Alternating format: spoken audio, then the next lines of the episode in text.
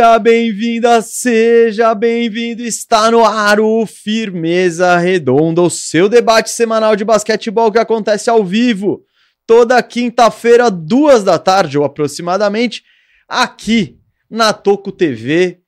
E tá chegando, tá chegando. Neste momento, na semana que vem, já haverá NBA. Já haverá NBA, já haverá temporada. Finalmente passamos por esse longo deserto sem jogos que valem e agora finalmente chegou. Então, semana passada fizemos as prévias da Conferência Oeste, hoje é dia de analisar todos os times da Conferência Leste. Eu sou Gustavo Ne... Opa, errei meu nome. Eu sou Gustavo Mesa. Nossa, cara, isso é um dom aí. Eu, não, pô, mas se pensar que foram tantos programas, eu só errei hoje a primeira é vez, então eu tô bem.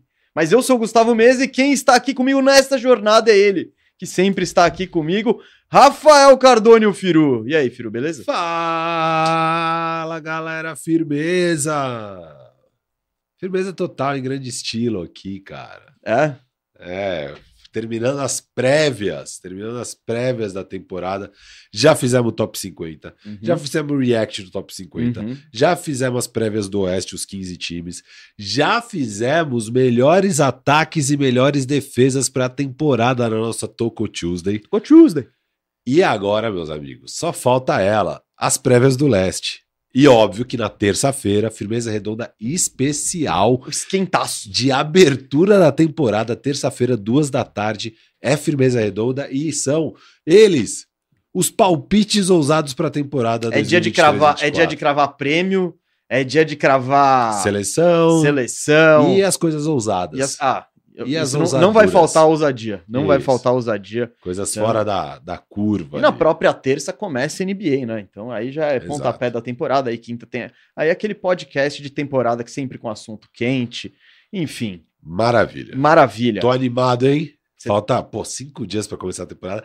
Sábado agora, eu e Gustavo Mendes estaremos no nosso grande evento do eu, ano. Eu vou ser sincero, Firo. Eu não tô nem aí pra, pra temporada ainda.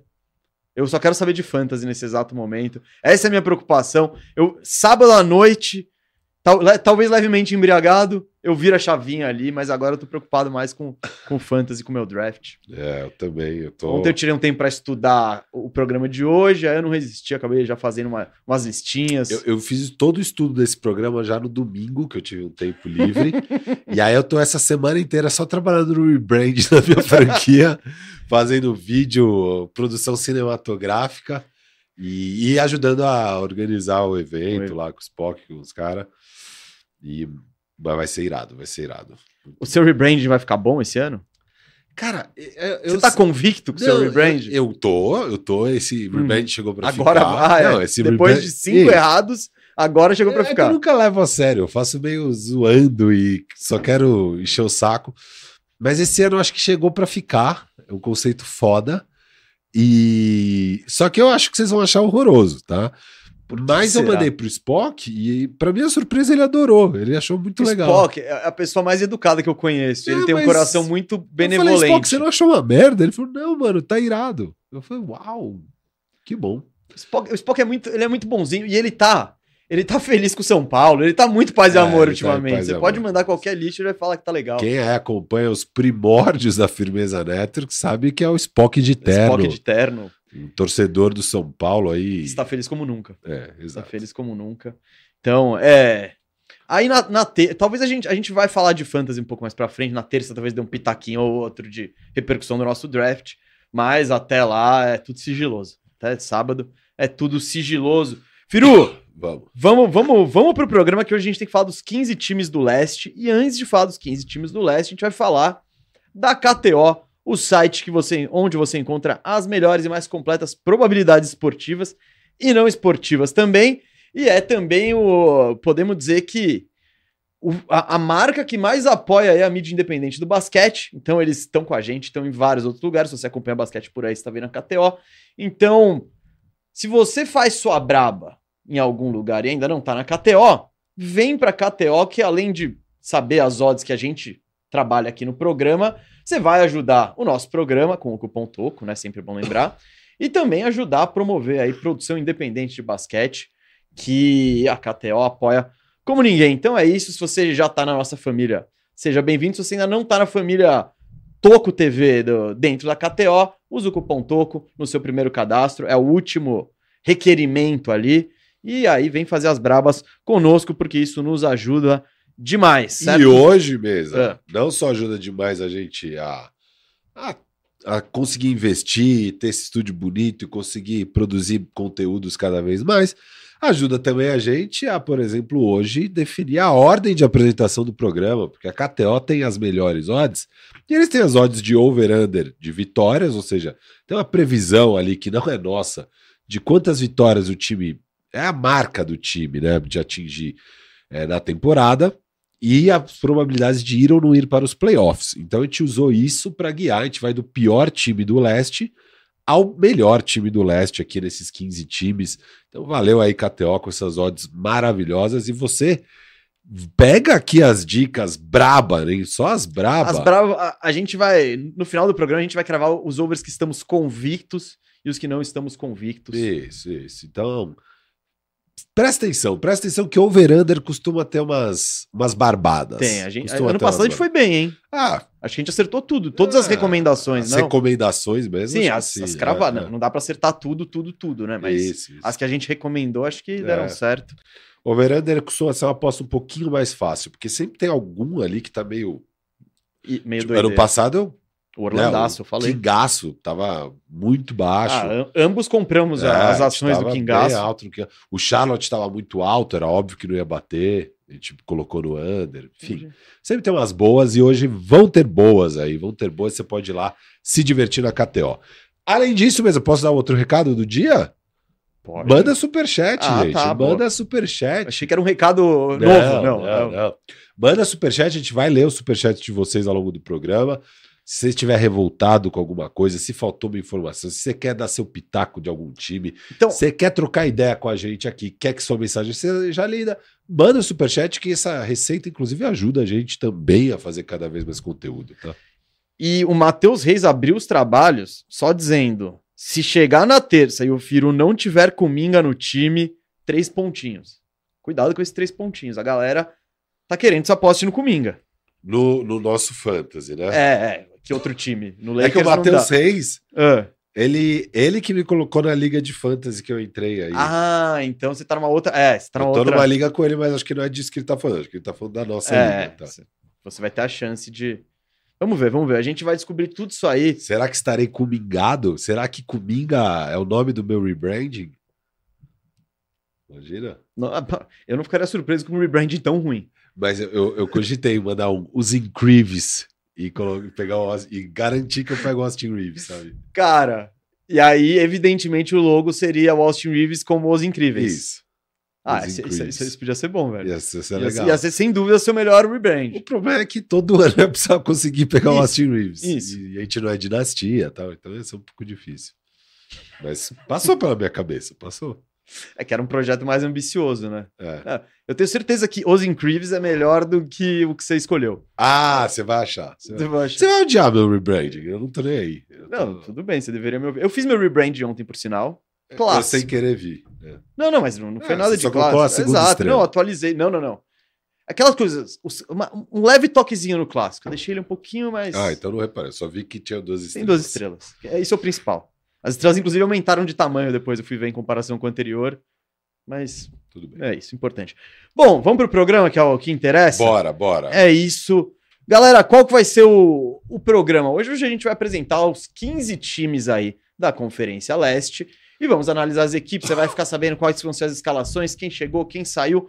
Vamos passar por todas as equipes, como o Firu bem disse, em ordem decrescente de favoritismo, ou crescente de favoritismo, podemos dizer.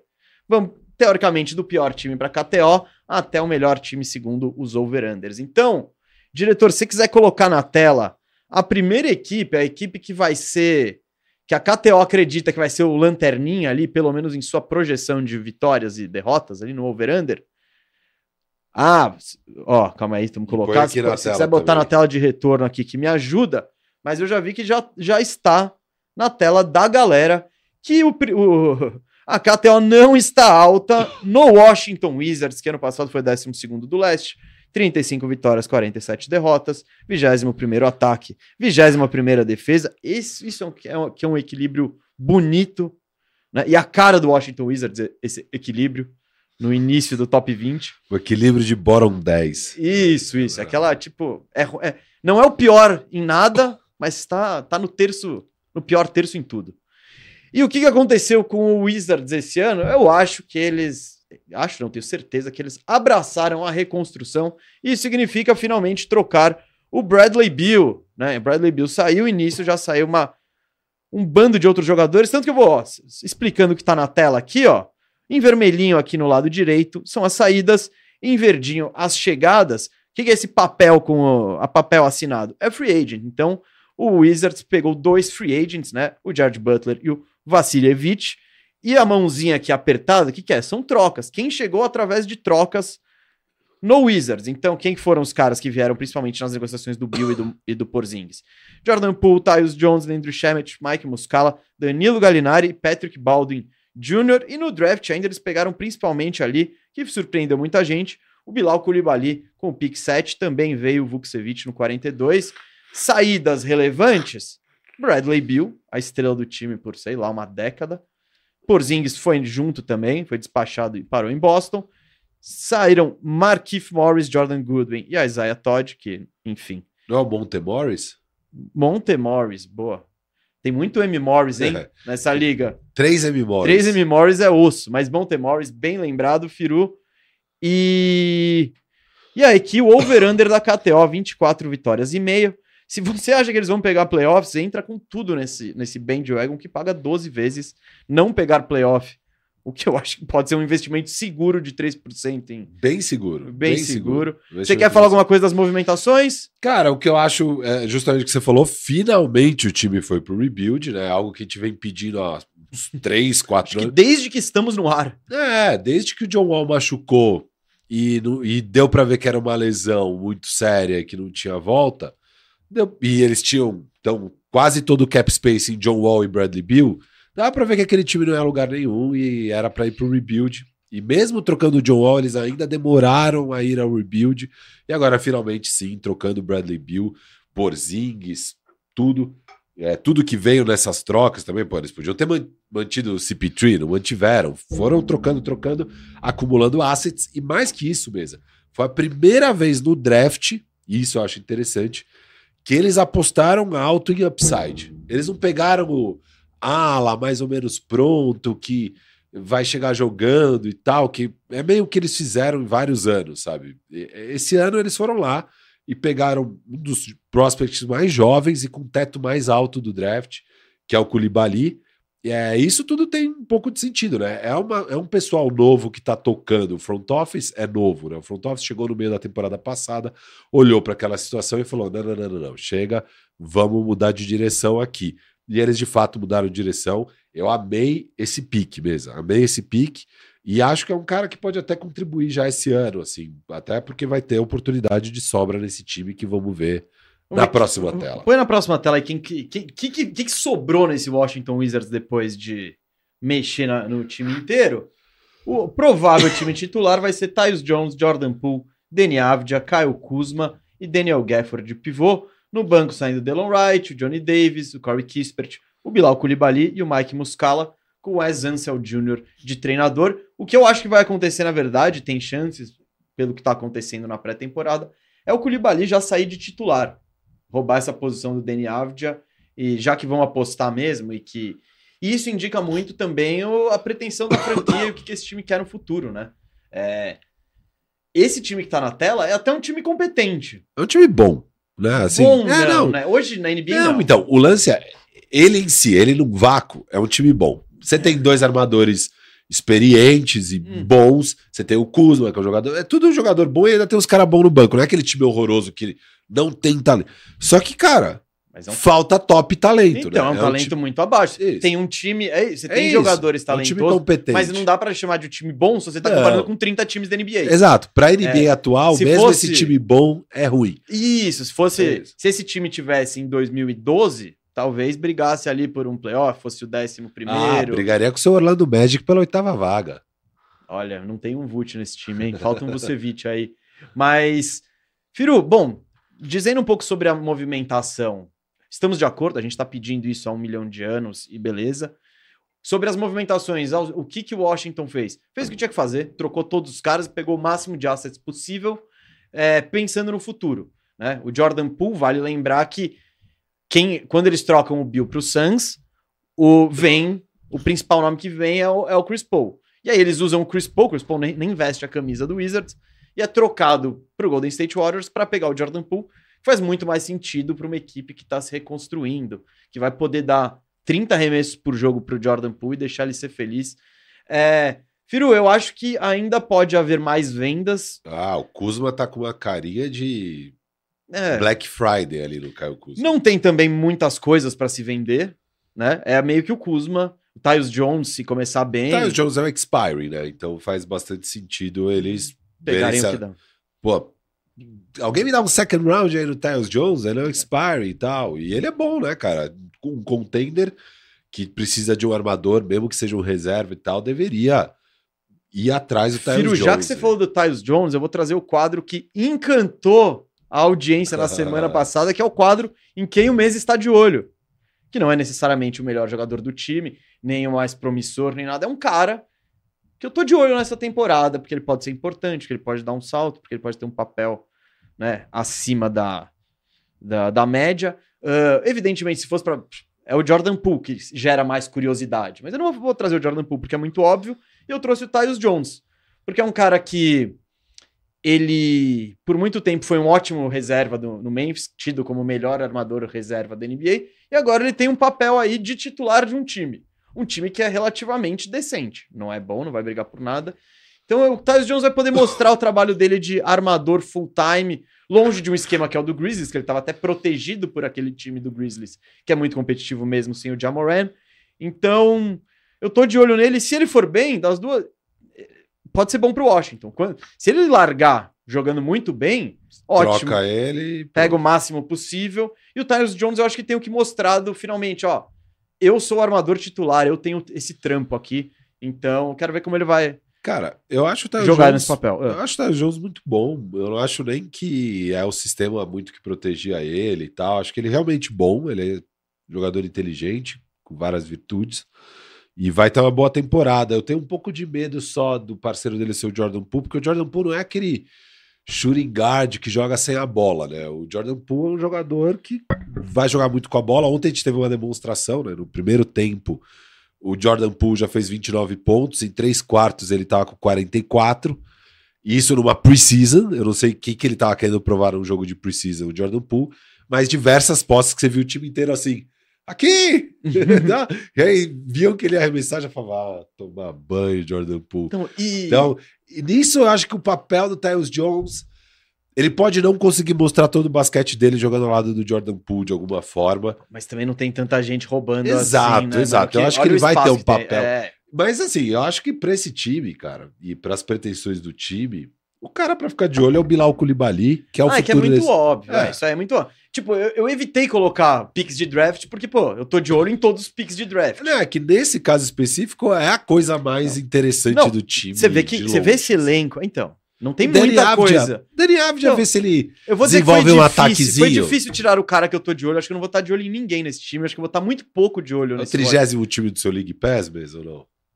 Ah. Olha, acho que sim, hein? Parece o time menos interessante da temporada. Agora que o, que o Houston Rockets mudou, né? E o, e o Detroit Pistons também, parece que vai ter o Kate Cunningham. Os Pales estão de, nadando de braçada como time menos interessante da NBA. Quiçá o único não interessante da NBA. Olha só, hein? Parabéns, Washington. E era exatamente isso que vocês estavam precisando. Firu, over-under 24,5. Ah, eu vou no under, beleza. Eu, eu também que... vou no under. Ah, bateu umas 20, 22, 18. Dane-se. Ah, é. Vai buscar um pique alto nesse draft, Washington é, eles, não vão, eles não vão brincar em serviço. Esse novo front office chegou determinado aqui. Eles têm um plano e eles vão seguir esse plano.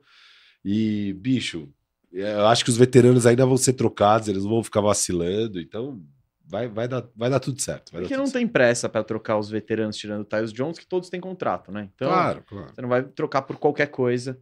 Mas eu acho que é um under porque a NBA está muito profunda e porque eu, esse é um time que não faz nenhum sentido buscar muitas vitórias, não. Faz sentido botar o Koulibaly, o Avdia, Johnny Davis, essa, essa galera que tem que jogar. Os caras que precisam ganhar experiência e que você precisa descobrir se é bom. Então, vou no under também. É... Embora seja um under né, 24,5, não, não é grande coisa chegar em 25 vitórias, né? Mas. É o, é o over-under mais baixo da NBA, né? É. Porque no Oeste o começava com 28,5. O do Blazers é. foi definido em 28,5? É, é, mais ou menos, é. aproximadamente, aproximadamente. Então, é isso. Para KTO aí, é o, vai ser o lanterninha de, da NBA, Washington Wizards. Eu acho que eles deveriam buscar justamente isso. Firu, vamos pro próximo time? Bora. Vamos pro próximo time, o segundo pior da conferência na projeção da KTO, que é o Detroit Pistons. Falando aqui ó, em, em equilíbrio, o Detroit Pistons, 17 vitórias, 65 derrotas no ano passado. Lanterninha do leste, muito bem equilibrado o ataque e a defesa, o 28º ataque e a 28ª defesa. E foi um time que não se mexeu muito, né? Você vê que não, não foi muito ativo no mercado. Chegaram o Joe Harris e o Marcus Morris ali, que eles.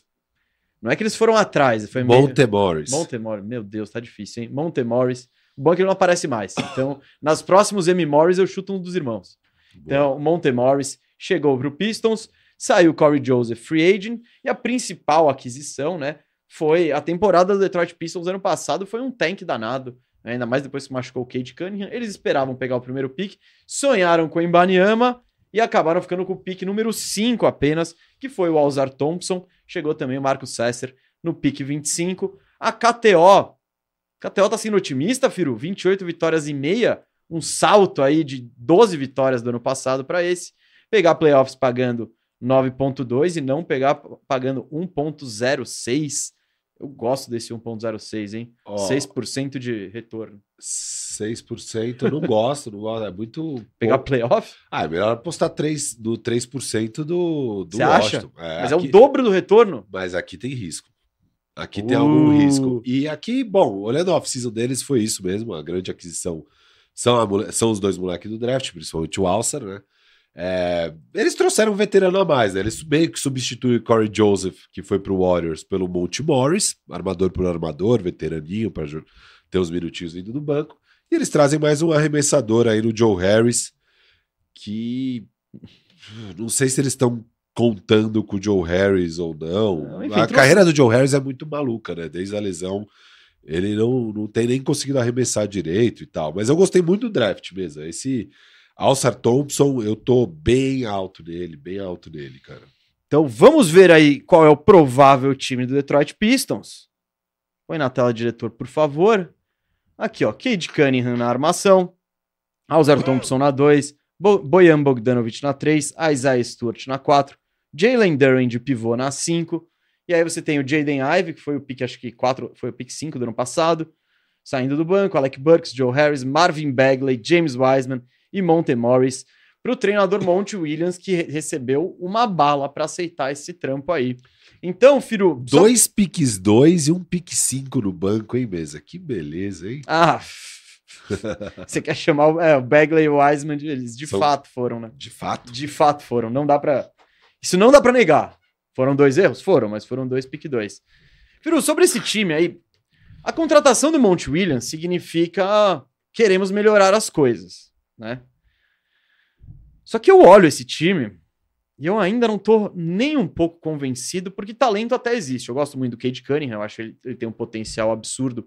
Embora estamos indo para o terceiro ano, o primeiro ano ele não contribuiu muito com vitórias, mostrou potencial, mas não teve muito aproveitamento, etc e tal. Ano passado passou praticamente o ano inteiro machucado. Chega para sua terceira temporada, onde muitas vezes tem o salto, mas ele não trabalhou tanto nas anteriores para ter esse salto. Então, tô, eu, eu acho que ele vai ter um bom ano eu tô meio inseguro em relação a. Tipo, Alzar Thompson, eu acho que tem um potencial também. Não sei o quanto ele vai chegar e contribuir positivamente para dar o salto pro Pistons.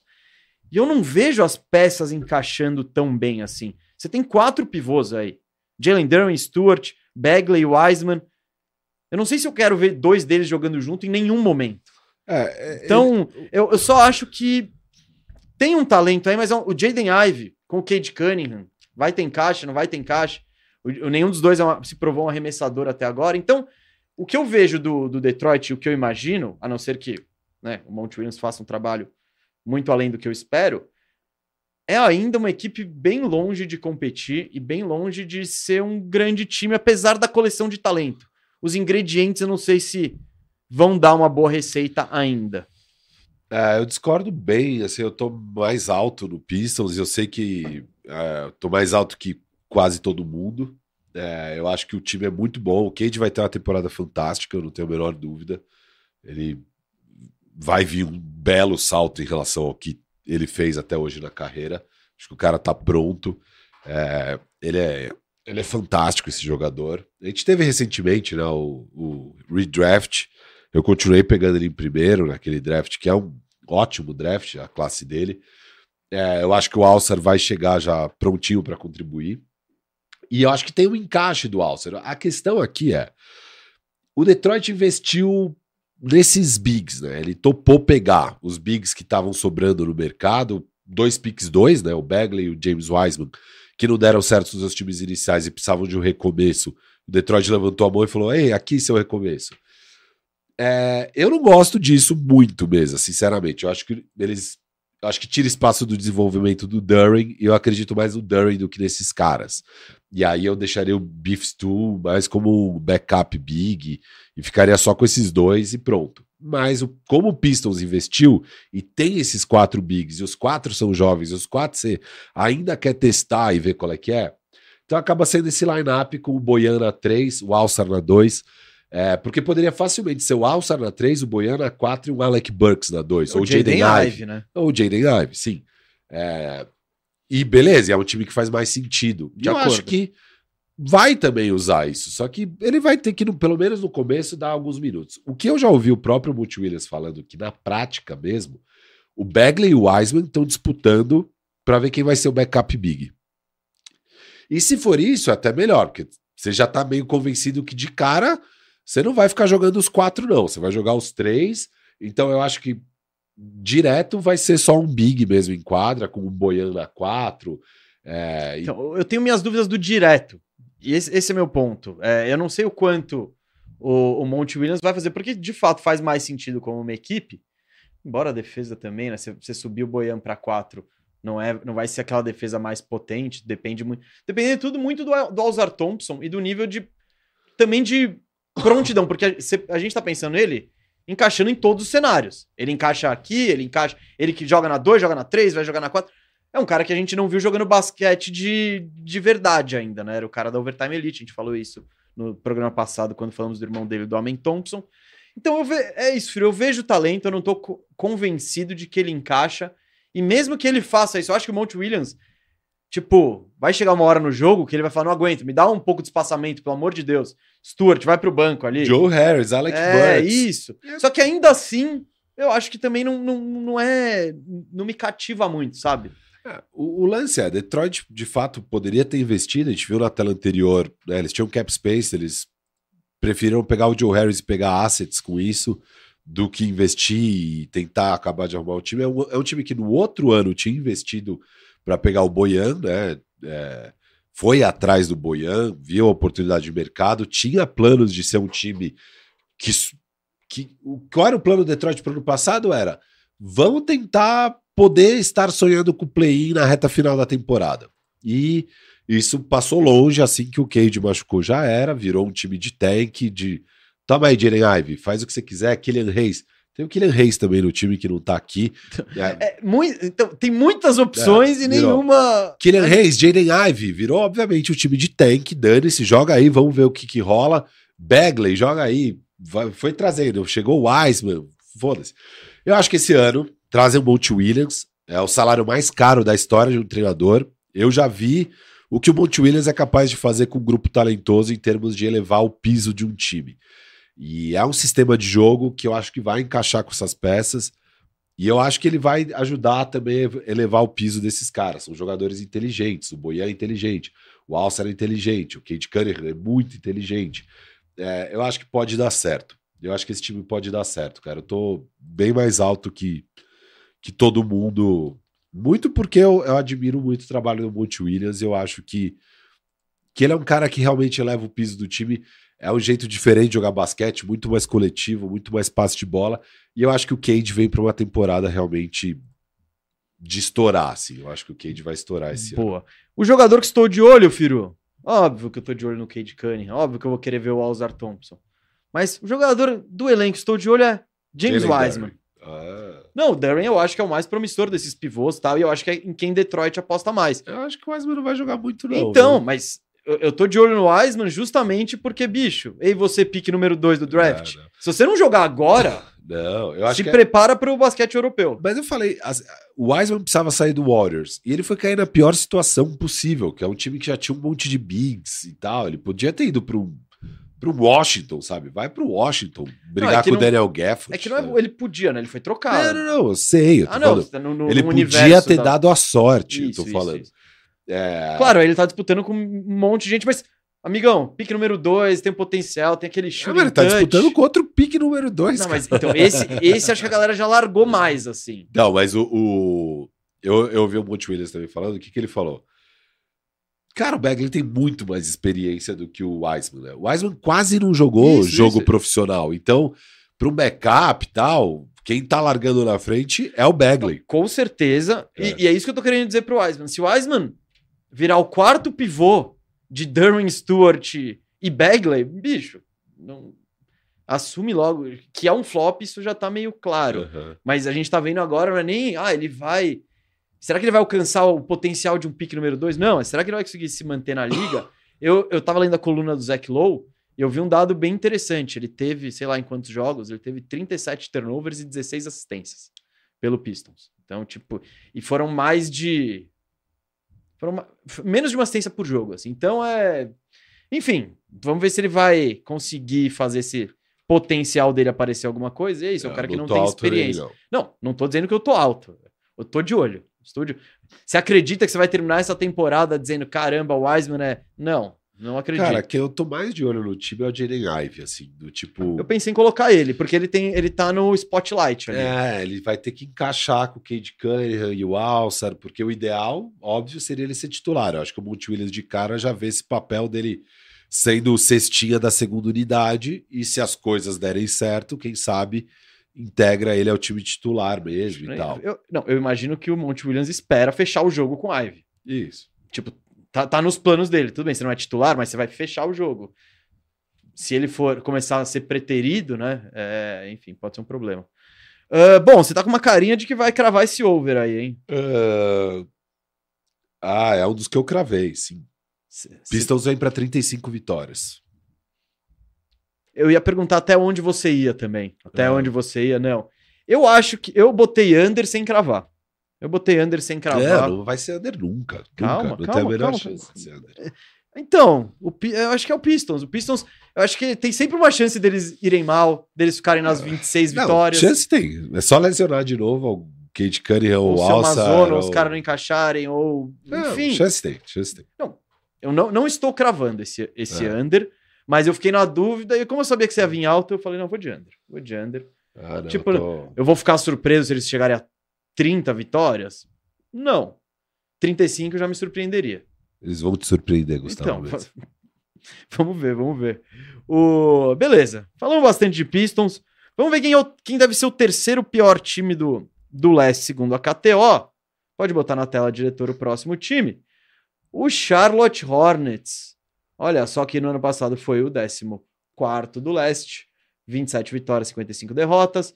Tiveram o pior ataque, a vigésima pior defesa e nem pegaram playoff, evidentemente.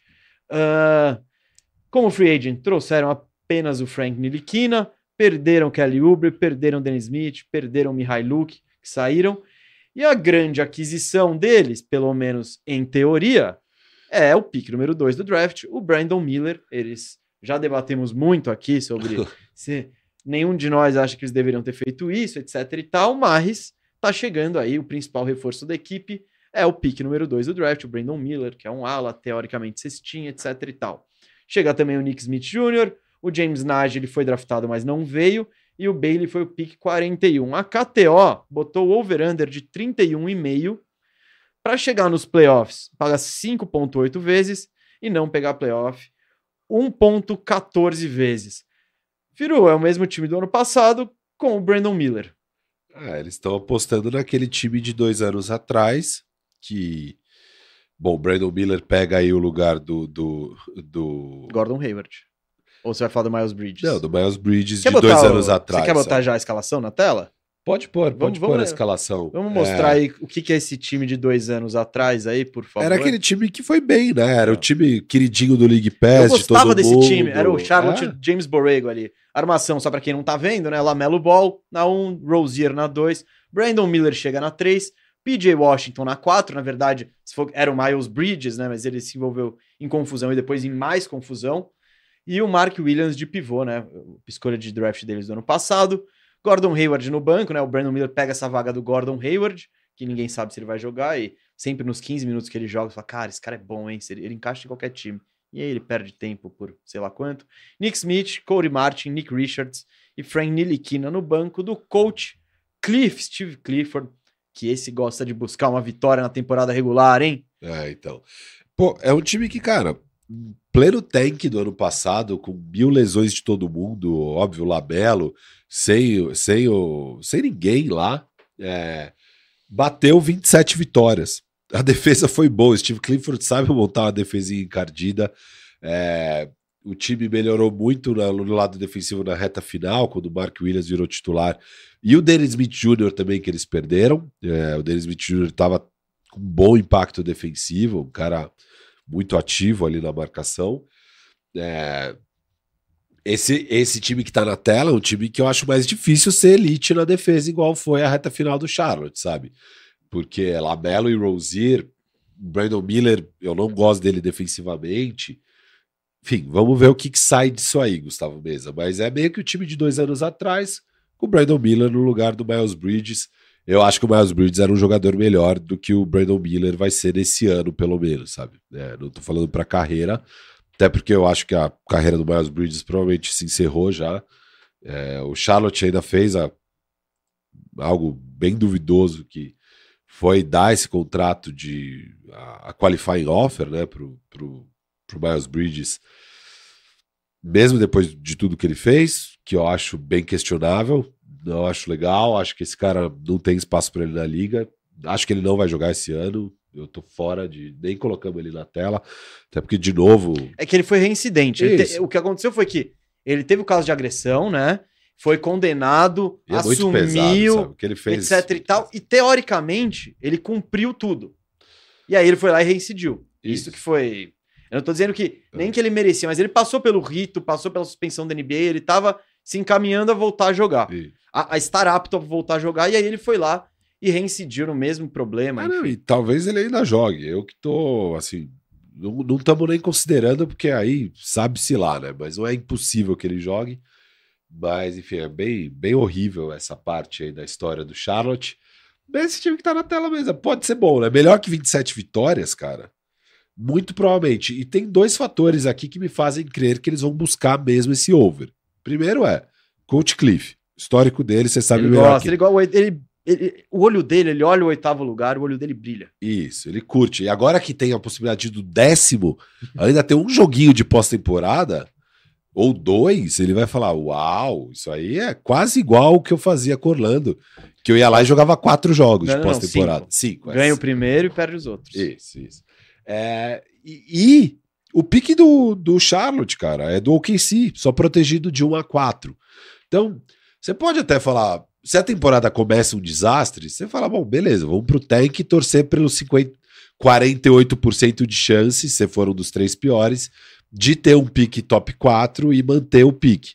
Mas é, você tem mais de 50% de chance, mesmo tendo a pior campanha, de não ficar com o pique. Então, o time vai entrar para a temporada para buscar play-in mesmo e tal.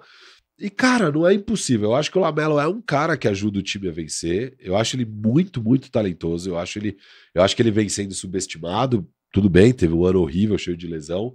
É, o PJ Washington teve um ano legal. O Rozier é um bom jogador. O Gordon Hayward, se ficar saudável, cara, com certeza vai ajudar pra caramba esse Para com essa história time. de ficar saudável, se ficar é, saudável. É, sim. E o Mark Williams teve um ano legal quando jogou. É, não sei o quanto ele vai jogar então, também, porque É a cara do coach Cliff também meter o Nick Richards Mas o Nick. Richards também não é que experiente. também é jovem, exato. exato. Ele- ele- eles não deram opção, opção velha. Não, Mas- tem, o- não tem o Ken Burt nesse elenco. Mas tem técnico que também não curte aquele talento, sabe? Prefere o... outra coisa. Não, não. Olha, o que eu acho do, do Hornets, o que você falou faz todo sentido deles não terem muito interesse em, em ir pro tank. Dono novo também, né? Acabaram de pegar um pique número 2, eu acho que eles vão querer competir um pouco. Ah, e esse time, Firo, tem um potencial de ser queridinho do, do League Pass. Tem. de ser um time vistoso, com um basquete legal de se assistir. E o sucesso desse time, Firo, pra mim tá muito. Não é o Brandon Miller Não. nesse momento. O sucesso desse time agora nessa temporada tá extremamente ligado ao Lamelo Ball, a ele conseguir estar em quadra e ele refinar o jogo dele pra um basquete um pouco mais vencedor. Eu adoro o Lamelo Ball. Só que tem hora que ele passa quando não deveria passar. Tem hora que, tipo, fica um pouco mais com a bola, não, ele já dá o passe. Tem hora que ele chuta você fala, pô, Lamelo, talvez não precisa dar um floater com 18 segundos no relógio. Então, mas eu- o potencial dele é incrível, a visão de jogo dele é absurda. Ele tem aproveitamento em tiro de longa distância, então. E é natural que ele vá refinando o jogo dele, né? Então, o quanto desse- dessa evolução ele vai ter, porque esse time vai ser conduzido, né? Por ele. Ele é o cara que vai dar as assistências, ele é o cara que vai ditar o quão competitiva essa equipe pode ser. O Ah, Lamelo, pra mim, precisa principalmente melhorar a finalização perto do aro ali, que é, é, é E- muito aleatório Sim, o processo dele de decisão ele quando ele bate cima, dentro. Ele, É, não, ele não tem o go-to move. Toda, toda infiltração é uma aventura. é uma aventura. Ele E- vai numa marcha só, parece. Ele precisa, ele precisa conseguir desacelerar o jogo nessa etapa de a hora que ele infiltra e bate pra dentro. De resto, eu Ele- acho que ele faz tudo muito bem, assim. Tudo já. não, por exemplo, tem, tem bola de três que eu, eu gostaria que ele, arreme- que ele não arremessasse, sabe? Mas- Claro, claro. Mas, é refinamento do jogo, é maturidade e o talento dele. Pô, eu adoro ver o Lamelo Sim. jogar. É muito legal ver ele. Eu, eu digo sempre, ele é nojento. Ele trata a bola de um jeito nojento no melhor dos sentidos, assim, com uma habilidade que, pra ele, parece que ele tá andando em linha reta. E quando a gente olha, você fala, cara, o que ele tá É. fazendo com a bola? Se, Então, ele, se ele refinar a parte do 3, ele vai ter mais de 40% de aproveitamento, né? Porque Isso. hoje ele arremessa 10 bolas de 3. E algumas realmente são aleatórias. Ele adora um hit check ali. o cara adora. Ele acertou uma difícil, ele vai meter a segunda em seguida, com 20 segundos no relógio, mais difícil ainda. E se acertar, cara, aí ele Aí vai esquece, tentar. esquece. Aí é do próprio lance livre. É, sei lá. virou, virou horse, jogo de horse. Isso, Horse. E, e, pô, e ele mesmo fazendo isso, 10 arremessos por jogo de, do perímetro, tem 38% de aproveitamento. Isso, isso. Então sim. é. Exato. Com Ele- todos esses arremessos questionáveis, Exato, ele, ainda, ele ele ainda se sustenta. Ele fala, mano, eu posso fazer isso aqui porque, ó, eu tenho volume, eu tenho aproveitamento. É. Pô, imagina se ele virar um cara de 41, mano. Aí é Exato. scary hours, scary hours. Então, estamos de olho no Lamelo, mas o Lamelo não é o cara que eu estou de olho, porque esse quadro seria muito fácil se eu ficasse Ah, só pegando bom. as estrelas. PJ Washington. Ah, foi cogitado, mas eu peguei o Mark Williams. Foge um pouco, porque é o segundo ano dele. É. Não tem ninguém muito interessante nesse elenco ao ponto de, né, de me atrair. E o Mark Williams, cara, ele pode ser um parceiraço do Lamelo, né? E ele eu acho que é um pivô meio que, que pode cair nas graças do Coach Cliff. Mas eu tenho uma dúvida pra você. Hum, É o ano do Cold Martin provar que ele é o melhor dos Martins? Ou esse barco já foi? não foi, porque ele passou a temporada inteira machuca- passada machucado. E foi no ano passado que a família Martin recebeu aquele boost. Né? Então, eu acho que ele pode estar chegando, treinou o, o verão inteiro com o irmão. Às vezes ele até trocou com o irmão e ninguém sabe. Tipo, ele tá o Caleb aí e fala, mano, eu preciso renovar ano que vem. Chega aí joga na minha. Não, brincadeiras à parte, Firu, ele era o melhor dos Martin até pouco tempo. Aí o Caleb pe- roubou a. Como é que é? A, a, a coxa de frango do. do Passou do, que nem um doação de foguete. graças, é. Ele falou: não, não, Code, não é mais você o dono da coxa de frango aqui. Da coxa de peru. E pode ser, cara, pode ser. Eu também estou muito alto? Não. Mas um cara que eu adoraria estar de olho era o Gordon Hayward. Não botei, tam- além de ser óbvio. Cara, eu fica em quadra uma temporada inteira, Gordon, porque você joga muito bem, você ajuda qualquer time. Mas é isso. Firu, você falou do over-under. 31,5, né? Eu tô com over, viu? Esse time, sem o Lamelo, sem naquela zona que foi o ano passado, ganhou 27 jogos. Eu dou mais 5 de lambuja esse ano com o Ah. Lamelo, com o Brandon Miller, que querendo ou não, é um jogador a mais de qualidade chegando no time. Então, eu tô de over nesse Eu tô de over também. também. Então é. Boa. Mais alguma coisa de Charlotte, você quer dizer? Não, bora, bora, bora. Bora. Não quer gastar uns minutinhos no Niliquina, não? Frank? Não. não. Então vamos, vamos pro, poró, pro próximo. E agora eu acho que começa a ficar bem doideira, Firu. É. Próximo time, na tela, por favor, diretor. Teoricamente, o quarto pior. Do, o quarto com over-under mais baixo no, no leste é esse aí na tela, o Toronto Raptors, que no ano passado foi o nono do leste, 41 vitórias, 41 derrotas, 11 defesa, 12 ataque. É, e é um time que teve algumas mudanças, não muitas, mas significativas. Talvez a principal perdeu o Fred Van Fleet na free agency, saiu também o Delano Banton. Para a vaga do Van Vliet vem o Dennis Schroeder. É, eles pegam também o Jalen McDaniels, o pior dos McDaniels e o Garrett Temple. E no draft, é, destaque para o pick 13, que eu gostei muito, que foi o Grady Dick, um chutador especialista. E eles também assinaram o Noel, que sequer foi draftado. O over-under deles, filho, tá em 36,5 pegar playoff. Se você acredita no playoff do Toronto pagando 2,75 e não pegar playoff 1,45. É... Você quer ir já direto para telas? Quer dar um pitaquinho aí? Olha, eu, eu gosto desse playoff aí, 2,75, viu? É, paga bem. Você? Paga bem nesse leste, eu acho bem possível. A gente vai entrar no time. É... Mas aqui o que a gente tem de mais relevante, né, Mesa? Tudo que aconteceu é a saída do Van Vliet. Eles de graça. perdem o Van Vliet de graça. Van Vliet, óbvio, armador titular, bom jogador, muito bom jogador. É... Mas eu não acho que também isso quer dizer que é um desastre. Eu acho que esse é o motivo de 41 e para 36,5 aqui na tela, sabe? Para as casas de apostas e tal. Eu acho que é um movimento muito brusco das casas de apostas aqui. Eu tô bem no over do Toronto. Olha, Firu já é. deu spoiler, então vamos ver o time. Eu, eu, eu estou bege com esse spoiler do Firu. Estou, estou passado. É, diretor, porque ó, o time do. Como Você ficou... está bege de verdade? Oi? Está bege de verdade? Não, eu estou, eu estou passado com essa sua cravada ali de é? over do Toronto. Você não costuma, Você achou que eu ia estar mais baixo neles? Eu achei que você ia cravar o over. Não, acho que. Você nunca gosta. Você nunca gosta do Toronto? Não, é um que tá cravado, tá, cravado. circulado aqui. É. Bom, vamos falar então que, que, qual que é o time do Toronto, como que o Toronto vem esse ano para a temporada. Dennis Schroeder sub, substituindo Van Vliet na armação. Aí eles têm aqueles três alas, tudo do mesmo tamanho. Você não dá para saber quem que é o 2, quem que é o 3, quem que é o 4. Scottie Barnes, Odiano Nome e Pascal Siakam. E na temporada passada, né, no trade deadline, eles foram atrás do pivô deles, o Jacob Portal, e renovaram e pagaram ele. É, no banco eles têm o Gary Trent, tem o Grady Dick, tem o Chris Boucher, Malakai Flynn, e Precious Achua. O treinador novato é o Darko Radkovic. Uh, eu fiquei surpreso, Firo, com você trazendo esse, uhum. esse over. Sabe por quê? Porque eu olho esse time que tá na tela aqui, eu acho um bom time. Eu, eu, o Van Vliet é mais jogador que o Dennis Schroeder? É. Mas eu não sei se o time vai sentir tanto assim, sabe? Não vai uhum. ser algo que, que nem que você falou, tira cinco derrotas tal. Então, a teoria vai bem. teve uma troca de treinador. O Nick Nurse estava desgastado, né? Isso já era muito claro entre, entre todos os reports, as notícias que a gente via e recebia. Ele já estava meio de saco cheio, tá todo no meio de saco cheio. Ele foi o campeão em 2019, né? Já passou algum tempo desde então. Mas, Firu, eu tô meio sei lá com o Toronto. É, a situação do Siakam ser um free agent no fim da temporada, o Odiano Nobe todo ano envolvido em em, todas os, em todos os, os é. rumores de transferência. Então, por mais que eu ache que esse é um time. Você olha, esse, esse time que tá na tela, vai ganhar para ganhar 37 jogos? Beleza, eu acho que tem até alguma segurança nisso. Mas eu não sei em que em que panorama o Toronto tá como franquia. Se ele tá encaminhando uma reconstrução, se ele tá, falaram que ele queria o Damian Lillard, então eles estão vão botar a gente na jogada e tentar ficar ainda mais fortes. Eu não sei, mas se fosse para apostar, já perderam o Van Vliet de graça. Talvez eles não queiram correr o mesmo risco com o Siakam.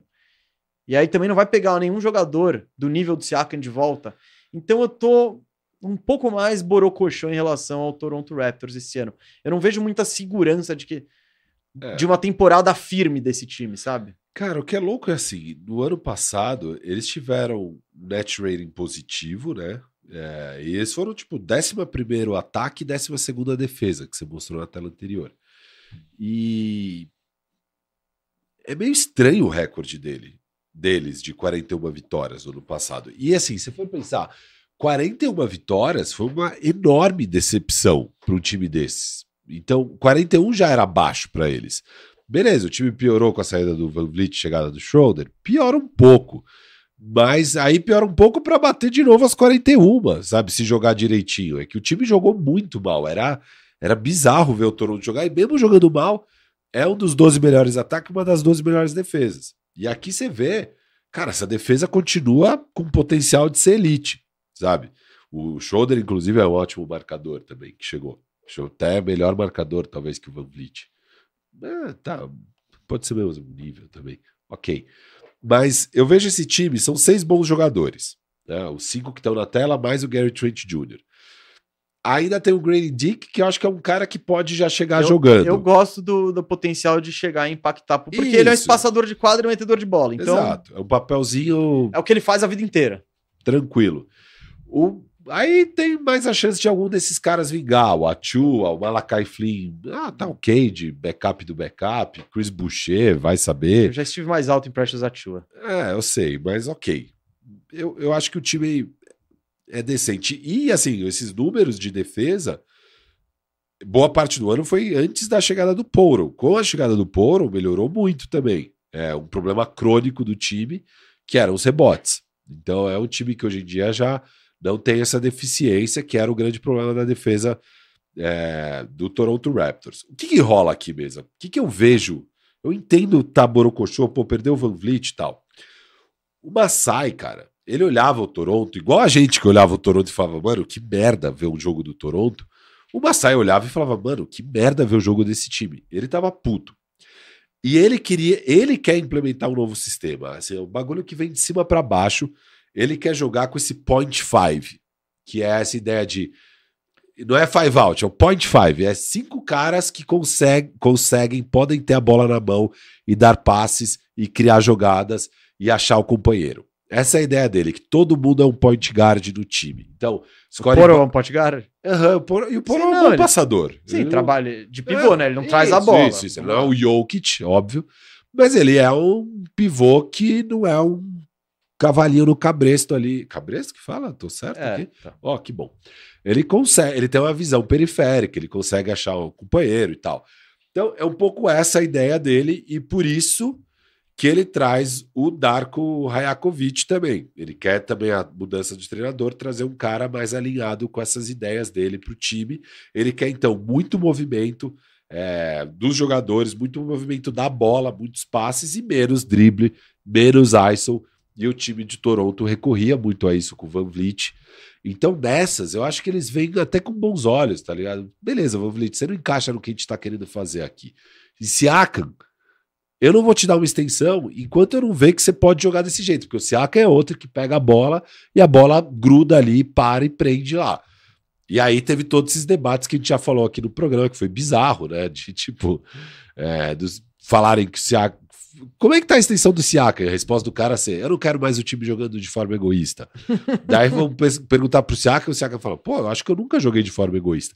Aí vão perguntar pro Poro, o Poro fala: não, o Siaka não joga de forma egoísta, é só que ele é o mais talentoso, então às vezes ele vai buscar a cesta por conta própria, faz sentido, ele não tá errado. Mas sim, ele é egoísta. Né? Não, tipo... então, é que a questão do Toronto, o ataque deles é, era, uma, era uma zona. Então, também é. muito, não é que o Siakam também talvez não, só jogue então, assim. É isso que. É, esse é, é o ponto tipo, do próprio Siakam. Sim, sim, sim.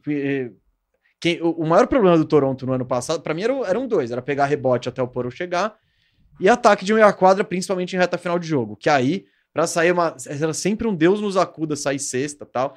Eu não acho que isso melhorou muito, tá? Não, e eu acho que esse time que tá na tela não é o que fecha jogo, tá? É, é Gary Trent Jr. no lugar do Dennis Schroeder, com certeza. Então, deixa eu trazer o jogador que estou de olho, então, Firu. Boa. Dennis Schroeder. Eu tô de olho no Dennis Schroeder porque eu acho que tem a possibilidade de terminar essa temporada e falar: olha, esse pai é, ele é do mesmo nível do Van Fleet, então é isso. É tipo, ele saiu e não mudou muito.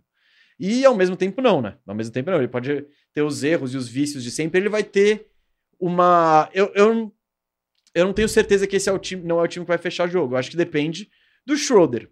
E a gente viu ele na Alemanha, por exemplo, jogar com. É outra coisa, não tô querendo comparar muito, mas na Alemanha ele é um cara que tem muito mais protagonismo, confiança, confiança do próprio time, né, de, de, de desempenhar. Em Toronto, ele chega como titular. Então, é contratado para isso. Então, eu tô de olho nele, porque ele vai precisar subir o jogo dele. Não é aquela coisa de ser um reserva, você vai bem, beleza. Você vai, você vai mal também. Entra o D'Angelo Russell e tá tudo certo. Não. Então, eu tô de olho para ver como o Schroeder vai vai desempenhar agora que ele já é mais experiente, que ele vai receber o cargo de tipo armador titular de uma equipe. Com alguma pretensão, né? E assim, eu, eu acho que o único jeito desse time não bater o over é de fato se eles vão para um rebuild, trocam o Siaka, ganhando o nome. Eu só acho muito difícil que eles façam isso, até porque o pique é protegido ah, de 1 a 10. Tá, de 1 a 10 até dá. É, então, eu, eu vi isso também no Pique Toronto. protegido é de 1 a 10, vai pro QC. É... Mas... Então, o, copo, copo meio vazio. Chegou o técnico novo, ele vai ter que implementar um ataque que, teoricamente, não vai ser fácil de implementar, porque você olha as peças, Poro não bate lance livre. Siaka não arremessa de três. Scottie Barnes não arremessa de três. O Anunobi é um espaçador. O Schroeder também não é um especialista de três. Ninguém é aquele... O Anunobi tá meio azedo lá faz um tempo. É, ele já tá, é, já tá Tá meio de saco assim, cheio. Já é, tá meio de saco cheio. Ele quer ser o cara, ele tá vivendo síndrome de Jeremy Grant. É. Ele quer, ele quer, quer ir para um time, quer ir pro Washington Wizards fazer 40 pontos por jogo. Mas então não é um trabalho necessariamente fácil, Firu. Fazer esse time jogar bem no ataque. Tudo bem que chega uma nova mentalidade, etc e tal. É, o Masai Ujiri traz o treinador porque ele acha que ele vai conseguir implementar o que ele tá o que ele tá vendo ali no, no, no escritório. Esse é o cara que vai botar em prática. Mas é isso, começa, a temporada começa meio assim, meio trupicante.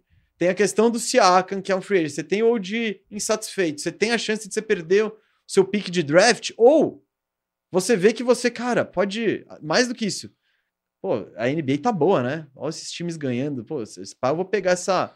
Eu vou pegar a pole position aqui no... Já pro draft. Então, eu vejo um mundo onde eles dão uma pivotada de, de É, eu acho difícil. mentalidade. Porque se fosse pra fazer isso, já teriam feito, sabe? Eu acho que. Eu acho que não vou Não fazer. sei, né? Não sei. Eu não. Eu não acho que é a do Massai essa. Eu acho que ele não.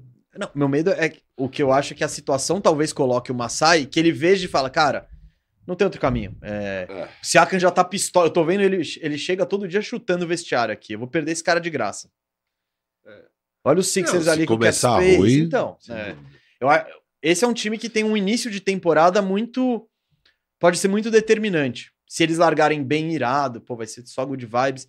Se eles começam 6-12, aí, bicho, já, já, já fica meio chi. Sei não. É o Siakam, aí o Siakam vai entrar em todos os rumores de, transferência É. possíveis. Olha o Siakam no Golden State. Siakam no Pelicá, Siakam no Orlandão. Ó, o Siakam jantando com o Daryl Morey. Ah, O Siakam foi visto na, foi no batizado do filho do Pelinka. Né? tipo, como já começa tudo. Então você foi no over, Firu. Foi, foi. Eu esse é um dos que eu fiquei mais em dúvida. Eu tô muito em cima do muro em relação ao ao que vai rolar. E, inclusive, isso aí reflete na minha classificação geral no final. Eu também não sei o que eu faço com o Raptors na classificação geral. Ah, Eu já fui no cenário conservador, no cenário empolgação. Firu, eu vou de under, dane-se, vai. eu ver. louco. É, eu vou de under.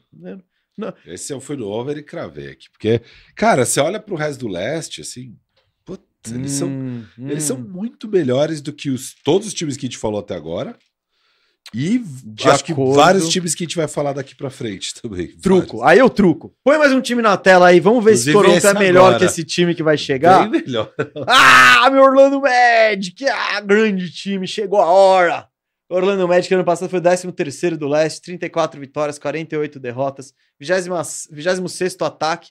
14ª defesa. Chega... eh, Não, não quiseram mudar muito. Eles gostam do rumo que o barco tá levando.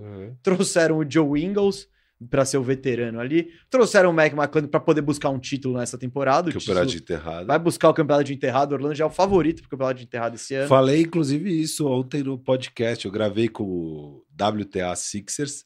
We Talking About Sixers. Ah, é. Galera, muito gente boa. Vai ao ar, não sei quando, talvez sexta-feira ou segunda. Quando for ao ar, eu coloco aqui, coloco nas redes e tal.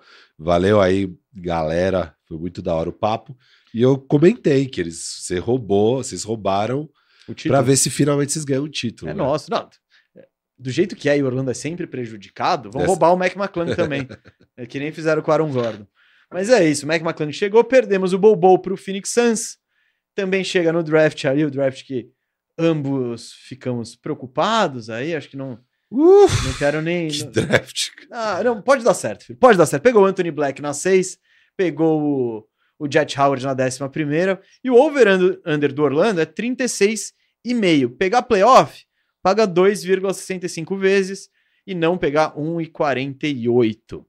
Ah, bom, Firo, eu não. Vamos. Quer ir Calma, direto não, pro time você quer falar? O que eu acho aqui, É. é, olho pra essa tela, o que eu vejo é. Time Legal. com calma. 14 defesa, 26 ataque. Obviamente você precisa melhorar muito esse ataque. E como melhorar o ataque? O time não draftou para isso. E o time não investiu para isso. Tinha cap space e tal, não investiu para isso também. Beleza. Eu nem acho que tá errado. Eu acho que você pode ir com calma. É o segundo ano do banqueiro, que é o, o seu time é o banqueiro e o Wagner, sabe? Isso. O seu time são esses dois caras. Segundo ano de um, terceiro do outro. Você pode ter calma, você tem um monte de moleque talentoso, você pode ter essa calma para ver quem é o terceiro. E aí, sabendo que é o terceiro, quem que você pode trocar e tal, e arrumar o time, eu acho que é meio que esse o caminho. Mas vocês ainda não acharam a peça aí para ajudar esse ataque a dar um salto. Óbvio, o banqueiro vai ter uma temporada melhor. Eu não acho que a melhora do banqueiro vai levar esse ataque de 26 para 15.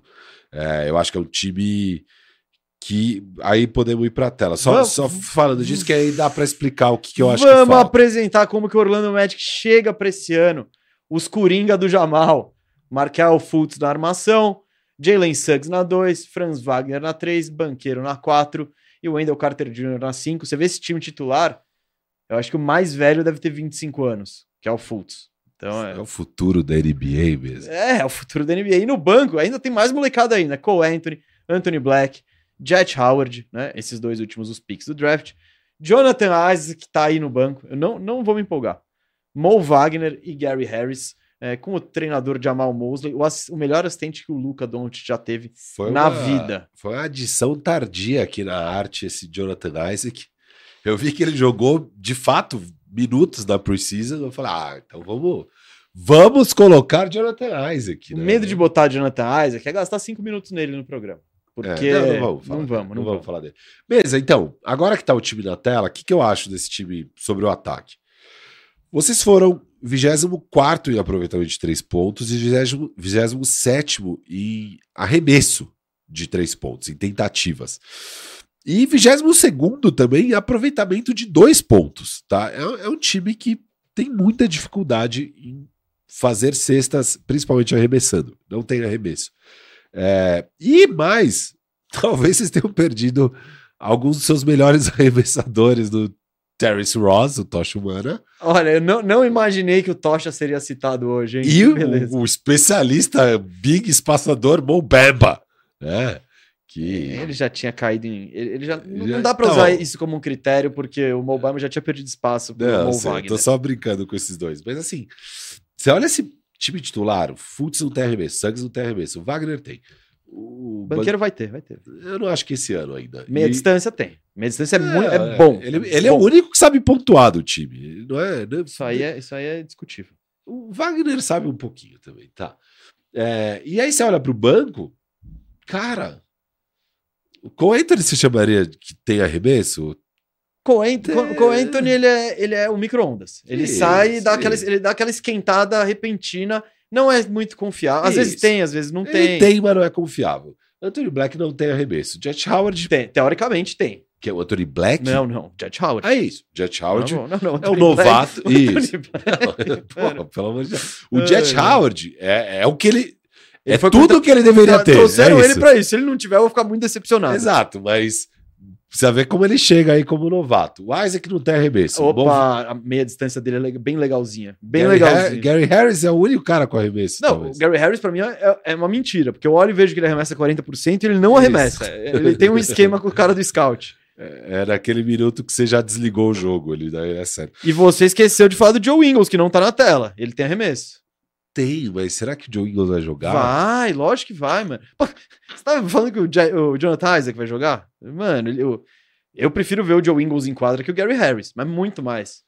É, mas acho que você vai surpreender aí. Acho que o Joe Ingles tá zoadaço, cara. Não, ele tá jogando na Precision. É, você, Ah, você acha pô, que ele vai lógico. jogar? Vai, eu mano. adoro o Joe Ingles. Ele é Tomara demais. que ele seja bom, mas eu não tô contando muito. Pô, o Bucks tinha ele lá, não, nem deu a mid-level. Obviamente nem Mas é usou. que ele cara. chegou machucado. Pô, ele Isso. perdeu metade da temporada Claro, até claro. entrar no. Mas o Agora ele tá um ano saudável. Tá bom. Mas é Yes. isso, assim. Eu, eu, o que, que eu vejo esse time, assim, olhando pra tela? Eu, eu não acho que é um time que tá pronto pra competir. Acho que as coisas que você falou de talento e tal, pro Detroit, eu vejo muito pro Orlando. Eu falo, olho assim e falo, cara, legal, o frontcourt é bom. E tem um monte de Muito problema em todo o resto, sabe? Eu, eu adoro o Franz Wagner e Paulo Banqueiro. O Wendell Carter eu acho bom também, bem O bom. melhor contrato da NBA. É. Precisa ver se ele vai ficar saudável de novo. né? 60 Toma- jogos, 60 É, jogos todo ano. É, 60 já, jogos. já não tô muito. Tá. Não, É, não esquenta a cabeça com isso. é o que acontece, é o que acontece. E, sei lá, cara, de resto, não gosto do banco, não gosto do espaçamento, não gosto de várias coisas. Chega desse papo deprê. Você Ah. não gosta, não gosta, fala que você não gosta, Anima não gosta, galera. não gosta. Olha essa defesa, meu irmão. Olha essa. de- Orlando, já É verdade, falei isso, falei isso na terça-feira. Vou voltar a cravar, vou dar um spoiler de palpites ousados pra temporada. Orlando vai ter uma defesa top 10 essa temporada. Pô, é subir quatro posições. Que moleza. Não, pra entrar no filé, não é subir quatro posições do 24 A pro gente, 20. a gente fez essa brincadeira na terça. Não é fácil virar uma defesa O top Firo, 10. o Firo botou o Orlando em 15. Pior do que no ano passado. Você vê como ele. Ah, como ele é, o poder que ele tem do, mesmo do mouse. Mas sério, eu acho esse time. No próprio ano passado, Firo, é, você viu o Houston jogando? Não era um time. Você viu a Detroit jogando? Não era um time. Você viu Orlando jogando? Era um time. Era o time. Era coletivamente, todo mundo engajado, todo mundo fazendo o seu papel. Claro, fazia a jogada certa, ficava alguém livre de três e vinha uma tijolada, tudo bem, mas era um time que jogava, que não desistia, que vendia muito mais caro seus jogos do que, do que parecia. Ah, eu acho que esse time tem o potencial para ser muito bom defensivamente mesmo. E eu não vejo, não tem nesse time que tá na tela, não tem um, um defensor abaixo da média. O Todo banqueiro mundo- só. Tá, pra um ala de força, eu acho que, cara, não, abaixo da média não. Mas ele tem tamanho, ele pega Não. rebote, ele dá os tocos dele. Acho não é uma é debilidade. abaixo da média, mas ok, não é. Tipo, ninguém vai falar, legal, vamos atacar o banqueiro sem parar loucamente. Não, esse time não tem alvo defensivo. E tem uma versatilidade, tipo, você tira o Jalen Suggs, vai, põe o Jonathan Isaac. Esse time acabou de ficar gigantesco. é o time alto. sim. Então, é, eu não prevejo muitos jogos 140, 138. Mas que vai dar pra tirar aquele 95, 92, talvez dê. Eu acho que é um time que se.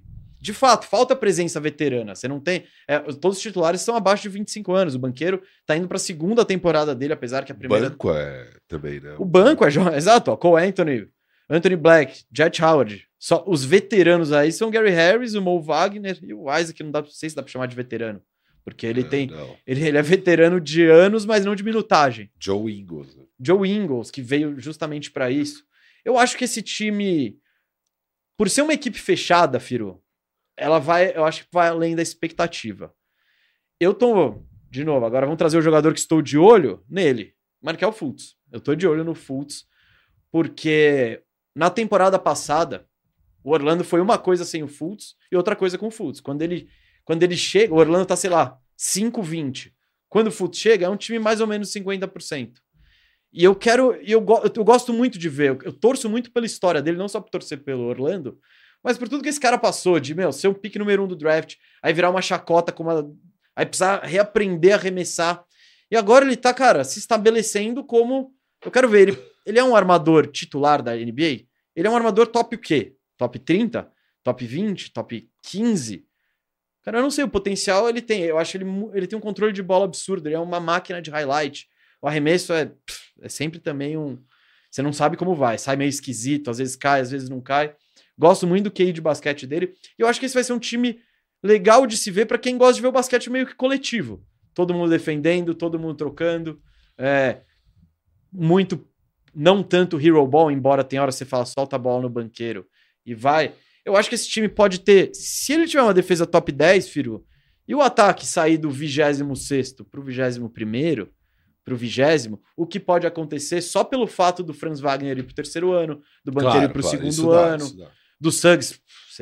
qualquer coisa que o Suggs fizer vai ser um upgrade, porque ele é um dos Então. piores jogadores ofensivos da NBA. O Suggs é quem eu tô mais de olho nesse time mesmo. O Suggs é o cara que eu acho que, digamos, pressão, o mais pressionado é o Suggs. Eu acho que o Fultz já mostrou bastante coisa, a questão dele é mais saúde.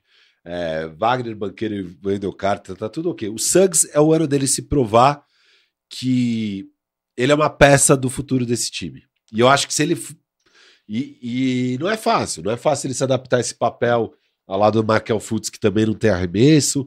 É, Mas, é que, mas o Suggs, ao mesmo tempo, eu acho que é bom esse papel, porque ele teoricamente é um armador, mas ele não tem controle de bola. Mano, ele, ele no ataque, nesse exato momento, ele não tem nada. Exato. Ele não arremessa, não finaliza no ar, não tem meia distância. Eu acho que tudo pode vir a acontecer. Eu tô de acordo com você que ele tá. É o ano dele se Precisa provar. mostrar, porque querendo ou não, você tem um Cole Anthony, você tem um Anthony Black, você tem essa posição, porque você olha o time do futuro, e o que eu tô pregando já faz tempo, por mim, o Orlando tinha ido atrás do Donovan Mitchell, estaria ligando pro Zach Lavine. Essa é a posição que eu tô querendo dar um upgrade. Com o Fultz eu tô feliz, com o Wagner e com o Banqueiro, esquece, essas posições aí já estão definidas pro futuro. E pivô, satisfeitíssimo com essa dupla Wendell Carter e Mo É, Wagner. então, é o terceiro ano do Suggs mesmo. Se, se ele tem um ano ruim e não encaixa na equipe e tal, o que, que acontece? Ano que vem é o último do contrato de rookie dele, e você vai estar entrando pro terceiro ano do banqueiro, para sei lá, o já muito mais perto de uma ideia de competir, e você não vai querer pagar uma grana no, no Suggs. Então, ele vai ser trocado. Se ele, se ele não tiver um ano bom, não mostrar evolução ofensiva, não mostrar alguma coisa, acaba o ano e ele não começa o outro ano como jogador do Orlando, provavelmente. É, então, isso não, não dá pra saber porque ainda tem o contrato, mas eu tô de acordo com você do tipo, mano, mostra, porque uma hora o Orlando. O Orlando não vai ficar pegando jogador. Exato. Não vai ter um elenco de jogador sub-25 pra sempre. Porque o Paulo vai é, Tá chegando a acelerar essa Isso. timeline. E tá chegando a hora de, pegar, de buscar um cara. Essa vaga dele é a mais aberta, né? Então, é, mostra serviço aí, meu amigo. Ó, o Jordan Poole lá, não vai ser muito caro pegar o Jordan Poole, não vai ser Talvez. caro pegar o Tyler Hero. Não, eu tô falando. Então, são os caras que eu tô querendo que o Orlando vá atrás desde sempre, quem ouve aí o programa. É. Firu, eu tô animado. Eu tô animado pra temporada. Eu tô animado pra ver esse Tá, time jogar é basquete. O melhor aí. momento do Magic em muito tempo. Cara, eu, em- desde que o Dwight Howard saiu, por Isso. incrível que Não, pareça. mas é sério. Mas eu sinto seu tom. Seu tom jocoso. Não, sério. Mas é o jocoso. melhor momento. Não, tudo bem. E assim, o over-under, cara, são só... Você pensar que o Magic bateu 34 vitórias ano passado e são só três a mais para bater o over, né? Não é nenhum absurdo. E faz sentido, é um time que organicamente já deve melhorar, né? Mas eu tô no under. Eu sabia, eu sabia. Você. Não, eu tô no under, cara. Eu acho que ano passado aconteceram várias coisas que vários times do leste foram pior do que deveriam, e com isso deu pra pegar umas vitórias a mais. Mas eu não tô cravando esse under. Eu acho que o Orlando pode bater o over, mas é, eu acho que nesse nível de talento do Orlando tá, tem, tá bem pareado ali embaixo. Esse, esse nivelamento por baixo do leste. E vai ser uma briga boa ali para esses times, de os times de 30 vitórias, sabe? Que time que e eu acho que pode acontecer de novo do Orlando chegar na reta final da temporada e desse, dessa vez vão ter mais times lá embaixo e ele falar, puta, vai, já vão pro, pro tank de novo. Não é na reta final só. Aquele late tank, sabe? Do, das últimas três semanas. E aí o recorde também fica comprometido, porque eu acho que vai ser difícil esse time pegar play-in, cara. Então, Não, que é difícil pegar É. play-in é. Não é o esperado, até porque o Orlando não fez movimentações é pra ir buscar o play-in. É isso. Porque aí você pega esse time com o Zach Lavine, Ah, não. Não tranquilo. precisa nem ser Zé Não, Clavin. tô Se falando- pegassem o Jordan Clarkson, que não vai estar caro, eu já estaria bem mais alto, Isso. sabe? É isso. Então, não, não- não foram atrás de. Exato. Eles estão seguindo. Não botaram fertilizante na plantação. Eles estão indo no homegrownzinho ali, só com luz do sol. Eles querem basicamente descobrir. E aí, dá pra apostar no Jalen Suggs ou não? Já vamos trocar. É, e no? Fultz, e no... porque o Fultz também, outra coisa, é o último ano de contrato dele. É. Eu, eu, se fosse o Orlando, já teria até renovado, né? Ainda mais esses contratinhos que o Orlando gosta de dar. Mas, Firu, vamos lá. Over em 36 e me... over under em 36,5, eu vou de over. Eu vou de over porque na temporada, na temporada passada que o Orlando começou sem o Fultz, começou, mano, 5-20, tipo num buraco gigantesco, e aí ele foi se encontrando como um time de basquete, e um time de que vendia jogos difíceis, que roubava uma vitória ou outra. Então, eu acho que vai haver só de você ter a mesma equipe jogando o mesmo basquete por mais um ano, um time jovem, aí já vai ter uma evolução natural, sabe? Eu, eu tô no over. É, se eu cravo ou não, eu vou dizer no final do programa. Mas eu Diretor, tô qual que é? Vai na tela anterior, por favor. Eu quero só ver uma coisa aqui. Playoff, você quer ver? Né? É, é, é. Qual é as odds de playoffs? Vamos lá. Eu, eu acho que eram 2,65, 3. Na tela Voltar anterior. uma, uma tela anterior. Aqui, ó. Aí, ó. 2,65. Uh, 1,50 pro não, hein? É bom esse 1,50. Que não vai pegar playoff? Ah, é. não sei. Você pode surpreender com a minha lista no final. Você pode ah, surpreender. Esse não, 1,48. Ah, não, é que, é que, é que pra pegar retorno. playoff. É pegar playoff, você tem que é, passar, tipo, tem que passar play pelo play. Então, é, eu, tipo. É, não, eu já acho. Isso, eu, claro, eu já acho difícil. Acho que é um retorno até que interessante. É, não vou colocar meu, minha, minha grana anotar, aí. Eu vou anotar isso aí. Não, mas até que é. Porque. Eu prefiro do que o, o under. Prefiro mil vezes isso. Porque o, o under vai pagar tipo 1,80, 1,90. Eu prefiro 1,50 de não pegar playoff. Tá, né? nesse. Sim, isso, eu isso, também. Eu isso. também. É.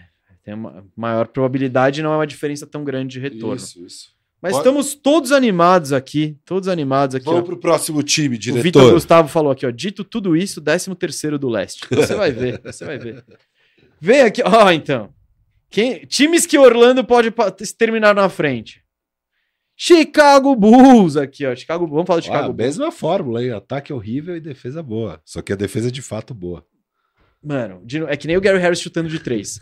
são, são números que não dá para acreditar. Por mais que eles sejam números de é verdade. É tipo, daqui a pouco vai aparecer o número do ataque do Knicks na temporada. Você fica tipo, o quê? Como? Como? O que aconteceu? Então, esse é o Bulls aqui. O Bulls ano passado, 40 vitórias, 42 derrotas, décimo do leste, 24 ataque, é, quinta defesa. Isso aí, mano, não tá errado esse número, embora ele esteja, tá? É, não, ele não é a melhor, quinta melhor defesa da NBA. E foi um time que não se mexeu muito aí para melhorar esse décimo do leste do ano passado. Pegaram o Javon Carter, o Torrey, Torrey Craig e o Adama Sanogo, que é um novato. E no draft pegaram o Phillips no pick 35, perderam Patrick Beverly, perderam Derrick Jones Jr., over-under em 37 vitórias e meia. É. E, o, o, e o resto é igual ao Orlando aqui, ó. Pegar playoff é. 265, não pegar playoff 148. Firu, eu já vou direto pra escalação, porque fica falando de Jevon Carter aí, é, né? Não, continuidade, continuidade. o Bulls investiu na continuidade. Muito bom. Então, e a continuidade é exatamente o mesmo time titular. Ah, não, o Kobe White era titular ano passado? Às não, vezes. não, não. Quem é... que? Ah. Então, irado. Era assim, com certeza uma opção maravilhosa. É, o Chicago. Até porque não tinha o Javon Carter, então quem que era mesmo? Ah, eles foram testando o Beverly. do ano. Ah, teve Pat Bev. Teve, teve umas coisas. Mas foi pouco Pat Bev, é. foi a reta final só. Que ele, ele era do Lakers, né? Enfim. Uh, Kobe White, então, ele acabou herdando, caindo no colo dele. Ah, o Dossumo, acho, no começo do ano.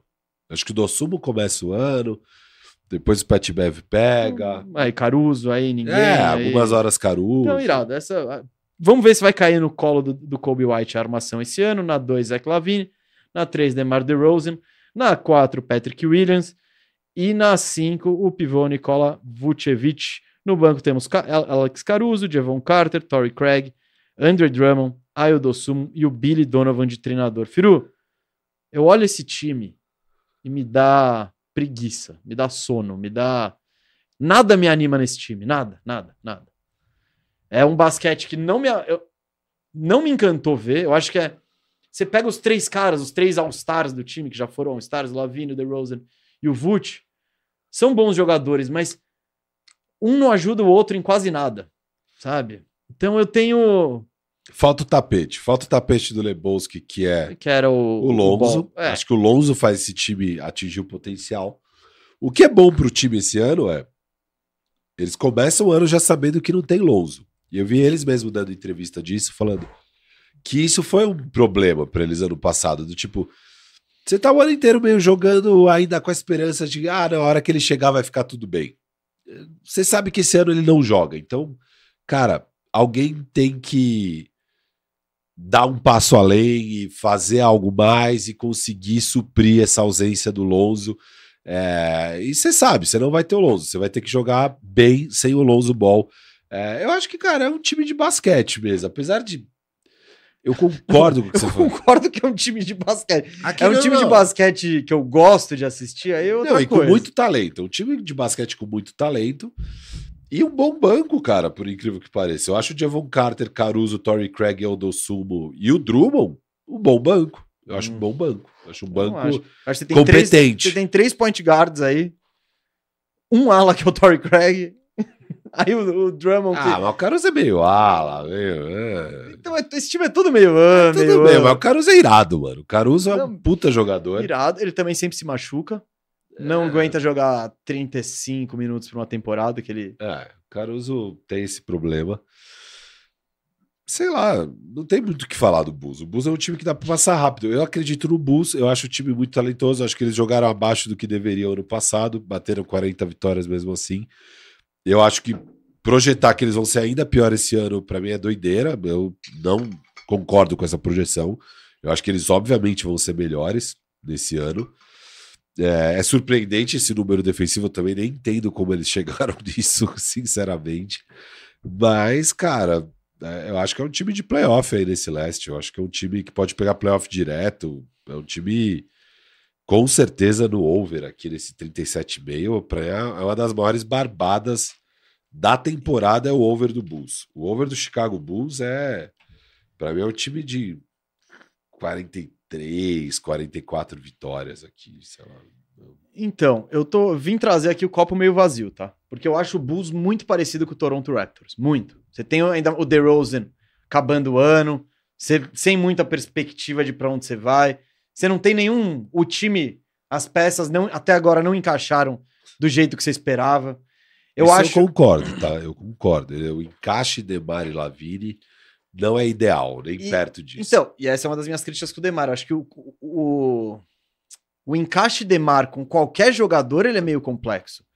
Porque a não ser que você seja um espaçador e fique lá no seu cantinho esperando a bola, tipo, não tem muita coisa. Ele não quer que o Vult faça o pick and roll pra ele na linha do lance livre. Ele quer estar sozinho na linha do lance livre.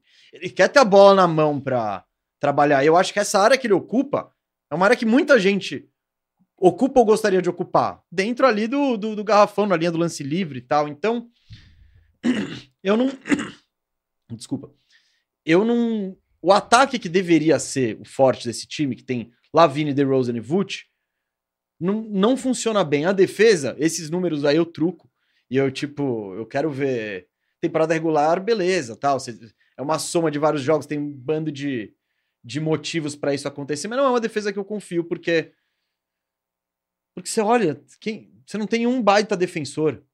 Tá bom, o Caruso que tá no banco, mas você olha o time titular, você tem o projeto Patrick Williams, que a gente não sabe o que vai ser. E É, o White, Lavine, DeRozan e Vult são todos defensores abaixo da média, o que é uma surpresa gigantesca eles terminarem em quinto, assim. Então, talvez esse quinto lugar que seja o, o ponto fora da curva e a maluquice do ano passado Ah, meio O ataque inexplicável. 24 pra mim é muito fora da curva. É que, então, eu enxergo mais Isso se repetindo. Eu enxergo mais o porquê o ataque não, não deu certo do, do que eu enxergo mais o como que essa defesa virou sinistra.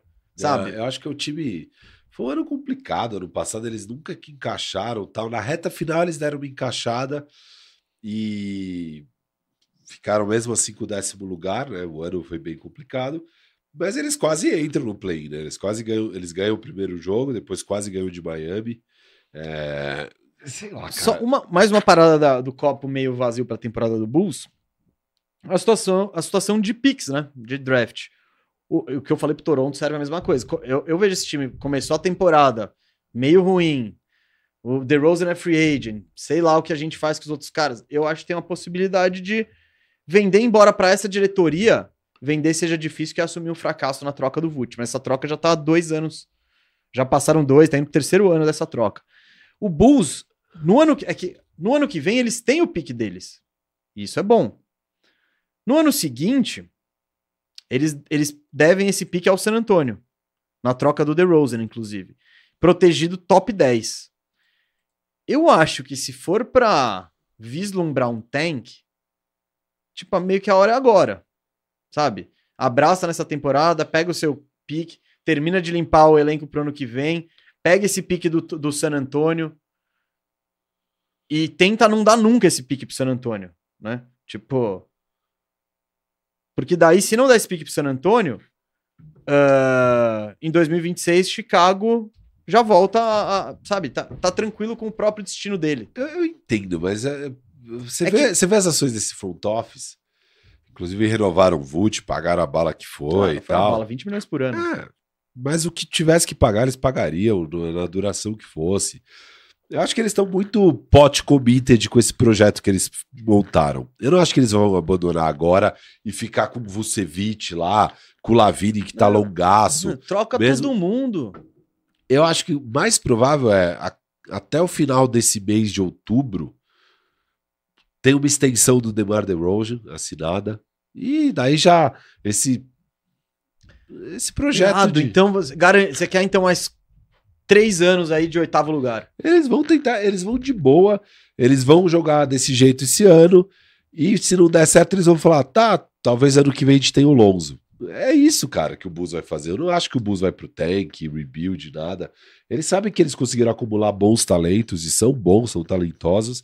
Eu acho que é questão de encaixe. E aí você vai tentando achar esse encaixe, cara. Eu acho que Eu não sei, eu, eu vejo de outra o Bulls forma. ficou muitos anos fora de playoff e tudo. Eles, se eles pegarem um playoffzinho e cair no primeiro round, tão felizes. Tá beleza. Hum, eu acho que não. Acho que, tipo, no terceiro ano desse projeto, a conclusão é você cair na primeira rodada dos playoffs depois de ficar em oitavo. Eu acho que é meio. Eu acho que eles não vão deprê. dar o projeto como um fracasso enquanto eles não verem isso com o Lonzo. Ah, que, que louco. Mano, então, é. Eu. Aí é se, aí é se enganar mais do que tudo. Você, você não vai botar um projeto.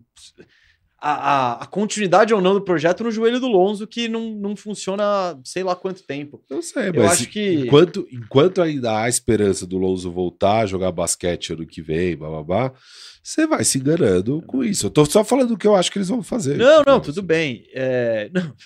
E eu não duvido que eles façam isso, porque é o caminho mais fácil.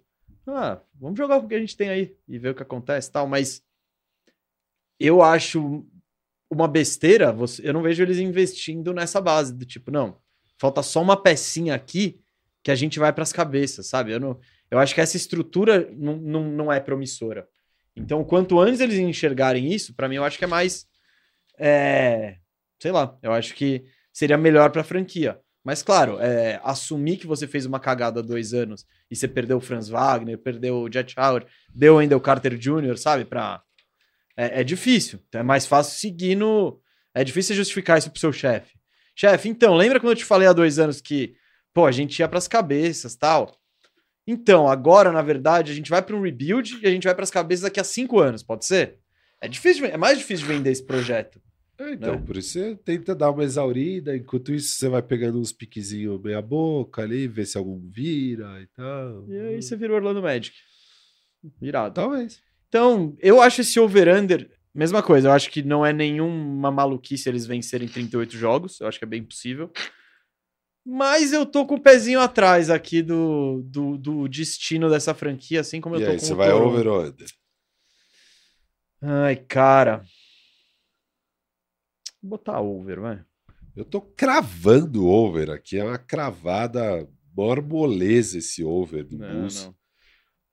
É uma loucura esse over-under do Bulls. Não, eu não. eu me recuso a cravar qualquer coisa do, do Bulls aqui. Mas não tô animado. Ah, e o jogador em que estou de olho nessa temporada, hein, Firu? Patrick Williams. Patrick Williams. Ah, ele é um jogador chave do time, né, cara? E três anos na NBA, três anos com exatamente a mesma média. E ele é mais um dos caras que. Da, da, da tribo do Gary Harris, do especialista de três que não acerta uma bola. Ah, Porque ele arremessa 40% de três quase todos os anos. Os três anos dele, 40% de três. Você fala, pô, quando que ele acerta essas bolas então? Porque ele tá sempre livre e tal. Enfim, ele é um cara que estagnou. O primeiro ano dele foi igual aos bem outros em tudo. promissor e depois mais Eu não sei nem se bem promissor. E ele também é um desses caras que, tipo. Tá sempre machucado. Né? Não, e quer, quer dizer que é jovem. Ele tem 22 anos, ele entrou muito É. jovem na NBA, então é um dos caras que você acha, fala, putz, Patrick Williams, tá falando de novo dele. Ele ainda é jovem, mas aquele salto, né, tá... Aquela coisa, enquanto o salto não vem, você fica cada vez menos esperanças dele vir. Mas ele continua sendo uma peça importantíssima, é o único ala de força desse time aí. Patrick Williams. Vem pro. Most Improved e o Bulls pega playoffs direto. Porra, se ele, se ele for pro Most Improved, se ele, se ele saltar de 10 para 16 pontos de média, mantendo os aproveitamentos, cara, tá lindo. Eu, eu não apostaria nisso, né? Não, também não. Mas se você quiser me lançar na sua braba de, de aposta ousada, Mas ele é, ele é- ele é um cara legal pro Most Improved. assim. não, se acontecer, sim. Ele, ele não é. Eu não acharia sacanagem, porque é isso. O cara que tá três anos na mesma coisa, pimba. É. Mesmo papel, mesmo tudo, só o cara realmente melhorou. É, então. Vamos ver. Vamos. É, Tomara aí, Bulls. Eu tô, tô torcendo por uma temporada boa do Bulls, porque eu adoro o DeMar DeRozan e acho que seria legal. Seria legal um Bullzinho nos playoffs. Acho Eu que é um acho. time bem mais interessante do que a maioria dos times do leste. Nossa. Eu, eu entendi essa indireta pro Orlando Magic, sem citar o Orlando Magic. e, o, e outro time que vai aparecer daqui a pouco. Não, mas ó, o- eu, as- no, no ranking de League Pass de assistibilidade, eu gosto mais de ver o Magic do que o Bulls. O Bulls é um dos times que eu menos gosto de assistir. Eu acho tão travado, tão modorrento o jogo dele, sabe? É, que eu curto ver o DeMar, mas eu Eu concordo. também não é- curto é- muito. é, Então, eu não curto muito ele. não. Tipo, é da hora quando você vê os highlights de- dele fazendo aquele bando de bola clutch e tal. Mas não é, não é o jogo mais legal. Tipo, legal, solta pra ele. Deixa ele cozinhar ali no, no garrafão. Aí de novo, aí de novo, linha do livre. Me gusta, me gusta o DeMarcito. Boa. Vamos pro próximo. Vamos pro próximo time aí. Quem que será que é o próximo time? Brooklyn Nets aqui, com as mesmas probabilidades do Bulls aí de over-under, segundo a KTO. O Nets que ano passado foram 45 vitórias, 37 derrotas. 16º ataque, 13ª defesa, caiu na primeira rodada dos playoffs. Esse ano, ah, bom, as movimentações bruscas do Nets vieram no decorrer da- durante a temporada passada, né? Quando saíram Kevin Durant, quando saiu Ky- Kyrie Irving e quando chegou o Michael Bridges ali e companhia limitada. Esse ano eles não foram muito, não foram atrás de nenhum nome de muito peso. Pegaram Darius Baszler, Dennis Smith Jr., Lonnie Walker e o Trenton Watford, todos free agents. Perderam no mercado de free agents o Seth Curry, o Edmond Sumner, o Utah Watanabe e o Moses Brown. Também nenhum deles fez muita falta. Despacharam o Joe Harris para Detroit. E no draft pegaram o Clowney, o Whitehead e o Wilson nas posições 21, 22 e 51, né? Com destaque para o Clowney e o Whitehead foram escolhas de primeira rodada ali. Over-under em 37,5. Para pegar playoffs, pegou 2,46 de retorno. Não pegou 1,55 de retorno. Ah, você quer ir direto para o time? Pode ir, pode ir. É, Vamos, vamos ver, vamos ver o que, que, sob- o que, que deve ser o Nets esse ano? Diante de tudo que rolou. Ah, já ele começa aí. em grande estilo com ele. Na armação, Ben Simmons. Será? Vamos descobrir na 2 Spencer Dinwiddie, na 3 Michael Bridges, na 4 Cameron Johnson e o pivô é o Nick Claxton. E no banco aqui eles têm o Dorian Finney-Smith, o Royce O'Neal, Cam Thomas, que talvez seja até titular, né? Pelo que tá acontecendo. Cam Thomas? Hã? É, você não tá vendo a pré-temporada? Tô, mas não vi ele titular nenhum jogo. Opa, foi titular todos os jogos. Não. Opa, Tá bom. Daqui, daqui a pouco eu- pesquiso. Cam Thomas tá jogando, bicho. Lonnie Walker chegou aí, Dennis Smith, o técnico é o Jack Vaughn, que assumiu no meio da temporada passada e ficou. Firu, esse time aí, cara, tem, tem só uma coisa que eu acho legal destacar. A gente sempre fala que na NBA, pô, como é difícil achar um 3, um 4 versátil que arremessa e tal, e não sei o quê. Esse é o paraíso do 3-4. Você tem o Bridge, você tem o Cameron Johnson, você tem o, o Dorian Finney-Smith e você tem o Royce O'Neal. Sem contar Lonnie Walker, que desce um pouquinho mais. O Ben Simmons, você não sabe o que, que é. Mas esse time aí é- tem peças que a NBA inteira quer. O Nets, ele pode. Tem tudo pra. Tem as peças pra ser uma grande defesa. Né? Se você pensar, olha esse time aí. A gente falou disso, inclusive, no nosso E- programa sobre as defesas, né? Tipo, Exatamente. Eles podem montar, Tira o Dinwiddie e põe o Finney Smith, olha esse time defensivamente. Exato. Acabou, tá é ligado? só mudar isso. Ele né? vai fazer alguma cesta? Não sei. Mas, mas o potencial defensivo desse time é enorme.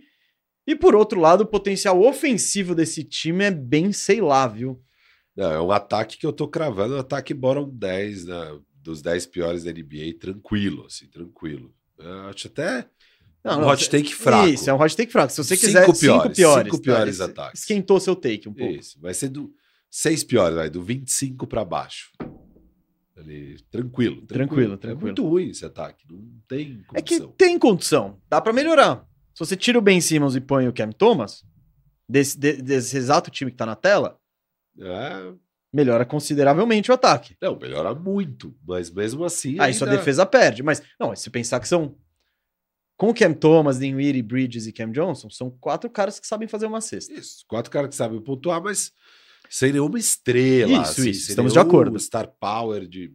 Sabe? É meio ok. O Bical é sua estrela, ele que vai carregar esse ataque. Quão pronto ele tá pra isso, quão talentoso ele é pra isso, sabe? Tipo, eu adoro o Bical, mas não pra ser esse cara, sabe? Não pra esse papel. Foi legal, né? Ele assumir, manteve, ele conseguiu manter a eficiência. Eu acho que ele encontrou um jogo de ISO é, com um volume um pouco maior aí no Brooklyn Nets, tendo que carregar o piano, rodando pick and roll e tal, que foi surpreendentemente eficiente, assim, então não descarto, sabe? Não descarto ser surpreendido com o Bical virando esse cara. Eu só não, não confio e não acho que dá para apostar num time onde vai depender disso, sabe? Vai depender disso. Ele é o melhor jogador do time. Então é meio pouco. Então, eu, eu, tô, eu tô de acordo com isso. Eu acho que pro, é legal pro Michael Bridges jogador e pra gente ver até onde ele Isso. pode chegar. A Exato. experiência é boa. Mas eu acho que vai ser muito difícil dele se estabelecer como um dos grandes cestinhas da NBA. O que talvez ele consiga é falar: olha, agora eu sou o número dois sinistro, sabe? Pode, pode confiar em mim, que, que algo que o Phoenix Suns nunca fez. Nunca confiou nele pra carregar piano nenhum. Eles davam piano na mão do Aiton e não dava na mão dele. Então, eu acho que quanto a isso vai ser legal, mas aquela coisa, se ele é o seu melhor, aí você vai descendo, né? E faltam opções ofensivas nesse time. Eu, eu- nisso eu tô de acordo. Quer dizer, dá até pra colocar times melhores ofensivamente, mas aí vai, sua defesa vai penar. É. E eu acho que se, se o Jack Vaughn fosse priorizar um dos lados da quadra, tenta ter uma defesa sinistra e, e ganhar jogo feio. Eu acho que essa é a melhor estratégia. Vale lembrar que o Nets ele não tem muito. Duas coisas do Nets. Ele não tem Isso. incentivo para fazer tank, Não tem. porque não tem picks futuros. E por não ter incentivo pra fazer tank, é sempre um time que pode tentar se reforçar. Então, Ah, eles têm. sim. Eles pegaram um monte de coisa nas troca, na troca do Duran, pegaram coisa pelo Kyrie Irving, pegaram coisa pelo Harden. Eles estão munidinhos ali. Eles têm no banco dois alas, no banco, dois alas que, meu, todo time quer. Então, É, o Finney Smith mais que o Royce O'Neal, mas. claro, mas o Royce O'Neal No- um expiringzinho ali, baratinho, muito time vai querer. Então, de fato, eles podem mexer essas peças, trazer um cara ali sobrando no time, eles podem, sei lá, se o Ben Simmons não dá certo, vai lá buscar o Tyus Jones expiring, sabe? Dá, dá um Cam Thomas ali, ó, pega um Tyus Jones, sabe? Não, Se- então, ele, ele- eles não têm incentivo pra fazer tank, porque muitas vezes quando o time tá na mediocridade, ele fala, putz, cara, eu não É. vou comprometer meu futuro sem. Mas como o que eles têm de futuro não é nem deles, não, não de- os picks não, não depende do desempenho deles, né? Então, eu acho que é um time, é um candidato aí a, a se mexer. Cara, ano passado, pós-trocas, né, de Duran e Kyrie, eles foram 13 17, até melhor do que eu esperava, e que é um ritmo para 35 vitórias e meia, né? O under-over aqui tá em 37,5, ou seja, espera-se um time melhor do que isso. Não sei se é a chegada do Ben Simmons, de fato, o Ben Simmons esteve saudável aí na pré-temporada, não sei quem assistiu, é, é, um, é um jogador diferente do que vinha sendo nos últimos dois anos. É, fisicamente, muito mais perto do Ben Simmons que jogava em Filadélfia quando jogava. Ainda assim, eu não estou alto mesmo. Eu não estou olhando para isso e falando, não, chegou o Ben Simmons, pô, agora eu vou apostar nesse time. O Ben Simmons é um All-NBA, o Ben Simmons, não. Calma, vamos primeiro ver se o Ben Simmons vai ter é, medo de sofrer falta e ir para a linha do lance livre. Vamos ver se ele vai conseguir arremessar a bola e fazer uma cesta. É, vamos ver se ele vai ter mental e físico, as duas coisas para aguentar a temporada inteira e jogar bem, ser impactante. Eu não tô alto em nada disso, assim, mas tô disposto a sur- ser surpreendido mesmo. Eu só não apostaria nesse time. Eu acho que o ataque é muito, muito fraco. Eu acho que é difícil sobreviver com um ataque desse. Mas de fato, se fizer troca, aí é outro papo, né? Aí eu, eu não sei que, que eles conseguem aprontar aí o front office, mas eu tô baixo nesse time. No time que tá aí na tela, eu tô bem baixo, mas eu tô inclusive no under. Eu botei o under também. Fui de under. Esse. Então, é, dá para bater o over? Dá, mas eu não. Eu não. Eu não tô tão alto. O cara que estou de olho é o Ben Simmons, claro, evidentemente. Isso aí não tem como, não, não tem como ser outro, desculpa. É. Desculpa aí, Finn Smith, Cam Thomas. Até porque esse elenco não é. Lonnie Walker. Lonnie Walker, ó, desculpa, mas eu estou de olho no Ben Simmons porque Pode acontecer qualquer coisa nessa temporada. Qualquer coisa, digo, ele ser um jogador de basquete ou ele nunca mais jogar na vida e tal. Mas não acho que é ele que vai mudar. Não, Ben Simmons chegou, vai elevar o teto desse Nets e fazer dele um time de playoff, etc e tal. É, eu não tô. Já tô cético, né? Em relação... Ben Simmons você tem sempre que estar cético. Uh, eu tava né? Eu dei uma olhada aqui, eu tô. Porque os caras estão mandando no grupo aí, no nosso grupo do Fantasy. Alguma coisa de Harden? É. Deixa eu ver aqui. Só que eu não sei se é, se é. Eu acho que não é verdade, não. Eu não procurei em nenhum outro lugar. Aqui, ó.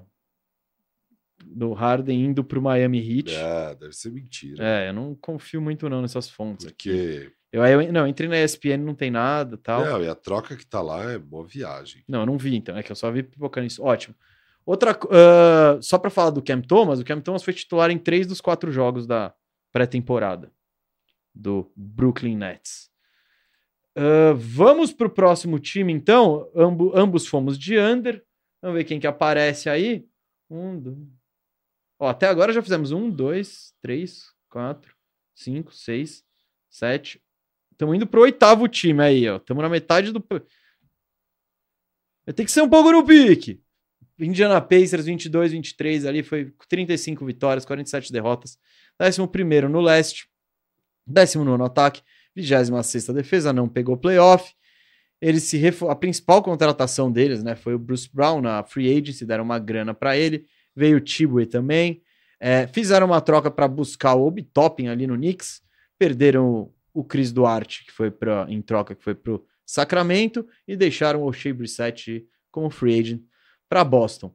No draft, a principal aquisição foi o Jarvis Walker, pick 8, também vieram o Ben Shepard, pick 26, Mojave King, 47, o Isaiah Wong, pick 55. Over-under do Pacers, 37,5. Pegar playoffs, vai, Peição vai para o playoff, paga 2,26. Peição não vai para o playoff, paga 1,65 diante dessas mudanças. Aí vamos ver como é que fica o time. Por favor, diretor, põe na tela a escalação. E, e tem uma questão aí, né, que é o... A gente já fala qual que é. Armador, Tyrese Halliburton. Na 2, o Mathurin. Na 3, o Bruce Brown, que chegou campeão aí pelo Denver Nuggets. Na 4, o Obi Toppin, que chegou do New York Knicks. E de pivô, Miles Turner. No banco, Jarvis Walker, Andrew Nembhard, TJ McConnell, Isaiah Jackson, Daniel Tice e tem esse cara aqui, o Buddy Hilde, que tá com uma situação indefinida, né? Teoricamente seria um titular, mas tá não quero sair, não sei se fico e tananã. Então foi pro banco, o técnico é o experiente Rick Carlisle. Fala mal do Pacers, filho, que a gente sabe que você não gosta dele. O Rick Carlisle que é outro técnico que tem um perfil de sempre buscar vitórias, não importa o que aconteça. É, o Pacers também tem esse perfil, eles não vão para o rebuild nunca. É, tem essa questão do Buddy Hilde, que aconteceu foi as propostas de extensão do Pacers não agradaram Buddy Hilde seu camp, então o Buddy Hilde está querendo buscar uma nova casa já, até para eles não perderem o Buddy Hilde de graça. Então, Provavelmente, finalmente esse ano sai a troca do Buddy Hilde, tá? Mas isso não quer dizer que o Pacers vai para rebuild nenhum, eles vão continuar tentando ser um time bom, buscar um play-in, buscar tal coisa, tá claro. Eles tinham cap space, eles apostaram aqui, trouxeram dois titulares, né? Está vendo na tela. Trouxeram o Bruce Brown e o B Topping. É... São dois titulares que nunca foram titulares, inclusive, né? Então não é que trouxeram porra, dois caras mega experientes, bons, que chegam para resolver e tal. Não. Bruce Brown, que foi muito bem no Denver Nuggets, pagaram uma bala, acho um contrato totalmente irracional, mas que tudo bem para a situação do Pace. E o Obi Toppin, que, pô, a gente estava doido para ver ele fora das sombras do Julius Randle, finalmente vai ter um espaço aí. Tomara que seja bom, mas a gente não sabe, a gente não pode falar, não. Pô, o Bitopping é irado, é um power forward titular de NBA. Não, talvez ele seja um, um reserva, talvez ele seja um cara que nem de rotação é, porque ele nem de rotação era no Knicks direito. Na reta final ali ele foi. Eu gosto do Obitop, eu acredito nele. Mas eu acho que eu tenho muitas dúvidas, ainda mais com essa questão do Buddy Hilde. Então você vai ter de titular aí um Benedict Mathurin é, na 2, no segundo ano dele, ainda um pouco cru e tal. Eu não sei quantas vitórias esse time consegue mesmo. A defesa deles foi uma das piores da NBA.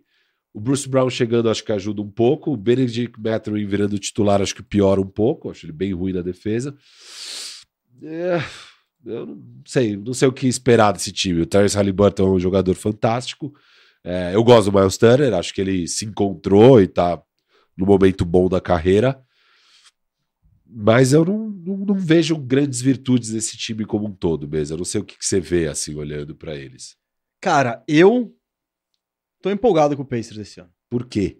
Me convença. Não sei, não sei. Não, não, vou, não vou te convencer, isso eu tenho certeza. É? Ah, você é bem difícil de se convencer. Vamos lá, né? Você não se conhece, Rafael Cardone, É, Firo? Se der bons argumentos, eu topo. Cara, o me principal argumento chama-se- Eu gosto de dois dos cinco. Que tá, eu gosto de todos, na real.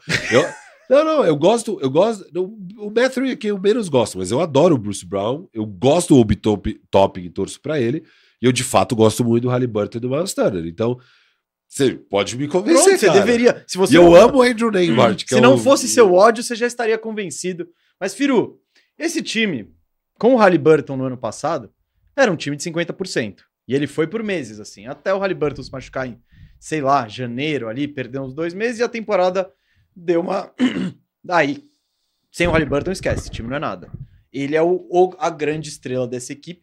E eu gosto muito do estilo de jogo dele. Eu acho que ele é um jogador que ajuda qualquer equipe, que ele, ele de fato contribui para vitórias faz tudo, ele arremessa, ele distribui o jogo, ele marca, ele joga na 1, joga na 2, precisa colocar ele na 3, ele joga na 3. É... E eu acho que, enfim, mais um ano dele significa um- evolução para essa equipe que é praticamente a mesma, mas que reforçou a posição que para mim era a pior, a mais fraca do elenco, que é a posição de ala de força.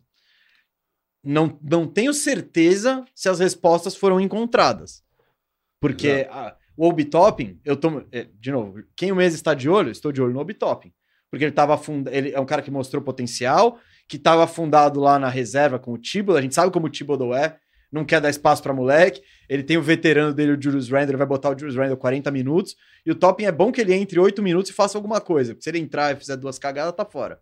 Agora ele vai ter espaço e para mostrar o potencial dele. Que eu gosto muito da ideia da dupla Halliburton e Obi-Topping. Ah, o Halliburton vai se divertir horrores com Só o jogando Bitop no cima, time. é. exato. Festival de ponte aérea vai ser legal demais. E além disso, eles pegaram também no draft o Jarvis Walker, que foi o pick 8, que é um ala de força. Eu acho que ele na NBA ele vai até jogar um pouco na 5 também, vendo principalmente como tá esse time. Eu acho que ele vai dar uma arriscada na posição 5, mas é um cara hypado, que chegou a ser cotado até pro pick número 5. É um cara que vai trazer que eu acho que vai ser um bom defensor logo de cara e que tem até os seus recursos no ataque, né? Um arremessinho que pode sair de meia distância, uma distribuiçãozinha de jogo.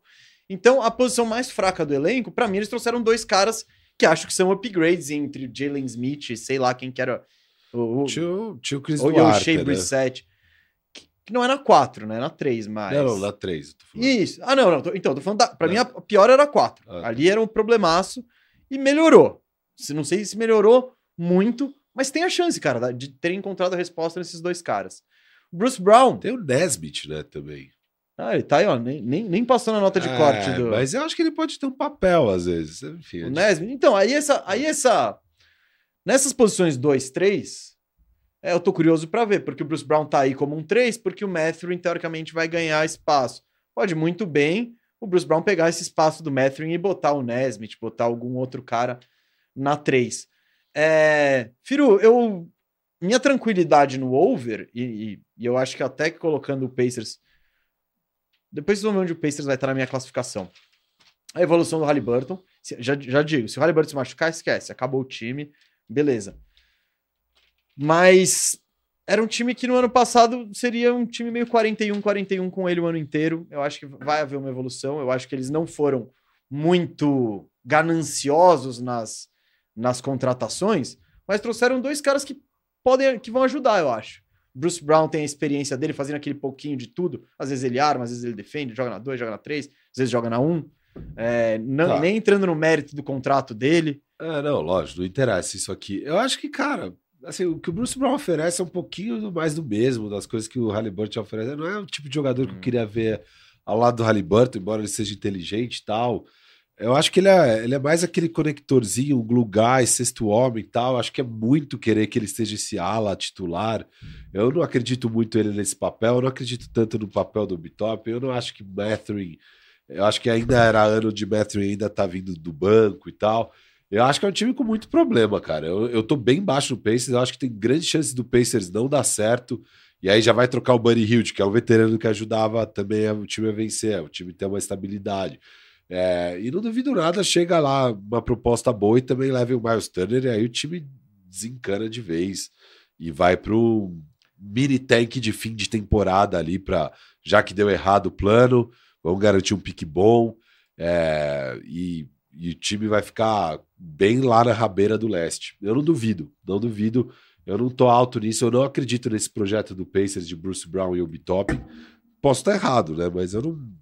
Não... Impossível. Você já errou alguma vez? Ah, várias. Essas é. previsões de pré-temporada você acerta 10 para errar 5, né? Não tem jeito. Você tá feliz com 66%? Ah, tô feliz. Tem, feliz, feliz. tem colégio que você não passa, hein, com 66%. É... Mas é isso, cara. Então, crava seu under aí, vai. Eu tô no under, eu tô no under. Eu tô no over. Eu não cravo, não é, não é o under que eu cravo e falo apostem no eu under. Eu cravo o over do Indiana Pacers. Eu tô cravando o over do Indiana Pacers aqui. Coloquei Nesse momento. Alto ainda. Meu under é alto, mas eu não cravo, entendeu? Não, não, eu tô cravando o over aqui. Eu acho que o Indiana vai vai eu bati na mesa, eu balancei tudo. eu acho que o que vai pegar o over e é um time que eu, por exemplo, gosto mais do Indiana do que do Bulls, gosto mais do Indiana do que do Raptors. Talvez que o Orlando. Jamais. Sim, sim, eu tô eu tô pacerizado, eu tô não, pacerizado. Eu olho pra esse time e falo, mano, não tem nem como tentar competir com Bulls e Raptors. Nem tentar, é, é muito inferior. É que tem o melhor jogador, né? Em qualquer um desses duelos. Aí, mas sempre tem uma chance. É, não, não tem. Tem. Com tranquilidade. Então vamos lá. Mais um exemplo de como o Firu detesta o Indiana Pacers, ele odeia esse logo. O capacho da casa dele tem um ah, símbolo do peição. Espero estar errado. Vamos lá, peição. Você faz essas médias, ninguém acredita. Põe o próximo time aí, diretor, por favor.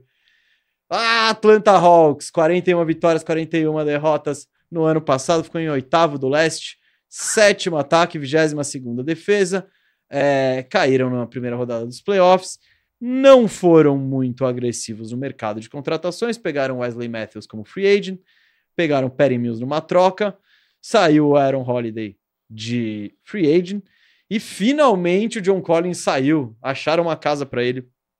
Ele foi para o Utah Jazz. No draft eles pegaram o Buffkin na 15ª posição, Gaye na 39ª e o Land na 46ª. Over-under do Atlanta Hawks 42,5. Vai pegar playoff? Sim. Paga 1,49? Não. Paga 2,65. Você quer ir direto para a escalação ou você quer comentar alguma coisa aqui? Não, não tem muito o que comentar, né? O John Collins fato. finalmente foi embora, não conseguiram nenhum ativo de volta, foi só dump mesmo. E beleza. Eu não curti muito o pique deles de Kobe Buffkin. Eu acho que esse time não tinha a menor condição eles deixarem passar o Ken Whitmore, sabe? Seria o cara que, mano, ah, vamos arriscar. Se der certo, é tudo que a gente mais precisa aqui. É... Bom, dá para dizer isso para vários times, mas vários times, mas o Atlanta é um deles e eu não gostei, ok. De resto é isso aí, vamos embora. Vamos ver a escalação, como que o Hawks vem para essa temporada. Trae Young na armação, DeJounte Murray na 2, Sadiq Bey na 3, na, na DeAndre Hunter na 4 e o pivô é o Clint Capella. No banco, Boyan Bogdano, Bo Bogdan Bogdanovic, Oneko Congo, Jalen Johnson, AJ Griffin e Kobe Buffkin. O treinador é o Queen Snyder. Firo, falando de over-under, tá em 42 e meio. e meio. Ano passado eles foram 41, 41. Eu já vou dizer que eu tô no over, porque eu dou duas vitórias a mais pelo Queen Snyder. Ele- Eles, mesa, ano passado, né? 41-41, 116 a 116, o offensive rating e defensive rating. Eles ganhavam um jogo, perdiam um jogo. E eles ficaram o ano inteiro a uma vitória, uma derrota do 50%. Porque Não, eles faziam isso. E eles ficaram o ano inteiro sem ganhar duas ou perder duas seguidas. Isso, Foi um isso, negócio então, muito louco. Eles sempre ficavam ali perto de 50%. Um time que foi muito doido ano passado. Deu adeus ao John Collins, né? Que é um cara que não encaixava nesse time e não estava mais dando certo. E eles acharam que ia ser uma adição por subtração. E chega o Queen Snyder, mesa, que eu concordo. Ele vai trazer duas vitórias a mais. Eu diria que ele vai trazer muitas mais vitórias a mais. Eu acho que ele é um cara bom de armar um sistema ofensivo. Ele tem uma das armas ofensivas mais poderosas da liga, que é o Trae Young. E já na preseason você começa a ver um pouco das ideias, né? Um time com muito mais movimentação, o Trae jogando mais sem a bola, um jogo bem mais coletivo de distribuição, o que facilitam as coisas, e até para o próprio Trae ele vai ter mais lances abertos, você vê várias jogadas onde a hora que ele recebe a bola, tem um corredor já livre para ele fazer uma bandejinha, sabe? Então, o Queen Snyder vai trabalhar para facilitar a vida, principalmente das estrelas dele, mas de todo o time, no basquete mais coletivo. E eu acho que o Hawks tem boas peças, cara. Você olha para esse time, mesa. Triang, DeJounte, Sadiq Bey, Andrew Hunter e Capella. E o que é barbada é esse backcourt, porque de resto, cara, você pode colocar Jalen Johnson, acho que Jalen Johnson vai ter um bom ano. O AJ Griffin pode surpreender também. O Okongo pode virar titular. Eles podem jogar com três armadores, o Bogdan entrar um pouco. O Bogdan pode ter um papel legal, acho que ele é um jogador muito inteligente e com uma capacidade de pontuar muito boa. Eu adoro o Bogdan Bogdanovic, é jogador para fechar jogo e tudo mais. Então, cara, você dá essas peças na mão de um treinador igual o Quinn Snyder, eu acho que pode sair coisa boa. Com certeza é o melhor treinador da carreira do Trae Young até aqui, sabe? Sim. Com Não, certeza. Mas tudo que você disse agora já era verdade nos últimos anos. O elenco do Hawks sempre foi bom. Sempre foi. Sempre teve peça em todas as posições. Desde o ano passado, sempre tinha maneiras diferentes que o técnico poderia jogar. Sempre tinha alternativas. E agora, e é o que eu. É uma dúvida que eu tenho, é a questão, o Trae Young, o quanto você pode. O quanto sucesso você vai ter com esse cara no seu time.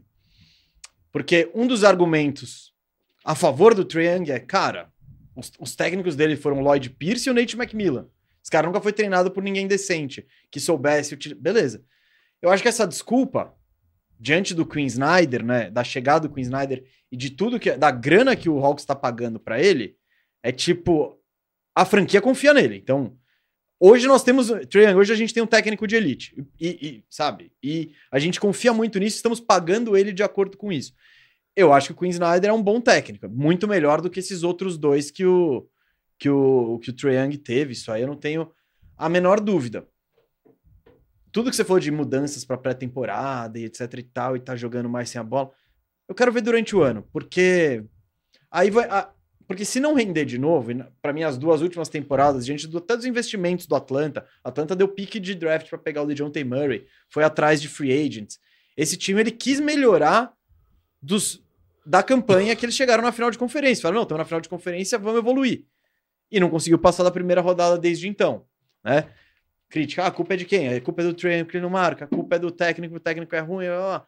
Cara, eu acho que não tem muito mais desculpas pro o Atlanta deveria pegar um playoff direto. Deveria brigar por uma. Não só deveria, Calma, calma. como irá, Gustavo. Não, pro- Estou cravando. Tudo bem. Playoff direto. Tá. Você. Volta uma só, só pra gente ver na KTO, por favor, quanto que tá pagando isso.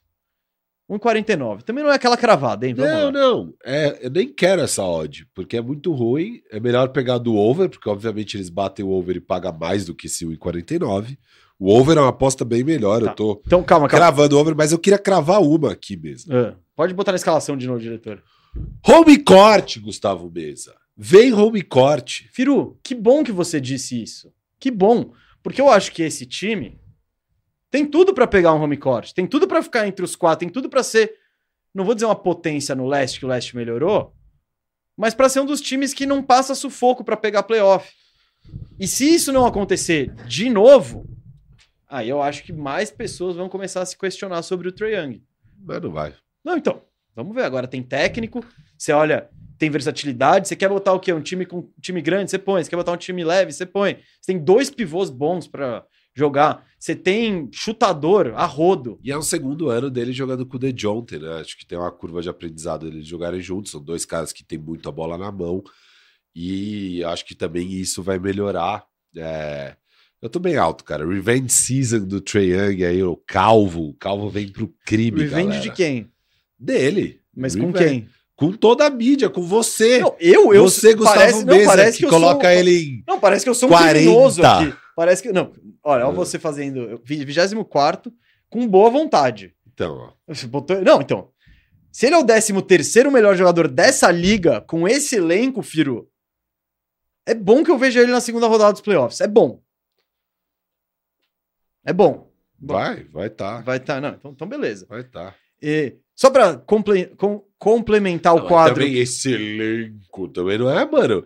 Eu, eu só tô colocando lá porque o Young é foda e eu gosto do Queen Snyder. Você pega. eu não, você eu pega não acho um puto elenco. Isso É aqui. um bom time, velho. No banco, com tudo, é um bom time, não é? Você põe um, Mano, você põe um Hunter, top 12, Bem Hunter e Capela, os titulares, cara. Eu não acho um puta você time. põe. Cara, para um top 13 da NBA é mais que suficiente. Mais que suficiente. Você tem versa... você não... Óbvio que você não tem nenhum craque, mas o craque, teoricamente, é você. Você, Trae Young. Então, eu, eu acho que na- com um técnico bom, você tem muita peça experiente que pode te ajudar, sabe? Eu, eu acho que é um bom elenco. É, eu acho bem qualquer coisa. Bem, Bem é, eu qualquer não sei. coisa. Se você, para um jogador que é o. Sadi... Cara, os- Não, a gente- agora agora assim, você ó, jogou. E a você resolveu jogar seu amigo Bogdan Bogdanovic no- embaixo do busão Não, agora. Ele eu gosto, só que ele é na posição do Young e do DeJounte. Ele, pra mim, é o terceiro melhor do time. O terceiro melhor desse time é o Bogdan. Ou o Okongo, que também é banco. Mas, assim, é, a posição 3 e 4 tá totalmente aberta. Eu nem sei se essa Dick Bay e Andrew Hunter pode acabar o ano sendo Jalen Johnson e Jay Griffin.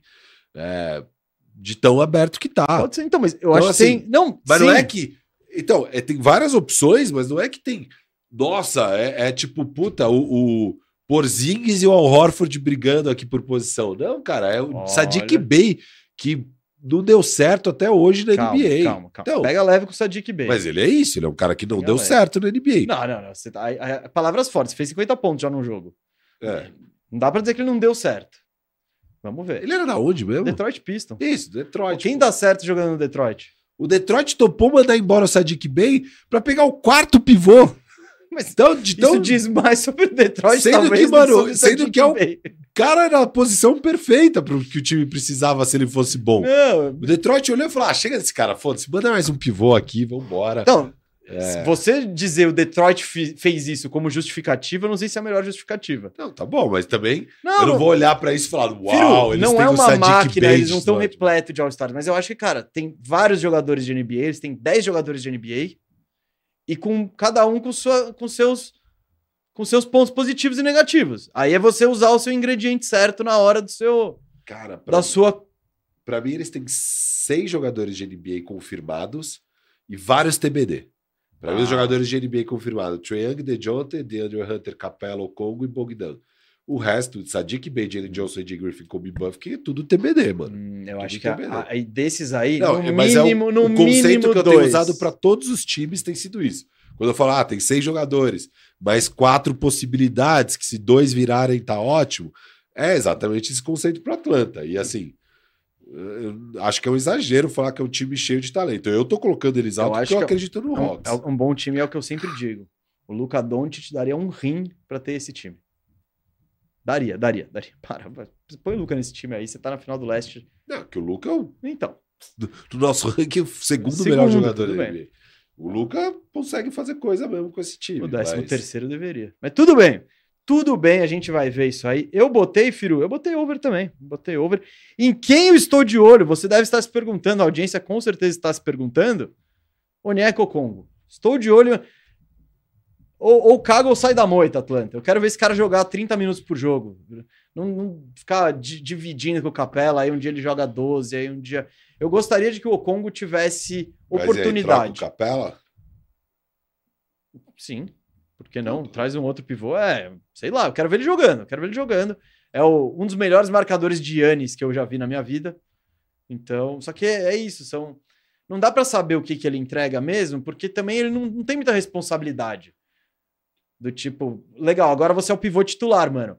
Você não pode ficar fazer quatro faltas em 16 minutos, tá? Você tem que se segurar. Então eu gostaria de ver ele com mais protagonismo aí no Atlanta.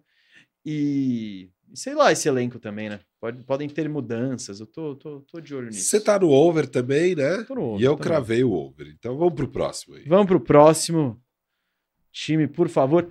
New York Knicks, 47 vitórias. O Knicks, é- você olha os dados do Knicks, você fica surpreso. 47 vitórias, 35 derrotas na temporada passada, quinto do leste, terceiro melhor ataque da NBA. Não, terceiro melhor ataque da história da NBA. Ah, é, que tá nessas? Ah, mas todo ano tá batendo É, não. também, eu não tô... Eles foram terceiros, três foram os três melhores da história. Então, o que é um dado no mínimo surpreendente. Defesa 19, também não se mexeram muito. Vem com a base que foi para a segunda rodada dos playoffs do ano passado. A principal contratação foi o Di Vincenzo, também veio o Nathan Knight como negócio. Não tiveram pick de draft. Cansaram do Obi Top e mandaram ele para Indiana. E o Derrick Rose saiu como free agent para Memphis. Over-under 44,5. Vai pegar playoff? Sim, 1 ponto. Paga 1,3. Não, 3,55. Vamos para a escalação e eu já vou falar um negócio. É, o time é o time do, do ano passado, é o time que eliminou o Cavs na primeira rodada dos playoffs do ano passado. Jalen Brunson na armação, Quentin Grimes na 2, RJ Barrett na 3, Julius Randle na 4 e o Mitchell Robinson de pivô na 5. No banco tem o Emmanuel Quickley, Dante DiVincenzo, Josh Hart, Isaiah Hartenstein, Jericho Sims e ele, o eterno Evan Fournier. Essa é a patota do Tom Thibodeau. Firu, podem, eu, eu acho que eu tenho o costume de não acreditar no Lake, no, no Knicks. É. Mas esse não pegar playoff a 3 conto, 3,55. 3,55, Eu anotei isso enquanto você falava. é, mano, Pô, é muita grana. cresceu muito, hein, o olho. Ah, tá bom isso, hein? Cara, é o mesmo time, eles trouxeram o Dante Di Vincenzo, que é mais um arremessador, e é, é o principal problema ainda do ataque do Knicks, é arremesso, por incrível que pareça, é desde sempre.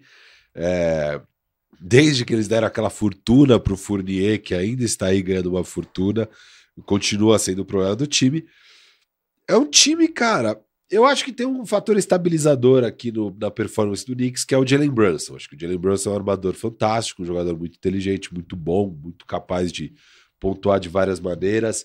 É um veterano mesmo, que estabiliza, porque o outro veterano que eles tinham no ano que eles foram bem é o Randall, que é tudo menos uma força estabilizadora. Ele é uma montanha russa e que vamos ver se vai continuar o padrão, porque o padrão é temporada irada, vai para os playoffs, ele é ridículo nos playoffs, uma temporada horrível, ninguém acredita nada, temporada irada, All NBA, né?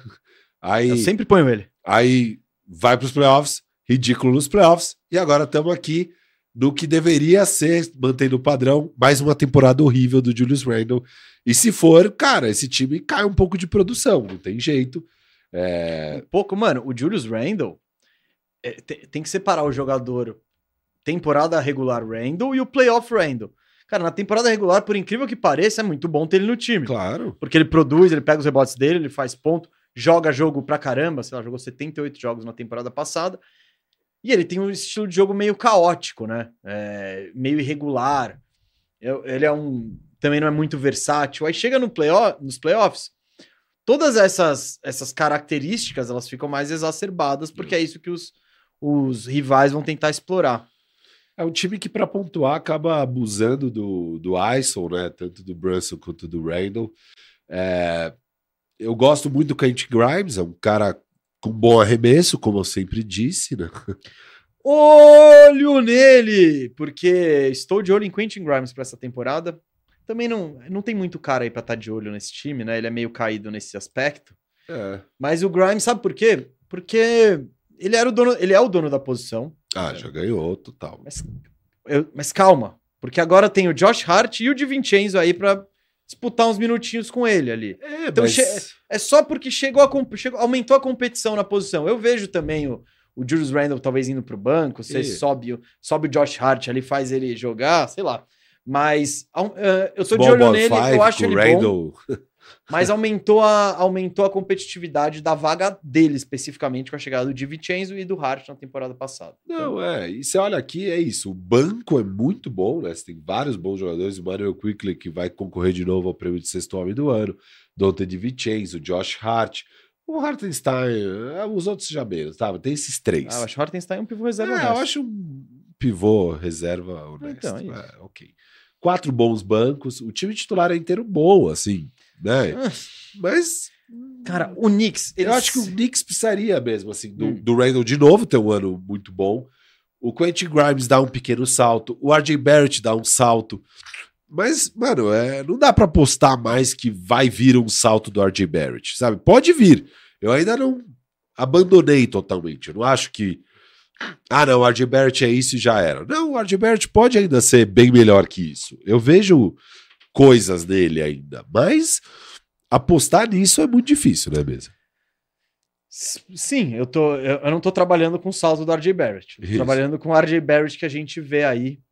E, meu, eu tenho muita dificuldade em olhar esse Knicks e ver nesse Knicks um time de 47 vitórias, que foi Ah, o que rolou no ano passado. Também. Não é nem que o, o over-under também falou, não, galera, o ano passado esquece, já baixamos pra 44,5. E esse 45 eu acho difícil também. Eu fui no under. Eu fui Eu, eu fui no under do Knicks. É, posso quebrar a cara, o Knicks, o Tom Thibodeau, ele tem essa característica Sim. dos times dele entregarem mais durante a pré-temporada, se importar muito com isso. E também tem uma característica de que uma hora esgota o bagulho. Ninguém Isso. aguenta mais. Eu tô disposto a quebrar a cara com o Knicks. Não, como, como É. quebrei a cara em outros anos, não será a primeira vez. Mas é isso, eu olho a escalação, eu olho o time, como quebrei nos playoffs, falei, mano, não vejo esse time passando na, pra segunda rodada tal. Então eu vou de novo no under e, posso quebrar a cara. Pode ser de novo um time do Tom Thibodeau que marca que nem doido, mesmo que os números não mostrem isso. É, O Brunson, é o que você falou, piso, ele é um cara pra mim que leva o piso do seu time. Você, é um cara que você joga a bola na mão dele, alguma coisa ele, Ele é vai fazer, bom. sabe? Ele é muito então. O Brunson é Ah, eu, eu não. O elenco complementar não me, não, não me brilha os olhos. Tipo, o Grimes, eu é, acho um vários bom caras jogador. bons. Não, mas vários caras bons, tipo. ah, Isso. é. Então, sei lá. É, e meu maior medo é o Randall de novo ter uma temporada ruim, porque ele é um cara muito imprevisível. Você não sabe o que vem aí. E se ele tiver uma temporada ruim, sei lá. Difícil imaginar esse time tendo muito sucesso. Então. Eu tenho medo. Eu tenho medo do Knicks ter.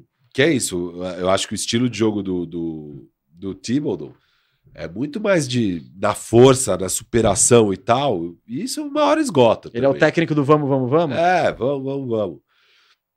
Sei lá, não, não acho que é o, o basquete que você consegue sustentar por tempo e o mais Knicks longo. tem um assim. histórico, né? Teve o ano que eles foram para os playoffs e foi uma surpresa geral quando eles perdem para Atlanta.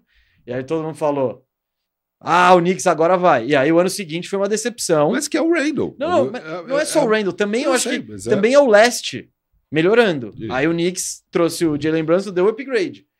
Só que você vê o, o resto da conferência também se movimentando tal. Então talvez deu um choquezinho de realidade. É, eu acho que ah, vai. ô Knicks, pô, cê- cê- cê- teria maior prazer em quebrar a cara com você de novo esse ano. Vamos lá. Pode, pode bater esse over, mas eu tô no under. E agora os cinco melhores times do leste. Chegamos, chegamos. Chegamos, o Knicks é o sexto, então? Pra KTO, né? Isso, isso, isso, isso. Vamos pro, vamos pro próximo, por favor, diretor, pode botar na tela. O vice-campeão. Vice-campeão Miami Heat, ano passado 44 vitórias, 38 derrotas, sétimo do leste, 25 ataque, oitava defesa. E foi um time que perdeu uns carinhas aí. Perdeu o Struz, perdeu o Gabe Vincent, né? O Struz num sign and trade, o Gabe Vincent foi só como free agent pro Lakers mesmo. O Dennis Haslen se aposentou, o Corey Zeller foi pro Pelicasso, o Yurtseven também saiu como free agent e o Oladipo vazou em troca. Quem que veio para repor essas peças? Josh Richardson, Thomas Bryant, Justin Champagne, Cole Swinder, Swinder e o R.J. Hampton. Que esse, esse aí eu não caio não, hein? Esse aí eu não caio não. E no draft eles pegaram o Jaime Hackers Jr. na- no pique 18, over-under deles 46,5 para pegar playoff 1,16 para não fora do playoff 5,2. É, vamos ver como fica o time. Ah, O que é? não, eu ia só comentar aqui, né? Esse ataque 25 mesa É, é uma coisa bem esquisita, né? É tipo, é, é o Miami. Se você não, é, é esquisito se você não assistiu Miami. Porque você vê um ano de Miami, é bem isso aí mesmo. É, É, mas eles têm potencial pra estar em décimo segundo, Não, décimo, sabe? Tranquilo. Mas a temporada regular do Miami é. Eles têm o jeitinho deles, é o hit culture. É, precisa ver o quanto eles vão fazer isso de novo, tá? Mas teve outro ano que eles ficaram em primeiro no leste, foram bem na temporada regular, e aí nos playoffs eles foram mal, por sinal. Então eles aprenderam. É. Mas aqui, cara, as. Galera fala muito de nossa, o Hit perdeu, o Gabe Vincent, o Max Struz. O Gabe Vincent, de fato, eles tentaram manter, eles ofereceram até onde eles podiam oferecer, que é muito menos do que o Lakers podia oferecer. Ficaram tristes de perder o Gabe Vincent. O Struz, eles estavam mais conformados e de boa, e óbvio, também não ia dar para pagar. Mas eu não acho que é uma grande perda mesmo. Eu acho que chega o Josh Richardson, né? Que inclusive era a principal peça na troca para eles pegarem o Jimmy Butler naquele signing trade. E agora estão de volta, tá de volta aí junto com o Jimmy Butler. O Josh Richardson, que a grande dúvida é se ele volta a ser o Richardson. Foi muito bom, a galera pegou, hein? Richardson. Ele, cara, era um cara de quase 17 pontos por jogo, mais de quatro assistências por jogo. É, E, e desde então, cara, o que é louco é a eficiência dele meio que se manteve, né? Que é 36% de 3, mais de 80% da linha do lance livre e tal. Mas o papel mudou, ele não encaixou nos times, não encaixou no Sixers, não encaixou por onde passou. Mas ele tá de volta pro Hit, cara, com 30 anos. 30 anos, Mas é, uma coisa é você ter 30 anos, outra coisa é você ter 30 anos e não ter jogado basquete direito a 3, sabe? Ah, não, ele jogou minutos Di- e. Direito, sabe? Ele É. esteve em quadra e perdeu espaço em todos os lugares onde esteve e tal. O, o Josh Richardson, ele é o. Esse cara, ele é o. Como posso dizer?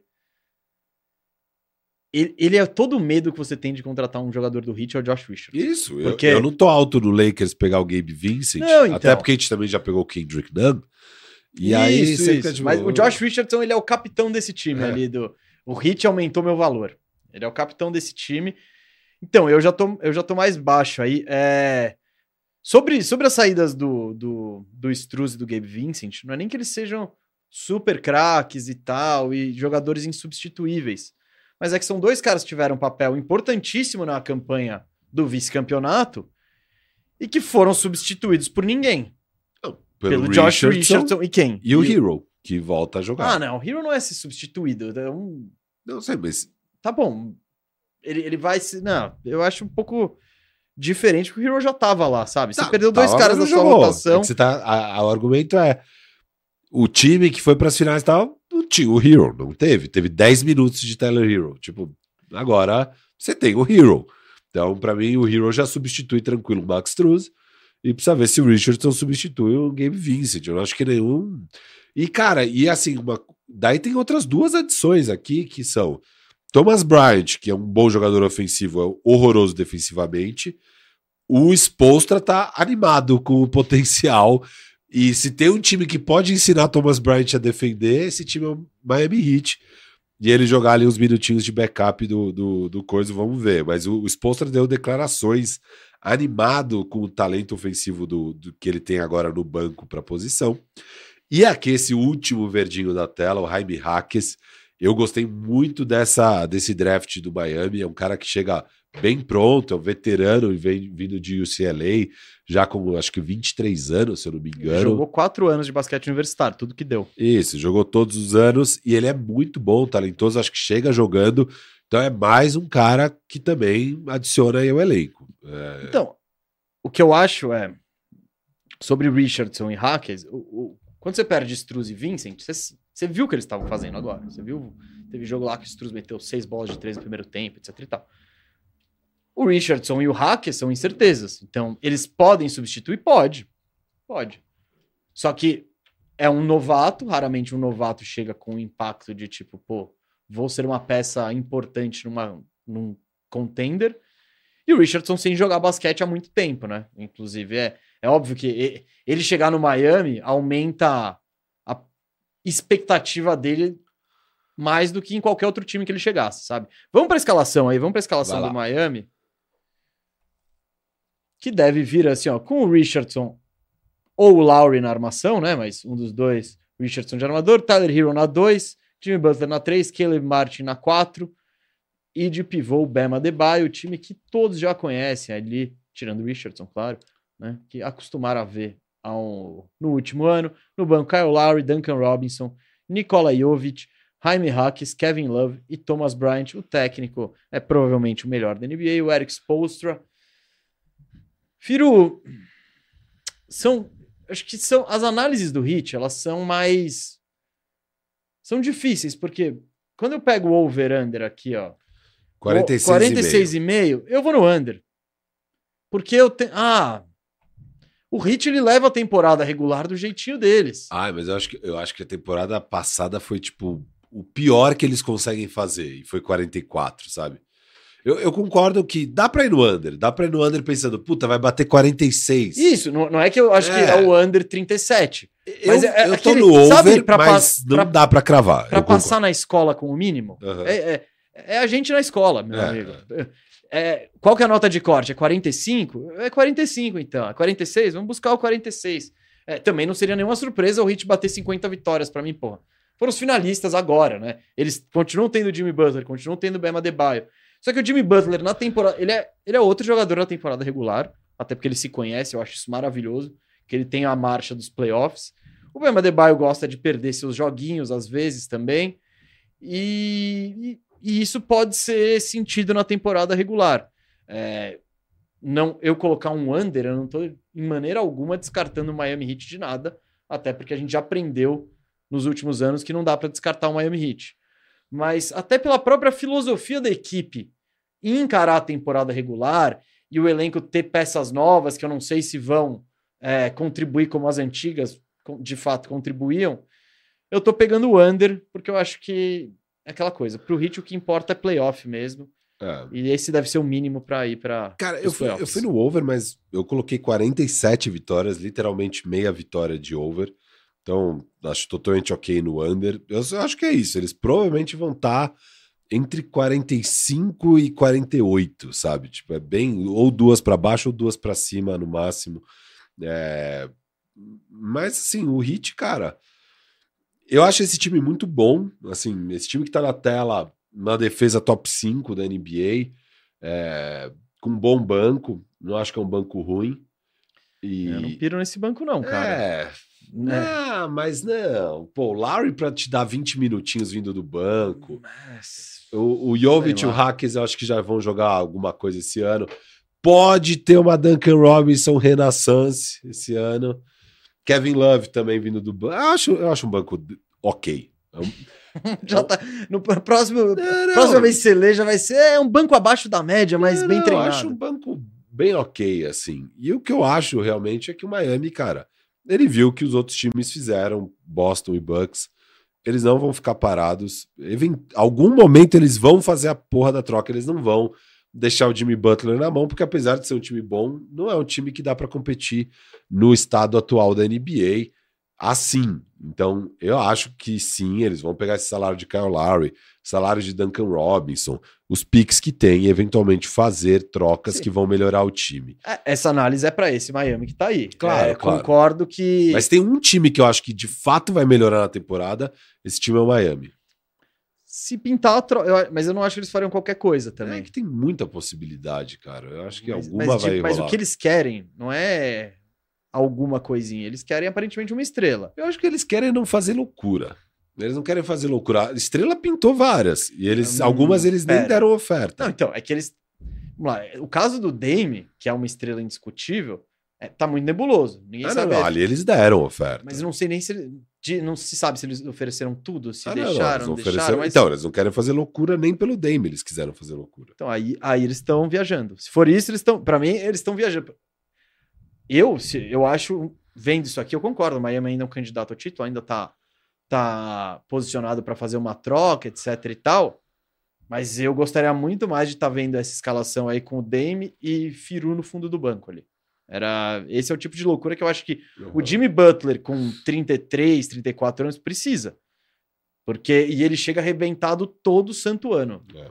Então, eu acho que o Miami fica nessas de, ah, não, ah, não vou botar esse pique. Ah, é. Não, não vai ter Hero para pegar Dame. Vai ter, você tem que pegar os Expire.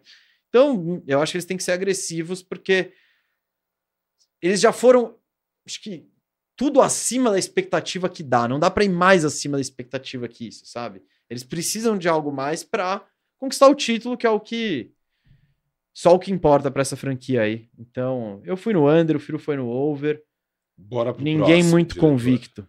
É, não, zero convicto. Ah, falando em convicção, hein? Philadelphia 76ers, 54 vitórias, 28 derrotas no ano passado, terceiro do leste. Quarto ataque, oitava defesa, caiu na segunda rodada dos playoffs. A gente nem, a gente nem atualiza mais essa sessão, a gente só deixa a segunda rodada dos playoffs, é, porque todo ano é assim. E vieram os caras, vieram os caras, talvez não, mas vieram uns caras. Kelly Oubre, Patrick Beverly, Mo Bamba, Danny Green e Philip Petruzev foram os free agents que o, que o Sixers pegou. Perderam o Jalen McDaniels, Shake Milton, George Niang Mac McClung.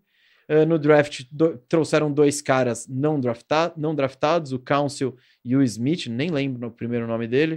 Não, Desculpa. do Smith, não. O Rick Council. Sim, sim. Esse eu, esse eu É. conheço, vi. O Smith, NA, aí, bicho, ficou difícil. Aí é difícil mesmo. Over-under deles, 49,5. Que é alto, né? Pensando em tudo que tá rolando com esse time E mesmo. baixo, pensando que eles ganharam 54 na temporada passada. E tiveram ataque e defesa top 10. E que isso pode se manter, mesmo se o Harden não jogar. Vendo aqui os caras que chegaram e os caras que saíram, eu tô totalmente ok com todo mundo que saiu. Ninguém vai fazer muita falta. Eu gosto do Jalen McDaniels, mas ele não jogou nos playoffs. E eles gastaram asset, né? Gastaram picks de segunda rodada para pegar o Jalen McDaniels no meio da temporada. Acabou não usando nos playoffs. Então, sendo assim, ok, perder. Eu acho que deveriam ter mantido, talvez, mas ok. Pegaram o Kelly Oubre pelo mínimo, que é um ótimo signing pelo mínimo. É um pouco perigoso ele ter falado que ele chega para não para se encaixar, mas para se destacar. que da hora, hein? Essa é a declaração que você quer do seu Isso. jogador de salário mínimo que fechou um contrato em outubro. Exatamente. Então, essa é a parte mais perigosa de Kelly Oubre. Patrick Beverly também é um jogador de NBA. Então, eles pegam dois jogadores de NBA. Eu acho que eles não perderam nenhum jogador de NBA para mim. Ah, o Niang é jogador de NBA. Tá, mas pior que esses dois para mim. Não, não. E aí, Mamba, Green e Petruzev, se um deles virar um jogador de rotação, tá ótimo, não sei o que vai acontecer. Mas ok, eu acho que o- nesse sentido, Sixers vem melhor. Mas por que que tá abaixo a previsão mesmo? Calma, vamos, vamos, vamos ver a escalação, a gente já vai Isso. explicar. E eu, eu não sei se eu concordo muito também, mas é que do quão melhor. Pode botar a escalação na tela, diretor. Ah, acho que eles estão com o elenco mais profundo que eles já tiveram, cara. que neste momento o elenco é James Harden na armação, Tyrese Maxey na 2, Tobias Harris na 3, PJ Tucker na 4, Embiid de pivô, no banco de, Ando- de Anthony Melton, Kelly Oubre, Patrick Beverly, Danny Green, Paul Reed, e a, pra mim a principal contratação de todos esses que falamos é o treinador agora, o Nick Nurse, esse sim, Boa. substituindo o Doc Rivers, esse eu acho que vai ter mais peso do que qualquer um desses nomes aí que citamos antes. Firu, va- putz, os- vamos lá, os Sixers, muito difícil de prever os Sixers, porque eles têm esse cara aqui que eu tô apontando, ó, James Harden, que neste exato momento deveria estar treinando e não tá, Pelo segundo dia pelo seguido. segundo dia seguido ele não colou, ele tá fazendo a rotina James Harden, que é eu quero sair, o Maury tá fazendo, que é o general manager do Sixers, tá fazendo a rotina dele, que é tipo, pff, só troco quando eu quero e pelo retorno que eu quero, senão eu não troco de jeito nenhum.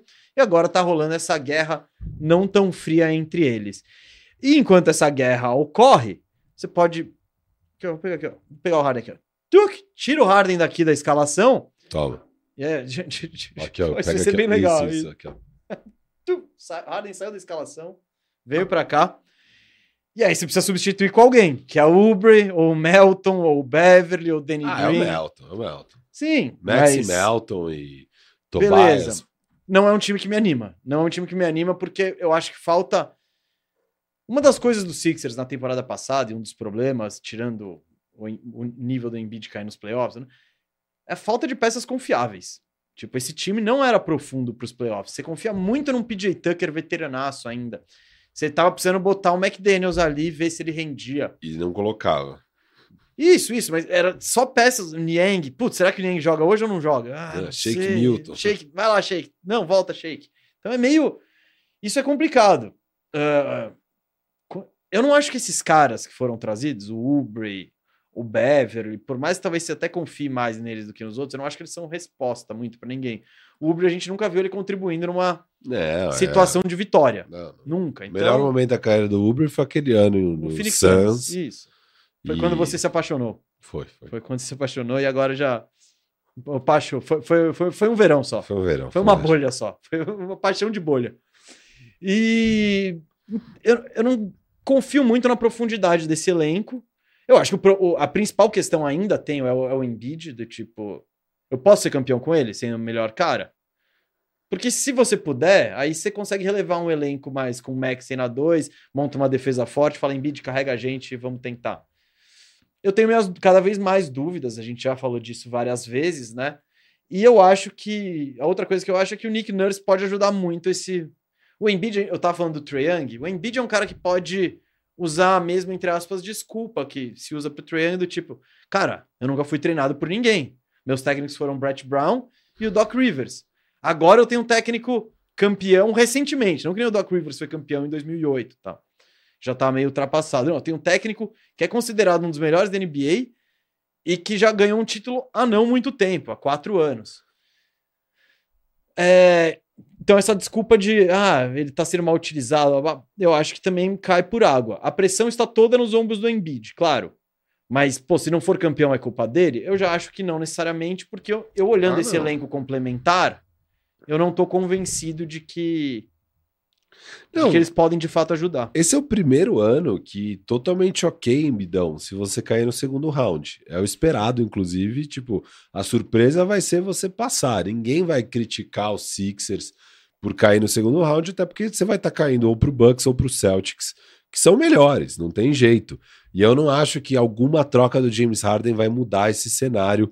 É, porque não, a gente está vendo quais são as possibilidades de troca de James Harden e não são muitas e nada muito animador. Então, é, mais mesa, o, o, time é muito bom. Esse time que está na tela para mim é muito bom.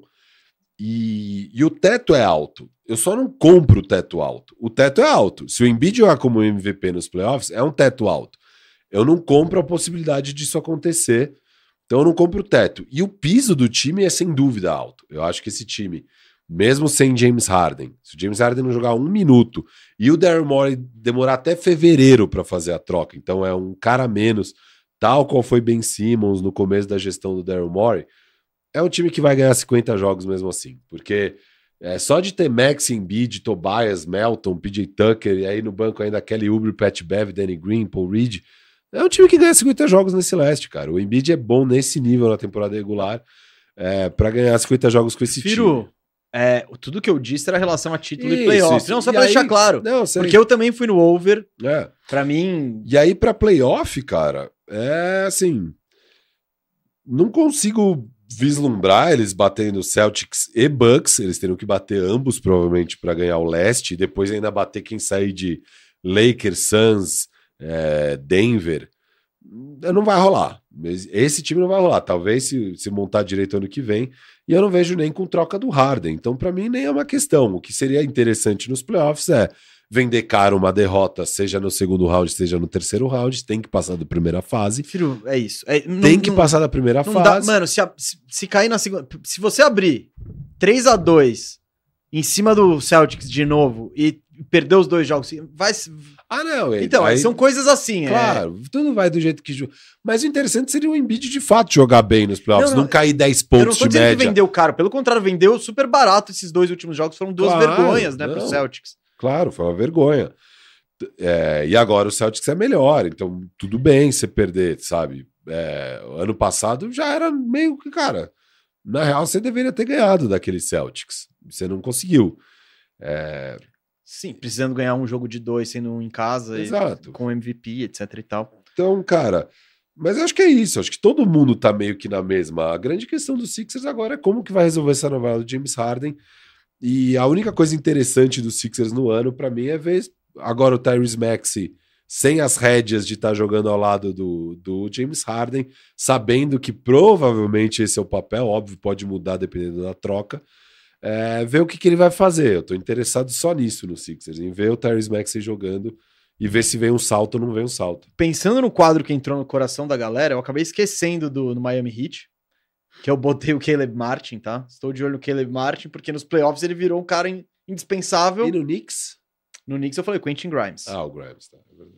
Então o Caleb Martin, diante do que ele fez nos playoffs, já estão dando por.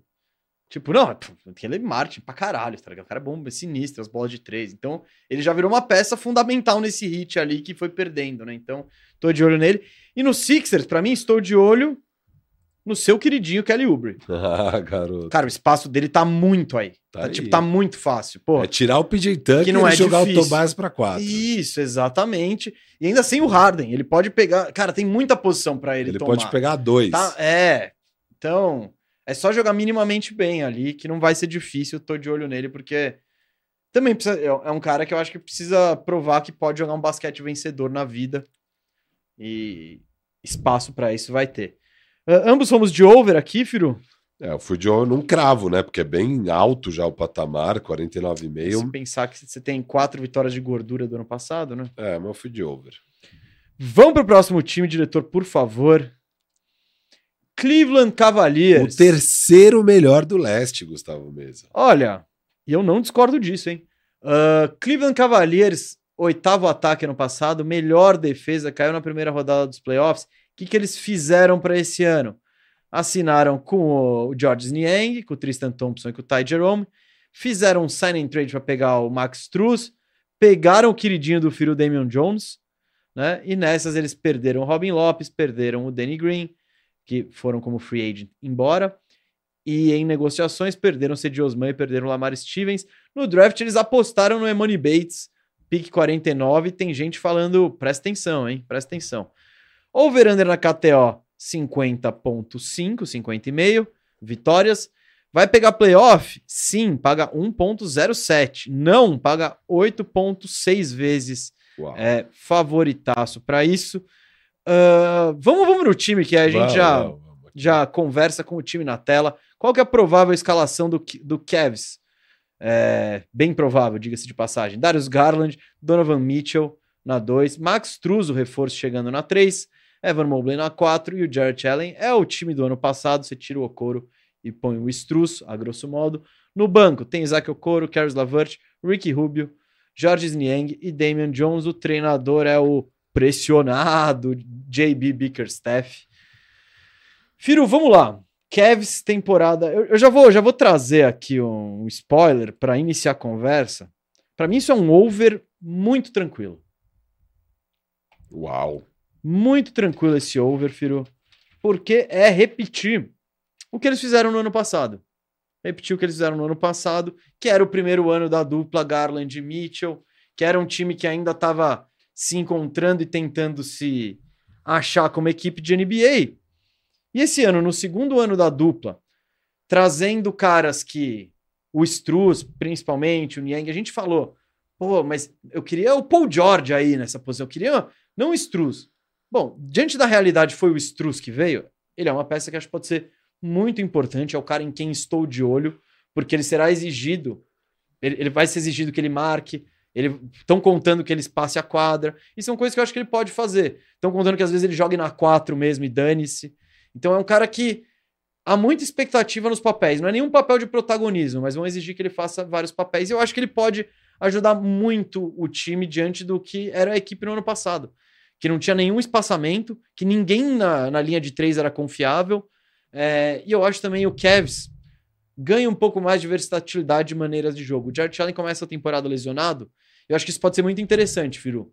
Ele Pra tá bo- machucado? Eu Tá. nem sabia. Tá. É? É. Eu não sei quanto tempo, mas ele, ele não tá jogando agora. Ah, E eu acho que isso pode ser bom pro Cavs para já de cara testar o Mobley como pivô, testar um time mais baixo, que era a versatilidade que eles não tinham no ano passado. O time do ano passado era muito duro, muito rígido. Era Garland e Mitchell no backcourt e Allen e Mobley na- lá na frente. Você não tinha, muito, não tinha como trocar isso porque as peças do banco eram zoadas. Hoje, vendo esse time na tela, eu acho que é possível você tirar o Jarrett Allen, põe o Evan Mobley de pivô. Quem que tá acertando bola de três? É o Lavert aí? É o Niang? Vamos, vamos testar um pouco desses caras. Eu acho que o Cavs agora tem mais versatilidade para navegar situações de jogo. E eu tô muito confiante para esse over na temporada regular. Pra, pra, como time de temporada regular, um time jovem que quer se provar que está com um treinador pressionado, eu acho que eles vão ter, vão ter um retrospecto muito bom na temporada regular. Nos playoffs ainda eu preciso ver mais para me pra ficar mais confiante. Eu acho que é um time que classificar para os playoffs, pegar um corte, não quer dizer nada para eles. Eles foram um fracasso retumbante nos playoffs, né? Caíram no primeiro round para o Knicks, é, coisa que ninguém esperava no geral, assim, casas de apostas, especialistas, bababá. Eu achava que ia dar Knicks, porque eu vi esses problemas do time. É, apesar de eu não ser um cara alto no Knicks, naquele matchup específico, eu achei que ia dar Knicks e com uma certa facilidade foi meio que aconteceu, porque esse time tem muitos defeitos. Eu não acho que eles solucionaram os defeitos na off-season, mas de fato traz uma versatilidade. O time era o 24 em bola de três, em tentativas de bolas de três. É, e eles trazem agora dois arremessadores, o Struz e o Niang. Não sou muito fã de nenhum dos dois, mas o Struz é um cara que. Acho que ninguém é, Firu. É, não, ninguém é. E, então não resolveram o problema, mas melhorou. Não resolveu, mas melhorou. Porque no passado era Lamar Stevens, era o Okoro, era cada hora um cara jogando na posição, você nunca achava, você não tinha nem continuidade e nem qualidade, nem nada do tipo. O Okoro era um dos jogadores que você mais deixava livre. E isso é terrível, inclusive para o espaçamento do time, para você conseguir fazer outras coisas além de arremessar. Com o Max Truz ali no cantinho, o time vai ter que colar lá. Nisso, abre uma avenida maior para uma infiltração do Donovan Mitchell. Então, ajuda as coisas a acontecerem você ter um Max Truz ao invés de um Isaac Okoro. Então não é que também não foi foi ruim. Não, foi bom. E o principal que eu acho é, mesa, eu não acredito muito nesse time com os dois bigs, apesar da vantagem defensiva que isso tem, inclusive pensando na deficiência defensiva que é o backcourt de Garland e Mitchell, às vezes é importante você ter esses dois pivôs. Mas aí seu ataque sofre demais também. Então vai ser bom que agora dá para eles experimentarem one big, é, os lineups com um big só é, mesmo quando o Jared Allen voltar da lesão, acho que não é só. Eu sei que não foi isso que você falou. Você falou que vai ser um. Vai ser bom sair com testar isso, já agora. De cara, você vai ter que testar, porque você obrigado. Mas eu acho que o que isso acontece é. Eu, o time foi a melhor defesa da NBA. Eles têm margem para ceder no lado defensivo. Você pode ser a oitava melhor defesa, não precisa ser a melhor. Experimenta, tenta achar o ataque, tenta achar esse equilíbrio entre ataque e defesa é, e facilitar um pouco as coisas nas horas de decisão para o Mitchell e para o Garland, porque a vida deles foi muito difícil nos playoffs. Você pensa, assim. você é o Mitchell, peguei a bola no perímetro, aí eu vou bater para dentro. O cara do Okoro, ele tá lá dentro. O cara do Allen, ele tá lá dentro. O, o cara, cara, do, do Mobley tá lá dentro. Exato. Então você vai enfrentar uma muralha. Então, o Struza não é nem o Niang, não é porque o Niang é, é nenhum craque é porque ele vai ficar paradinho e você tem que botar alguém minimamente perto. Yeah. O Jerry Allen, dane-se, se não for uma ponte aérea, você não tá nem aí. Então eu acho que pra temporada, é que você falou, você não acredita no, nos dois pivôs. Eu acredito em certas situações, depende do jogo. Eu, eu, acho muito. O que eu achava ruim, falei isso no ano passado também, é você só ter essa alternativa. É, exato. E aí complica muito. Não, eu não acredito como sistema de jogo nos playoffs, na hora do vamos ver e tal. É, porque eu acho que esse time, você tá uma corrida contra o relógio. É, o Donovan Mitchell tem mais dois anos. Se você não você cair de novo no primeiro round, meu amigo, qual é a chance do Donovan Mitchell assinar uma extensão?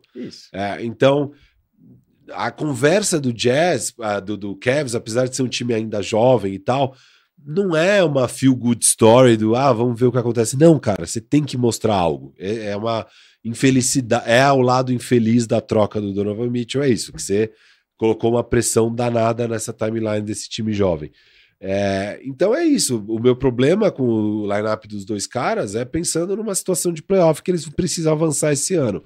É, então, use a temporada regular para testar, para errar, para ver o que você encontra. Porque não adianta nada você ir no modo cruzeiro e bater 54 vitórias fazendo o que você fazia no passado, que vai chegar nos playoffs você vai tomar pau de novo. Então é, é eu acho que é preferível para esse time testar tudo, esmiuçar tudo e ter um recorde um pouquinho pior, mas chegar um pouco mais com um arsenal de opções e já entender qual é o seu time, quais são suas variações e tudo mais.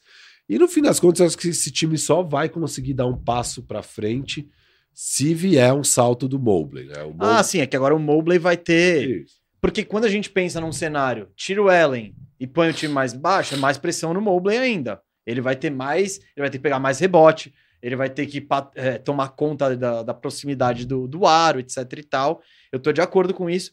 E um pouco como que rolou com a com a troca do, do, do Gobert pro Minnesota, essa troca acelerou a timeline do Mobley. É tipo, brother, terceiro, ano 3 eu já preciso que você jogue é. nível all defensive de novo. Eu preciso que você tenha um joguinho de, de costas para cesta, porque nos playoffs vão exigir. Então, por mais que eu concorde que tipo a prioridade tem que ser encontrar maneiras novas de jogar e tal, eu acho que esse time vai vir com muito sangue nos olhos e guiado por um técnico que precisa vencer, porque se der mais um vexame, é o dele que ele roda certeza. Então, é, por isso eu tô muito confiante com o over do, do, do, do Cavs nessa temporada. É, eu não tô muito confiante, até por, porque eu acho que nem é, nem deveria ser o objetivo deles brigar por seed, de, sabe, ficar, entre ficar em terceiro ou quarto ou quinto, meio que tanto faz pro Cavs, sabe?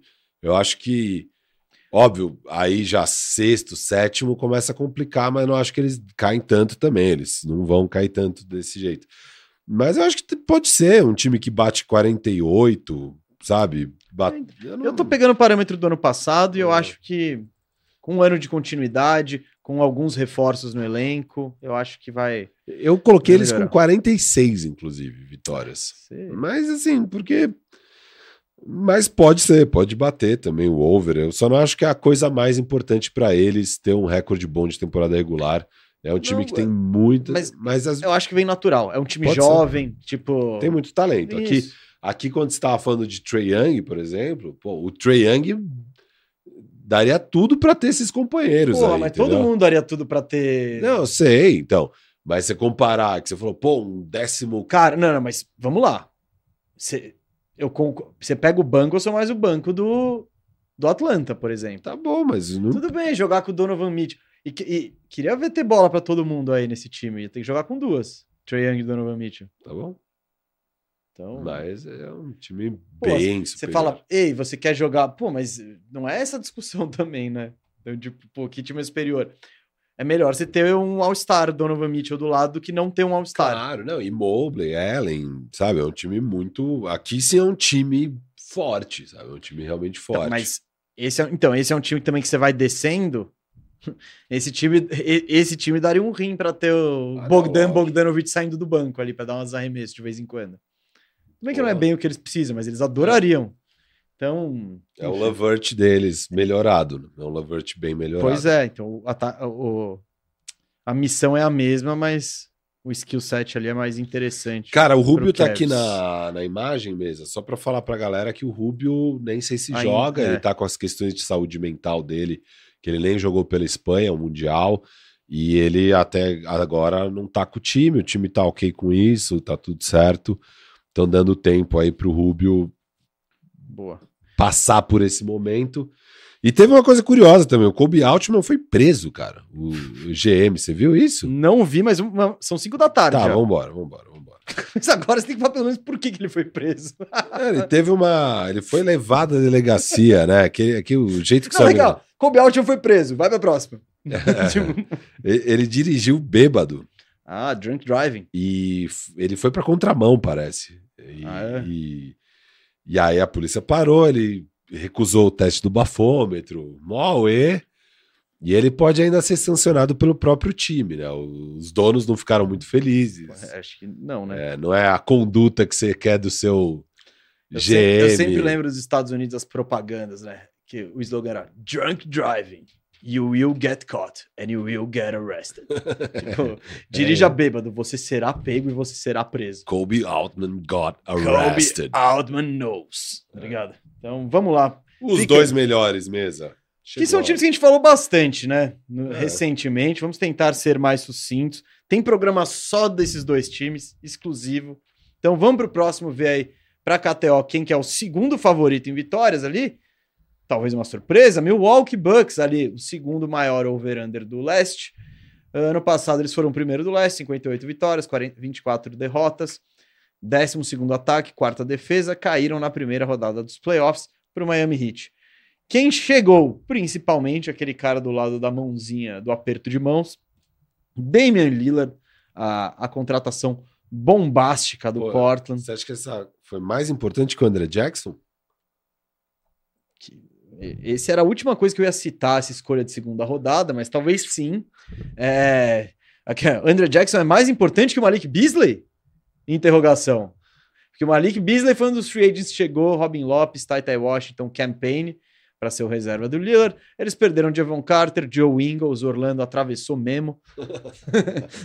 o Wesley Matthews também foi para Atlanta. E nas, nas trocas aí, eles se livraram do Drew Holiday, né? Porque não dá para pegar o Lillard sem oferecer nada. E o Grayson Allen também foi no pacote. No draft, aí o queridinho do Firo, Andre Jackson Jr., foi o pick 36. E ainda pegaram um Livingston de brinde ali na antepenúltima escolha. Ou- Última, última escolha, porque dois times tinham perdido. Ah, é? É. Ah, então. última escolha do draft. Então, por punições ali, então ele foi efetivamente conhecido como Senhor Irrelevante, né? Que é o apelido da última escolha de qualquer draft. Over-under na KTO. É, é de fato o apelido? É, Mr. Ah. Irre- Irrelevant. Ah, não sabia. Right? Ó, conhecimento, hein? Você vê só. Eu acho que isso é para meio que para todos os Os para todos os drafts, na NFL é assim. É... Over-under 54,5. Nem dá para você apostar que eles vão pegar playoffs, a KTO já sabe. Mas se você quiser ir na contramão, paga 17 vezes o Bucks fora dos playoffs. Não recomendo essa aposta. É, também não. Mas vamos ver o time aí que ficou. Já falamos muito dessas trocas. Tem programa. a gente vai passar aqui brevemente, mas tem um programa inteiro falando do novo Bucks. Então você pode voltar um pouquinho se você não viu. É, Inclusive lá que estão as discussões de jogar fantasy, viu? Se quiser, nos comentários daquele, daquele poll, daquele vídeo. Como vai ficar o time titular do Bucks? Damian Lillard na armação, Malik Beasley na 2, Chris Middleton na 3, Yannis Antetokounmpo na 4, Brook Lopes na 5. No banco saem Bobby Porres, Pat Connaughton, Jay Crowder, Robin Lopes, Campaign e Andrew Jackson. O treinador de primeira viagem é o Adrian Griffin. Firu, é... eu tô bem alto nesse time. Tô Nossa. bem alto. é. Olha isso, cara. Olha esse, essa tela. É, é- Só o Malik Beasley de turista ali, né? Não, não, e isso é a questão. é, que seja lá o que você colocar aí, é uma posição deficitária do time, sabe? Beleza. Tem gente que tá até apontando o Celtics como favorito porque eles não têm uma posição deficitária, eles têm seis titulares.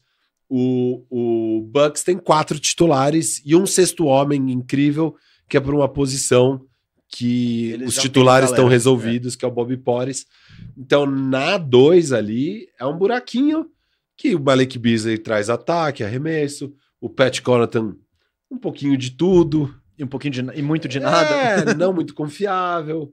É, e acho que é, é meio Acabou. que isso. É meio É que que- as É, duas se opções. você for botar o campaign ali, vai ficar muito baixo. É. O Andrew Jackson não tem noção de como arremessa ainda.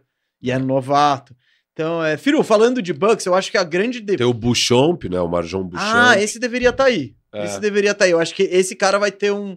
Vai ter chance. Tem chance. Tem, tipo, vai ter chance de mostrar o trabalho dele e ser o dono dessa posição. Porque de fa... Mas pra isso ele vai precisar arremessar tal. Marcar, eu acho que esperam que ele vai marcar bem. Mas, Firu, quando você olha o Bucks, o que, que eu penso? Qual que é o grande. Qual que é o maior problema que esse time tem? Quando eu olho essa escalação, quando eu olho o elenco que sobrou, o que, que eu penso que pode ser um problema? Parar armadores na posição 1 e 2. Eles não têm ninguém pra pegar o Trae Young, pra pegar o Jamoran, pra pegar o, sei lá, vários, vários outros armadores que tem aí na liga, eles podem penar nessa marcação, porque o Damian Lillard não é a dele e nenhum dos outros caras também é que vai, é um grande defensor que sobrou nessa posição. Aí você também não é o Middleton que vai descer. Você não vai botar o Yannis para marcar o Jamoran, vai bagunçar tudo. Então, eu acho que eles não têm ninguém para efetivamente parar essa posição que é tão prolífica na, na liga, né? Que tem tantos jogadores interessantes. Ao mesmo tempo, dane-se, né? Tipo, quando você vai atrás do Damian Lillard, você troca, algum buraco vai sobrar no seu time. Você pode tentar de algum jeito depois sanar isso, Mas eu acho que o resumo da ópera para mim é uh, vale a pena essa troca. Você ficar mais deficiente na defesa para trazer esse jogador que é, na teoria, o parceiro perfeito que o Damian Lillard pode ter. Sim, e é, é, é um parceiro, perfeito e, e, é aquele. Rodou um pick and roll, Damian Lillard com o Yannis. No, no, que a defesa fez, o Red fez qualquer coisa, sobrou a bola lá pro, pro, pro Yannis rolando, né? Como rollman, naquela posição Draymond Green mesa, 4 contra 3. O cara, é, é, muito difícil marcar, ainda mais que um dos três companheiros, que um deles vai estar tá livre, tem o Chris Middleton nessa posição. Então, assim, são ações que vão rolar durante o jogo que vai ser muito difícil de parar, ainda mais tendo ainda essa terceira opção no Middleton. É, vai ser complicado demais para os adversários parar esse time. É, o que eu acho, assim, vendo. Eu concordo que não é o Yannis que vai marcar o. Trae Young. O Trae Young, o armadorzinho rápido, ágil e tal. Mas o que tinha antes no Bucks, o Bucks era uma das melhores defesas da NBA, que é, você tem um, um front court, né, lá dentro, a proteção lá dentro de Yannis e Brook Lopes, que é muito forte, mas você já tinha uma primeira linha defensiva com o Drew Holiday que era incrível e isso facilitava o trabalho e tal. Eu acho que o time vai continuar sendo muito bom defensivamente. Eu acho que o Chris Middleton é até um pouco acima da média, precisa ver como ele vai estar tá aí voltando mais um ano afastado da lesão. E tem Yannis e Brook Lopes, você vai sobreviver bem no lado defensivo, mas vai aumentar o papel do Yannis. O Yannis tinha um papel muito de safety, muito é, um papel um pouquinho menos exigente. E óbvio que a gente sabe que o Yannis tem capacidade de ter um papel muito exigente. Ao mesmo tempo, no ataque, ele vai precisar carregar menos o piano. Então, eu acho que para o Yannis vai mudar muito ó, tudo com essa troca. Eu acho que o foco dele vira muito mais na defesa. No ataque, pô, a bola vai ficar muito mais na mão do Damian Lillard do que ficava do Drew Holiday da vida. A bola de fato ficava muito com o Yannis. É... E vamos ver como isso vai acontecer. O que a gente imagina é, vai dar tudo certo, tá irado.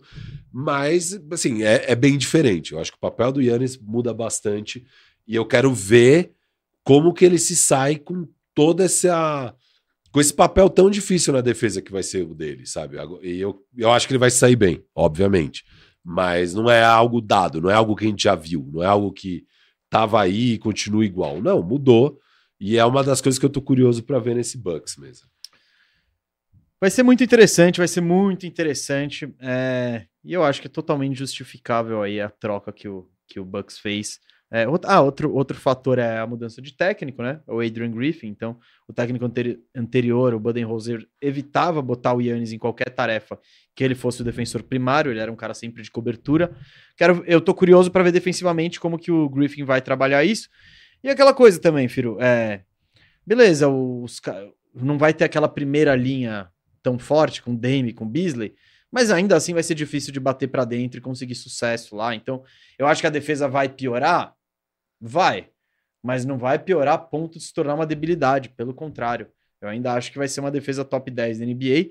E esse ataque aí sim pode pode ficar assustador, né? Então, over-under, Firo, eu fui over, bem over. Eu fui over também. Eu acho eu que pensando vitórias. Pensando em temporada regular, eu acho que eles vão estar tá mais animados, sabe? Com motivação, técnico novo, o Dame, eu acho que eles vão querer destruir geral, assim. Saem logo, logo metendo o pé na porta e invadindo com tudo, então tô bem over. É nesse. sempre arriscado apostar no over quando a linha é 54,5, né? Muitas vezes os times decepcionam, mas eu concordo. O meu único medo foi ver na pré-temporada ver o shape do Damian Lillard, porque ele obviamente não teve uma preseason como ele deveria ter e como ele normalmente tem.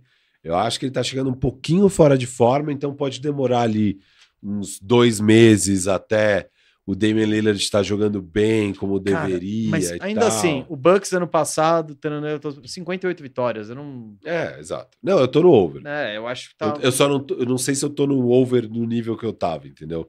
Que eu tava eles batendo 60. Ah, não, talvez seja uma 56. Eu não ia me assustar com isso, não. Não, não vou me assustar, obviamente. Boa, vamos pro último time, então, pro favorito aí, que, pra KTO. Boston Celtics, 57 vitórias e 25 derrotas no ano passado. segundo do, le do leste. Esse é aquela, aquele equilíbrio que todo mundo gosta. Segundo melhor ataque, terceira melhor defesa. Caiu na final do leste para o Miami Heat. Esse time se mexeu, hein? As duas principais contratações, eu já vou direto na mãozinha ali embaixo, foram as trocas para pegar o Drew Holiday, que estava no Portland, né? Ele já tinha saído do, do Bucks, aí ele foi para o Portland, ficou lá. Nem, nem chegou aí para a cidade gastar essa passagem de avião e já foi mandado de novo para Boston. E o Porzingis, que veio do Washington, eles ainda assinaram Delano Benton, O'Shea Brissett, Svi Mihailuk, é, Nemias Keta, Lamar Stevens e o Wayne Gabriel. Que, que turminha, hein? O... E perderam. Quem que perderam? Justin Champagne saiu na, na free agency mesmo. Aí Marcos Smart. E aí, pra pegar Porzingis, Holiday, o que, que eles deram? A grosso modo, deram Marcos Smart, Robin Williams, Malcolm Brogdon, Grant Williams não foi nessa, Grant Williams saiu numa outra troca pro, pro Dallas Signing Trade. Saiu Muscala também e saiu Gallinari. E eles pegaram Jordan Walsh no draft. É, vamos já. Ó, over-under tá em 55,5, é o mais alto do leste. Playoffs. Não, você nem tem a, você nem tem a possibilidade de lançar sua braba no vai pegar playoff. Você tem sua possibilidade de lançar braba no não vai pegar playoff, que paga 17 vezes. Diretor, vamos pro time titular, por favor o último dos times titulares, é, que foi até uma discussão, né? Inclusive na, na mídia e no nosso backstage aqui. Qual vai ser o time titular, tal, tal, tal. O primeiro jogo da pré-temporada, o Mazula botou os o Drew Holiday. Primeiros. Os dois primeiros botou o Drew Holiday no banco. Eu falei, mano, isso não faz sentido, mas deve mudar. Enfim, ainda é uma dúvida, mas achamos hoje que o time titular vai ser Drew Holiday, Derrick White, Jalen Brown, Jason Tatum, Porzingis de pivô, o Al Horford nessas vai para o banco e junto dele no banco estão Peyton Pritchard, Sam Hauser, O'Shea Brissett, Luke Cornett. Essa é a turma do Joe Mazzulla. Firu, e sobre Drew Holiday, essa questão que eu acho que é o mais quente que a gente não discutiu ainda, cara, eu acho que não faz o menor sentido você botar o Drew Holiday no banco. O menor. Um, não faz um pingo de sentido isso. Nem por causa do Drew Holiday, ah, vai afetar o ego dele. Eu não acho que você pega um armador All-Star que tava lá, era bam, bam, bam em Milwaukee, você põe ele no banco. Acho que isso pega mal, não ajuda muito na moral do cara. O Derek White, eles prometeram que ia ter uma titularidade quando o Smart saiu. Aí, pimba, Drew Holiday. Não dá pra mandar ele pro banco de novo. Sem pensar em egos, para mim, o cara que deveria ir pro banco é justamente o Al Horford ou o Porzingis. Mas o Horford é mais veterano, deve ter menos ego, vai lidar melhor com essa situação. Por quê? Porque essa rotação de pivô deles é preocupante. Eles têm dois pivôs descendo, nem contando o Cornet. Porzingis e o Horford. Um deles, o Porzingis, já teve todas as lesões possíveis. O outro, o Horford, tá indo lá, ele é do draft de 2007. Cara, eu acho que essa escalação, o, o principal mérito dessa escalação é poupar os, os pivôs, sabe? Não tem por que botar os dois juntos de graça, assim. Então, essa. E falando do Boston Celtics, assim como falamos do Bucks, eu gostei muito do Drew Holiday, a defesa desse time tá cabulosa. É, minha maior preocupação, assim como o Bucks não tem o backcourt forte, minha preocupação é com esse frontcourt do Celtics aguentar a temporada. Porque se, se ou Porzingis ou Horford tiverem uma lesão séria, cara, esse time aí, aí já começa a contar com o Cornet, com o Brissett, com caras que você não queria ver tanto em quadra. Então, no quesito preocupação, isso é o que mais me preocupa em relação ao Boston. Com certeza, e é o motivo de você pode até questionar se vale a pena apostar nesse over.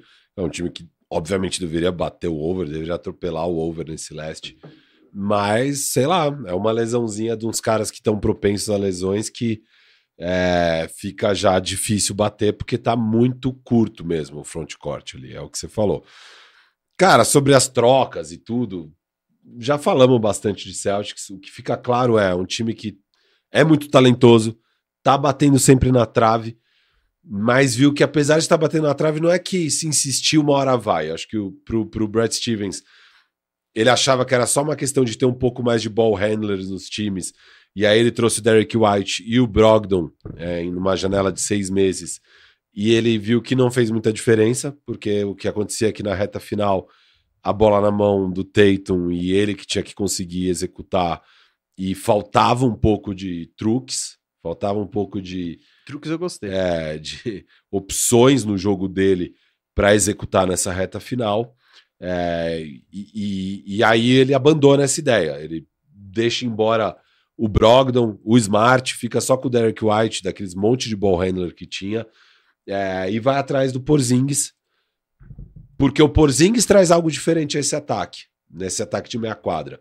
Então, mais do que confiar num salto do Tatum, tentou já resolver a parada. Não, vamos trazer uma opção, um truque, uma cartinha na manga para o Mazula, para uma reta final, para uma execução. Um cara que pode pegar uma bolinha no post, um cara que vai passar a quadra com um tamanho absurdo é, e que vai ajudar o time a essa execução de fim de jogo.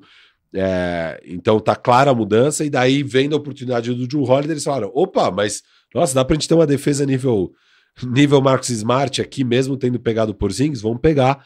E pegaram o Drew Holiday também, o que é excelente. A troca do Drew Holiday é um achado aí para esse time que, cara, é um time muito forte. Os seis jogadores são muito fortes.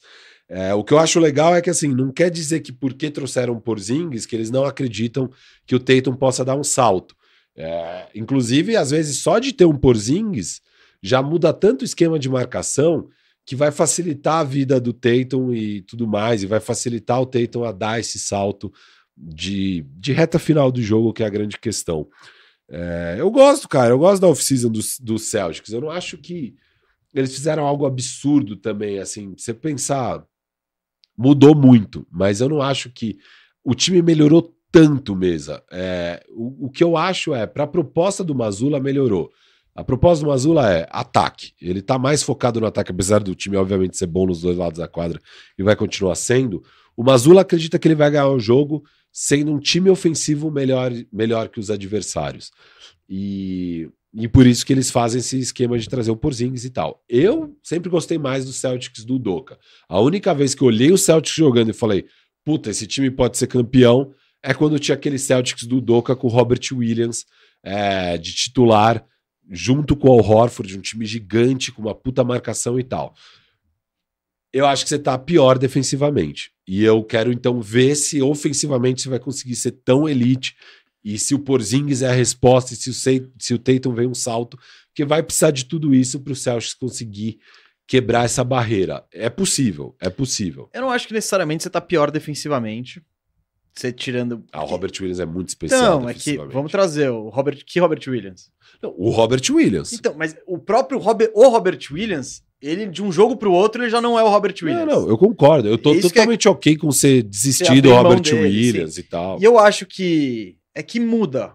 Mas eu não. Eu acho que se você pensar no time Drew Holiday, Derek White, Jalen Brown, Tatum e Horford, eu acho que esse time é tão bom defensivamente quanto o outro, sabe?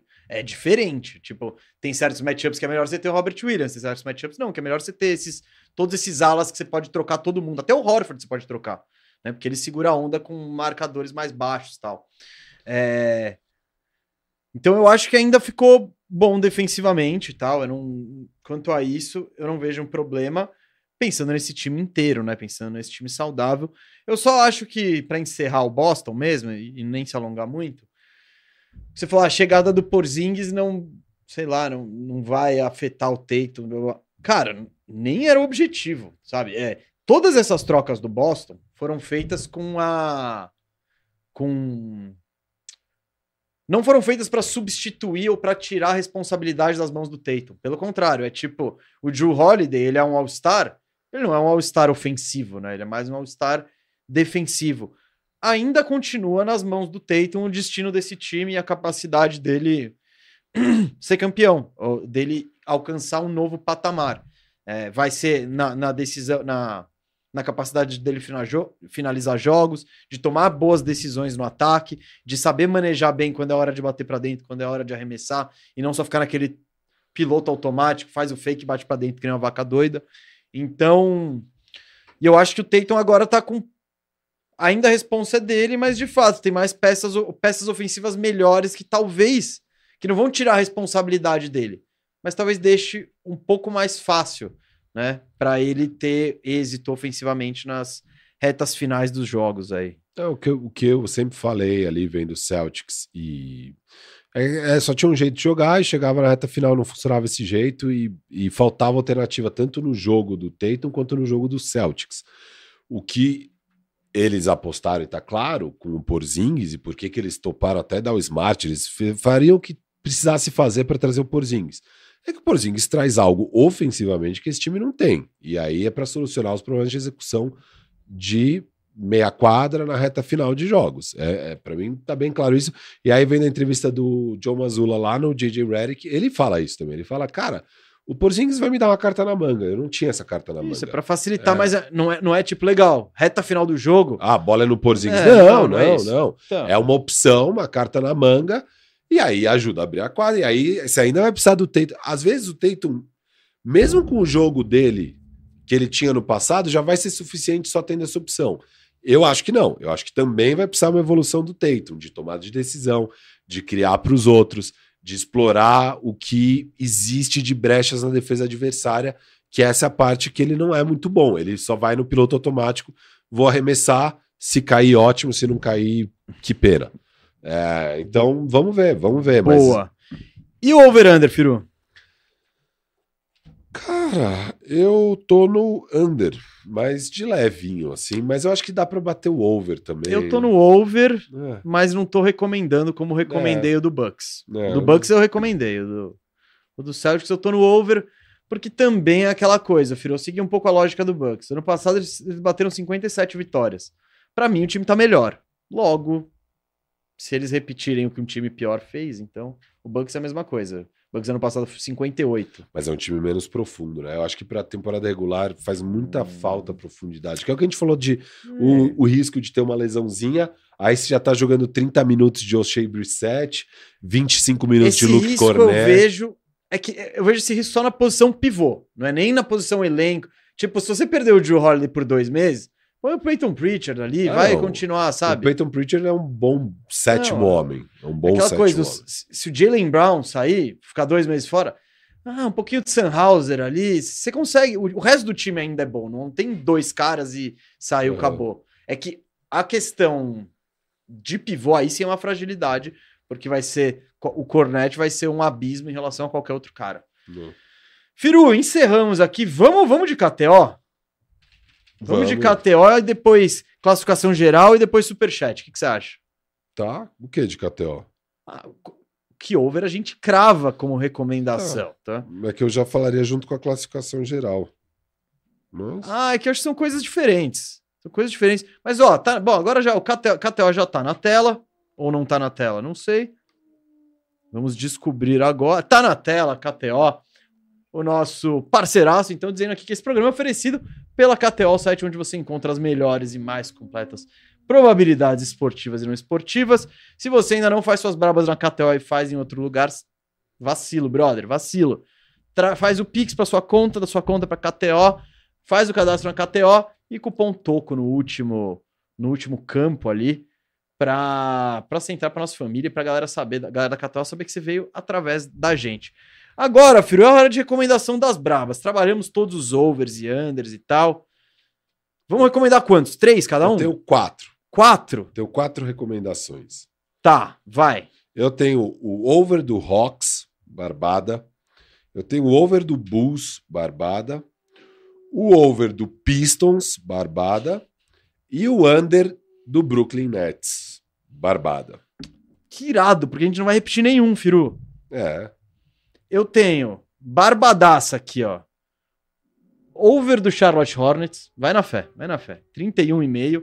Eu tô no over. Não vai pegar playoff, não, não sonha muito, mas pra bater, pra chegar em 32 vitórias, pode acreditar. Esse eu recomendo. Eu tô no over também nesse. Eu recomendo Cavaliers over 50,5. Tô recomendando.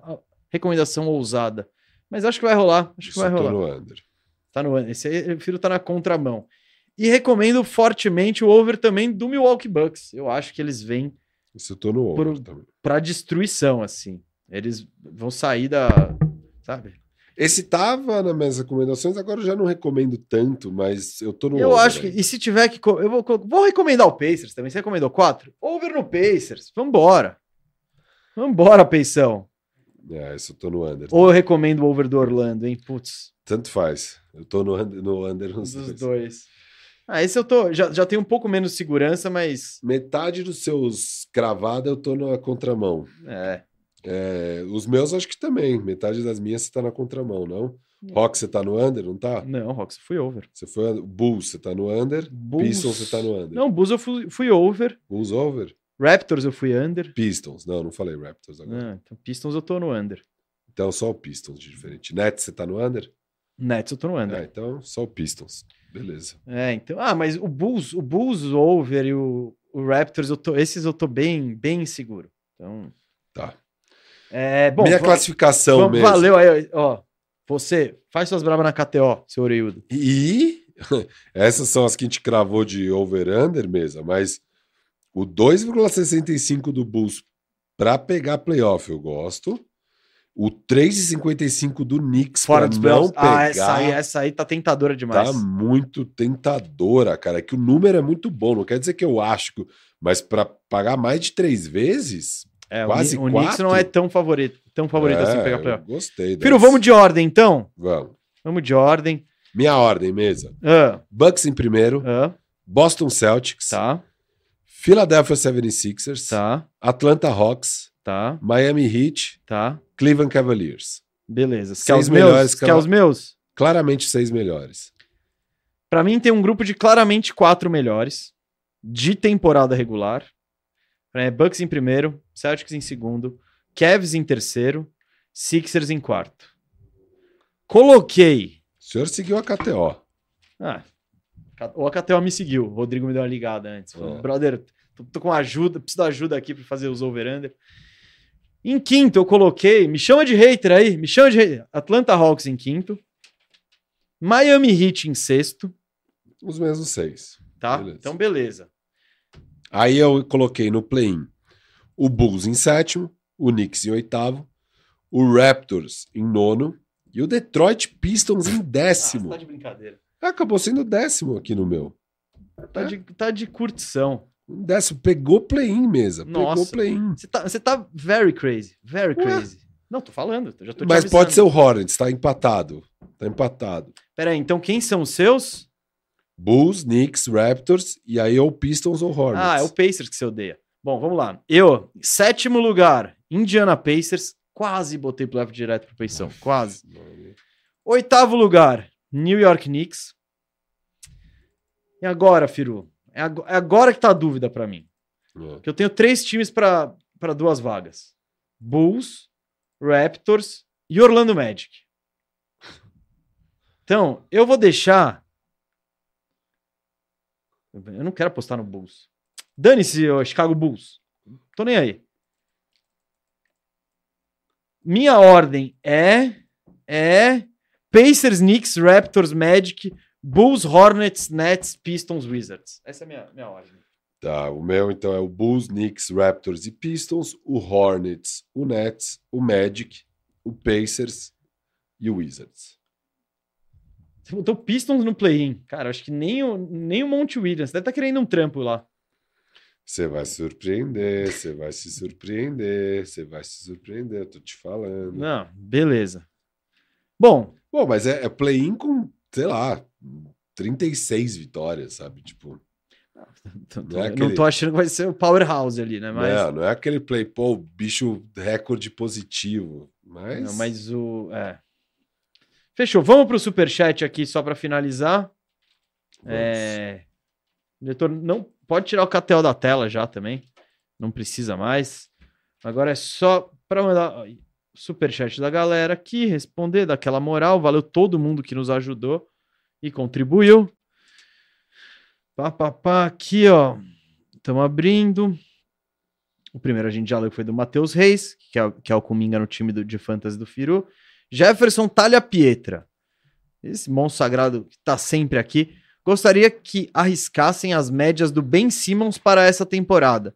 Valendo um Oito. pix poupudo para vocês. Hashtag Uno de firma tentando prever o futuro.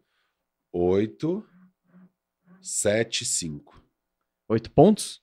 7 rebotes, 5 assistências. Eu vou no, eu, eu, eu vou no, no, no, Dre clássico aqui. 777. Ah, então você tá na mesma pegada que eu. O que? Você achou que ia dar uma- Não- um não vem um triple-double pra ele? Ah, não vem um, Cara, não. Para aqui. não vem um 10 pontos, 12 pontos, 14 pontos. Acho pouco provável, Eu né? também tô abaixo. Eu Mas tô o- under 10 aí de pontos. Então é um 777. Ah, Daniel Almeida, galera, obrigado pelo trampo incrível. A gente que agradece a moral. Valeu vocês, pô. É, queria saber de vocês, qual rumo vocês tomariam se fossem GM do OKC? Dar all-in numa estrela ou iriam com calma? Eu acho que chegou a hora de. eh, Se pintasse o cara certo, eu daria o all-in, eu não ficaria esperando mais. Eu acho que até o deadline já vai ter dado pra ver bem o time, O que, que o que, precisa, que né? precisa e tal, e aí trazer esse. É um ala, é um pivô, é um ala pivô. É, Então, tipo, eu, eu acho que a hora do all-in já chegou, é só ter convicção do que precisa. Eu acho que não precisava ter sido agora, eu tô com você. isso. Põe o chat pra jogar, vamos ver o que acontece e tal. Quem é o cara sobrando? É. Onde tá, o que, que a gente tá precisando, tal, o que, Mas que tá eles têm faltando. salários, cara. Eles têm o Bertans, tem o Ludort. é, tem Não, eles têm Pix. espaço no cap space também, então É, eles podem. Eu, eu acho que tá chegando essa hora aí, tá chegando. E eu, se eu sou. Eu já faria as duas. Eu faria a Ludort é, por alguém da Pix e tal, e faz Bertans por alguém da Pix e tal, e vamos embora. É que talvez você precise dos dois, né? Essa é a Não, questão. Você tem cap space? Mas não sei quanto É, cap então. space também, mas. Não, sei. Mas enfim, tá. Eu acho que tá chegando a hora desse, desse all-in do OKC. Giovanni Kozuki falou: Pool não passava pro Curry e Clay, imagina agora. pois é. O Avdia vai ter uma temporada difícil, Avdia. Aguenta firme. Ó, aí. ninguém tá ouvindo. Se pintar um pool pra você no Fantasy, você pega? Segunda rodada, não na primeira, né? Na segunda? Mano, ele é tipo 22. Ah, é. Ah. Cogito. 31 ali, você vai dar uma olhadinha com Ah, carinho? Cogito, cogito, cogito. Mas, sei lá. Talvez não. É, então, não, não tá nos meus alvos favoritos ali no 25. É, não, mas talvez pegaria, né? Ele vai. Tem tudo pra ter uns 50 pontos de média no Fantasy ali. Né? Por quanto tempo? Vamos, É, vamos esse que é, a- essa que é a treta. João e Gino aqui com ele, ele aqui ó, é o ele não falou. pegaria mesmo, já, tô- já sei. Não pegaria? Não, não, acho que não. João e Gino, Firu fica longe desse M Reis no Fantasy, ele é muito mantador. Matheus Reis. É. Ah, o João Higino, de Olmo. Malmo. Ah, mas ele já esteve em Olmo também. Você nem sabe onde fica Olmo, ele tem um amigo em Olmo. João Higino. Ele é amigo do Matheus Reis de Fantasy, eles se conhecem do Ah. Fantasy. Que é Ah. o Fantasy que eu entrei agora, mas o João não está na liga que eu estou, acho. Mas é nóis, valeu. Então ele falou, ó, vai querer Tatum por uma traquina. Ah, ele é muito mantador, ele vai querer o Tatum por uma traquina vencida. Não, a gente, tá, a gente tá tentando aprontar, que ele é Lakers e eu sou Boston. A gente tá tentando fazer uma, Nossa. uma blockbuster. Putz, vai o Matheus vai passar a perna bonito no Firu. Já tô É. vendo. Tem um monte de queridinho meu lá, né? Mas aqui. Hum, Vai passar a perna. Beijo de Malmo. Já não mando em SEC, sabe-se lá por quê. Ele contribuiu em euros hoje. Eu não sei o que aconteceu com a moeda. Deu, deu um problema no câmbio sueco. Muito bom. Pera, o Vitor Tomazelli só contribuiu. Tamo junto, Vitor. Obrigado. Matheus Reis. NBA precisa de uma expansão, mais quatro times e playoffs melhor. Ah, a expan- expansão vai chegar. Ó, até Não, o final dessa década, Eles com certeza. o novo deal da, Da TV. televisão e daí já vão expandir. Tá bem claro que vai rolar, mas vão ser só dois times. né? Os quatro também já é. É, acho que expande dois, E aumentar playoff, eu nunca vou ser contra aumentar playoff. vê como tá o nível de talento nos times. Ó, mas pá, calma, calma aí, hein, mano. Hoje em dia são 30 times, 16 classificam para os playoffs. Não é para classificar mais que isso. Senão, é- Ah, aí a temporada regular vai pro saco mesmo, sabe? Tipo, você dá bônus, sei lá. é, cria cria kickers. Não, é. Fala, se você não chegar a 30 vitórias, você precisa eu ganhar que- por. Eu acho que mesmo com 34 times, tem que classificar só 16. E pronto, formatinho redondo. Ó, o Israel da Silva tá pedindo, faz o draft do Fantasy em live, ia ser massa. Olha, tem muitas, muitos empecilhos para isso acontecer. E um deles é a gente precisa de atenção e a gente quer tomar uma cervejinha também. Esses dois empecilhos, O problema é que fica meio chato, né? Ficar. A não ser que a gente tivesse um câmera mesmo filmando e tal, poderia ficar legal. Porque vai. Mas é bem hard. Seria um investimento pesado para um bagulho bem hardcore, é, mano. então. E pra fazer Vocês tosqueira. assistiriam? Fala aí nos comentários se vocês assistiriam. Eu acho que a gente Porque são quatro horas de Pix, só Pix, só alguém indo lá no púlpito e falando: Eu é, escolho esse. é, minha escolha é Jordan Poole. Tipo, Tipo, é, não ia ter comentário. é, né? não dá tempo de comentar porque daí o outro já tá no relógio. E eu não quero ficar tal. fazendo esse papel aí, porque, pô, bicho, eu tenho minhas escolhas a fazer aí. Isso aí, meu ano depende disso, né? É, aí fica os outros 15 caras, oh, que merda, viajou. oh", Mas isso seria legal. É. Essa é a parte boa. Não, acho que até. Cara, eu Acho acho que a que pode audiência ser. seria boa. Duvido que alguém assistir isso inteiro. É, Mas. Esse Mas tá bom. Ó. É, acho que pros piques 230 já não teria ninguém assistindo. Não, às vezes né? os caras que entraram depois, É. sei lá. É, e Max Oliveira falou: Sou novo vendo NBA e gostaria de participar do Fantasy que vocês tanto falam. Como faço? Vocês têm algum vídeo ensinando? Sou fã do trabalho de vocês. Ô, Max, tamo junto. Obrigado pelos elogios. Cara, ó, no, no podcast do Damian Lillard, da troca do Damian Lillard, é, a gente abriu um comentário, uma caixa de comentários lá dentro do YouTube mesmo, no vídeo, e a galera tá se organizando por lá. Eu não sei como tá essa organização. Galera, mas assim, é o Fantasy que a gente usa na ESPN, você escreve espn.com é, barra fantasy, e aí tem lá o de basquete, você cria a sua liga, ou entra numa que existe, sei lá, e joga. Mas o legal é você criar uma liga com amigos, mas se você não conseguir, tenta entrar no dos amigos do Firmeza Redonda ali. Mas vocês têm que fazer uma autogestão, porque, meu, não dá pra gente ficar. Esse ano a gente não apostou em Fantasy, porque a gente É. vai fazer coisas novas, a nossa estrutura É. ainda é miúda. Um dia a gente quer abraçar o Fantasy. É, queremos dar ao Fantasy é, o interesse que ele merece. Isso. Aqui, ó, vamos lá. Chegaram, agora chegaram vários. Nelson Cardoso. Nets não pegou o play-in na do Firu, aí é loucura. Nem na minha. Mas só na do Firu que foi loucura. Não, foi. sua- na sua foi Cê- é cê- sensato. cê é meio- é, Na exato. minha foi. A minha justificativa foi melhor que a sua. Doido de pinga. Aqui, ó, Nelson Cardoso. Se na KTO tivesse qual o futuro do James Harden, onde você, Firu e Mesa, colocaria uma grana? Tô achando que ele fica, mas pode vir pro meu clipão, aceito. Eu acho que Clippers, cara. Não, é o Clippers, né? Mas fosse- eu, eu não duvido que acabe parando em Miami. Né? Mas são os dois times, cara. Tirando eles, difícil É. pensar. E eu, e eu acho que esses são os dois times que eu gostaria de ver o Harden. Só. Phoenix Suns. Ah, aí seria da hora, hein? Mas como? Não tem Não nada. tem pra- como, Não, não. tem, não tem. Dos que tem um pouco de realidade, eu acho que. Acho que e até os que não têm realidade, se bobear. Eu acho que é Clippers e Heat, os dois que eu vejo o Harden fazendo algum sentido. O resto, bicho. Eu não, não sei se eu, se eu tenho algum destino. Tipo, vai um Minnesota Timberwolves falando, ah, dane-se, vai. Eu já me Mike afundei com o Conley. Gobert, pega Conley, Conley McDaniels. Não, não. Conley Nas Reed, sei lá. Pô, você acha que o Murray, o Murray por isso ele falou. Eu af- deixo o Harden treinando em Cotia. Não, pô. Eu faria se eu sou o Sixers. Conley nas Reed? Conley expiring. Acho que se pá. Ah, eu faço isso aí, mano. Ah, eu não. Conley Max, você não. é. Eu prefiro for- tentar forçar pegar o Terrence Mann. Só o Terrence Mann. Não, o Conley é melhor que o Man. Cara, eu acho que isso é questionável. Eu acho que o Man é.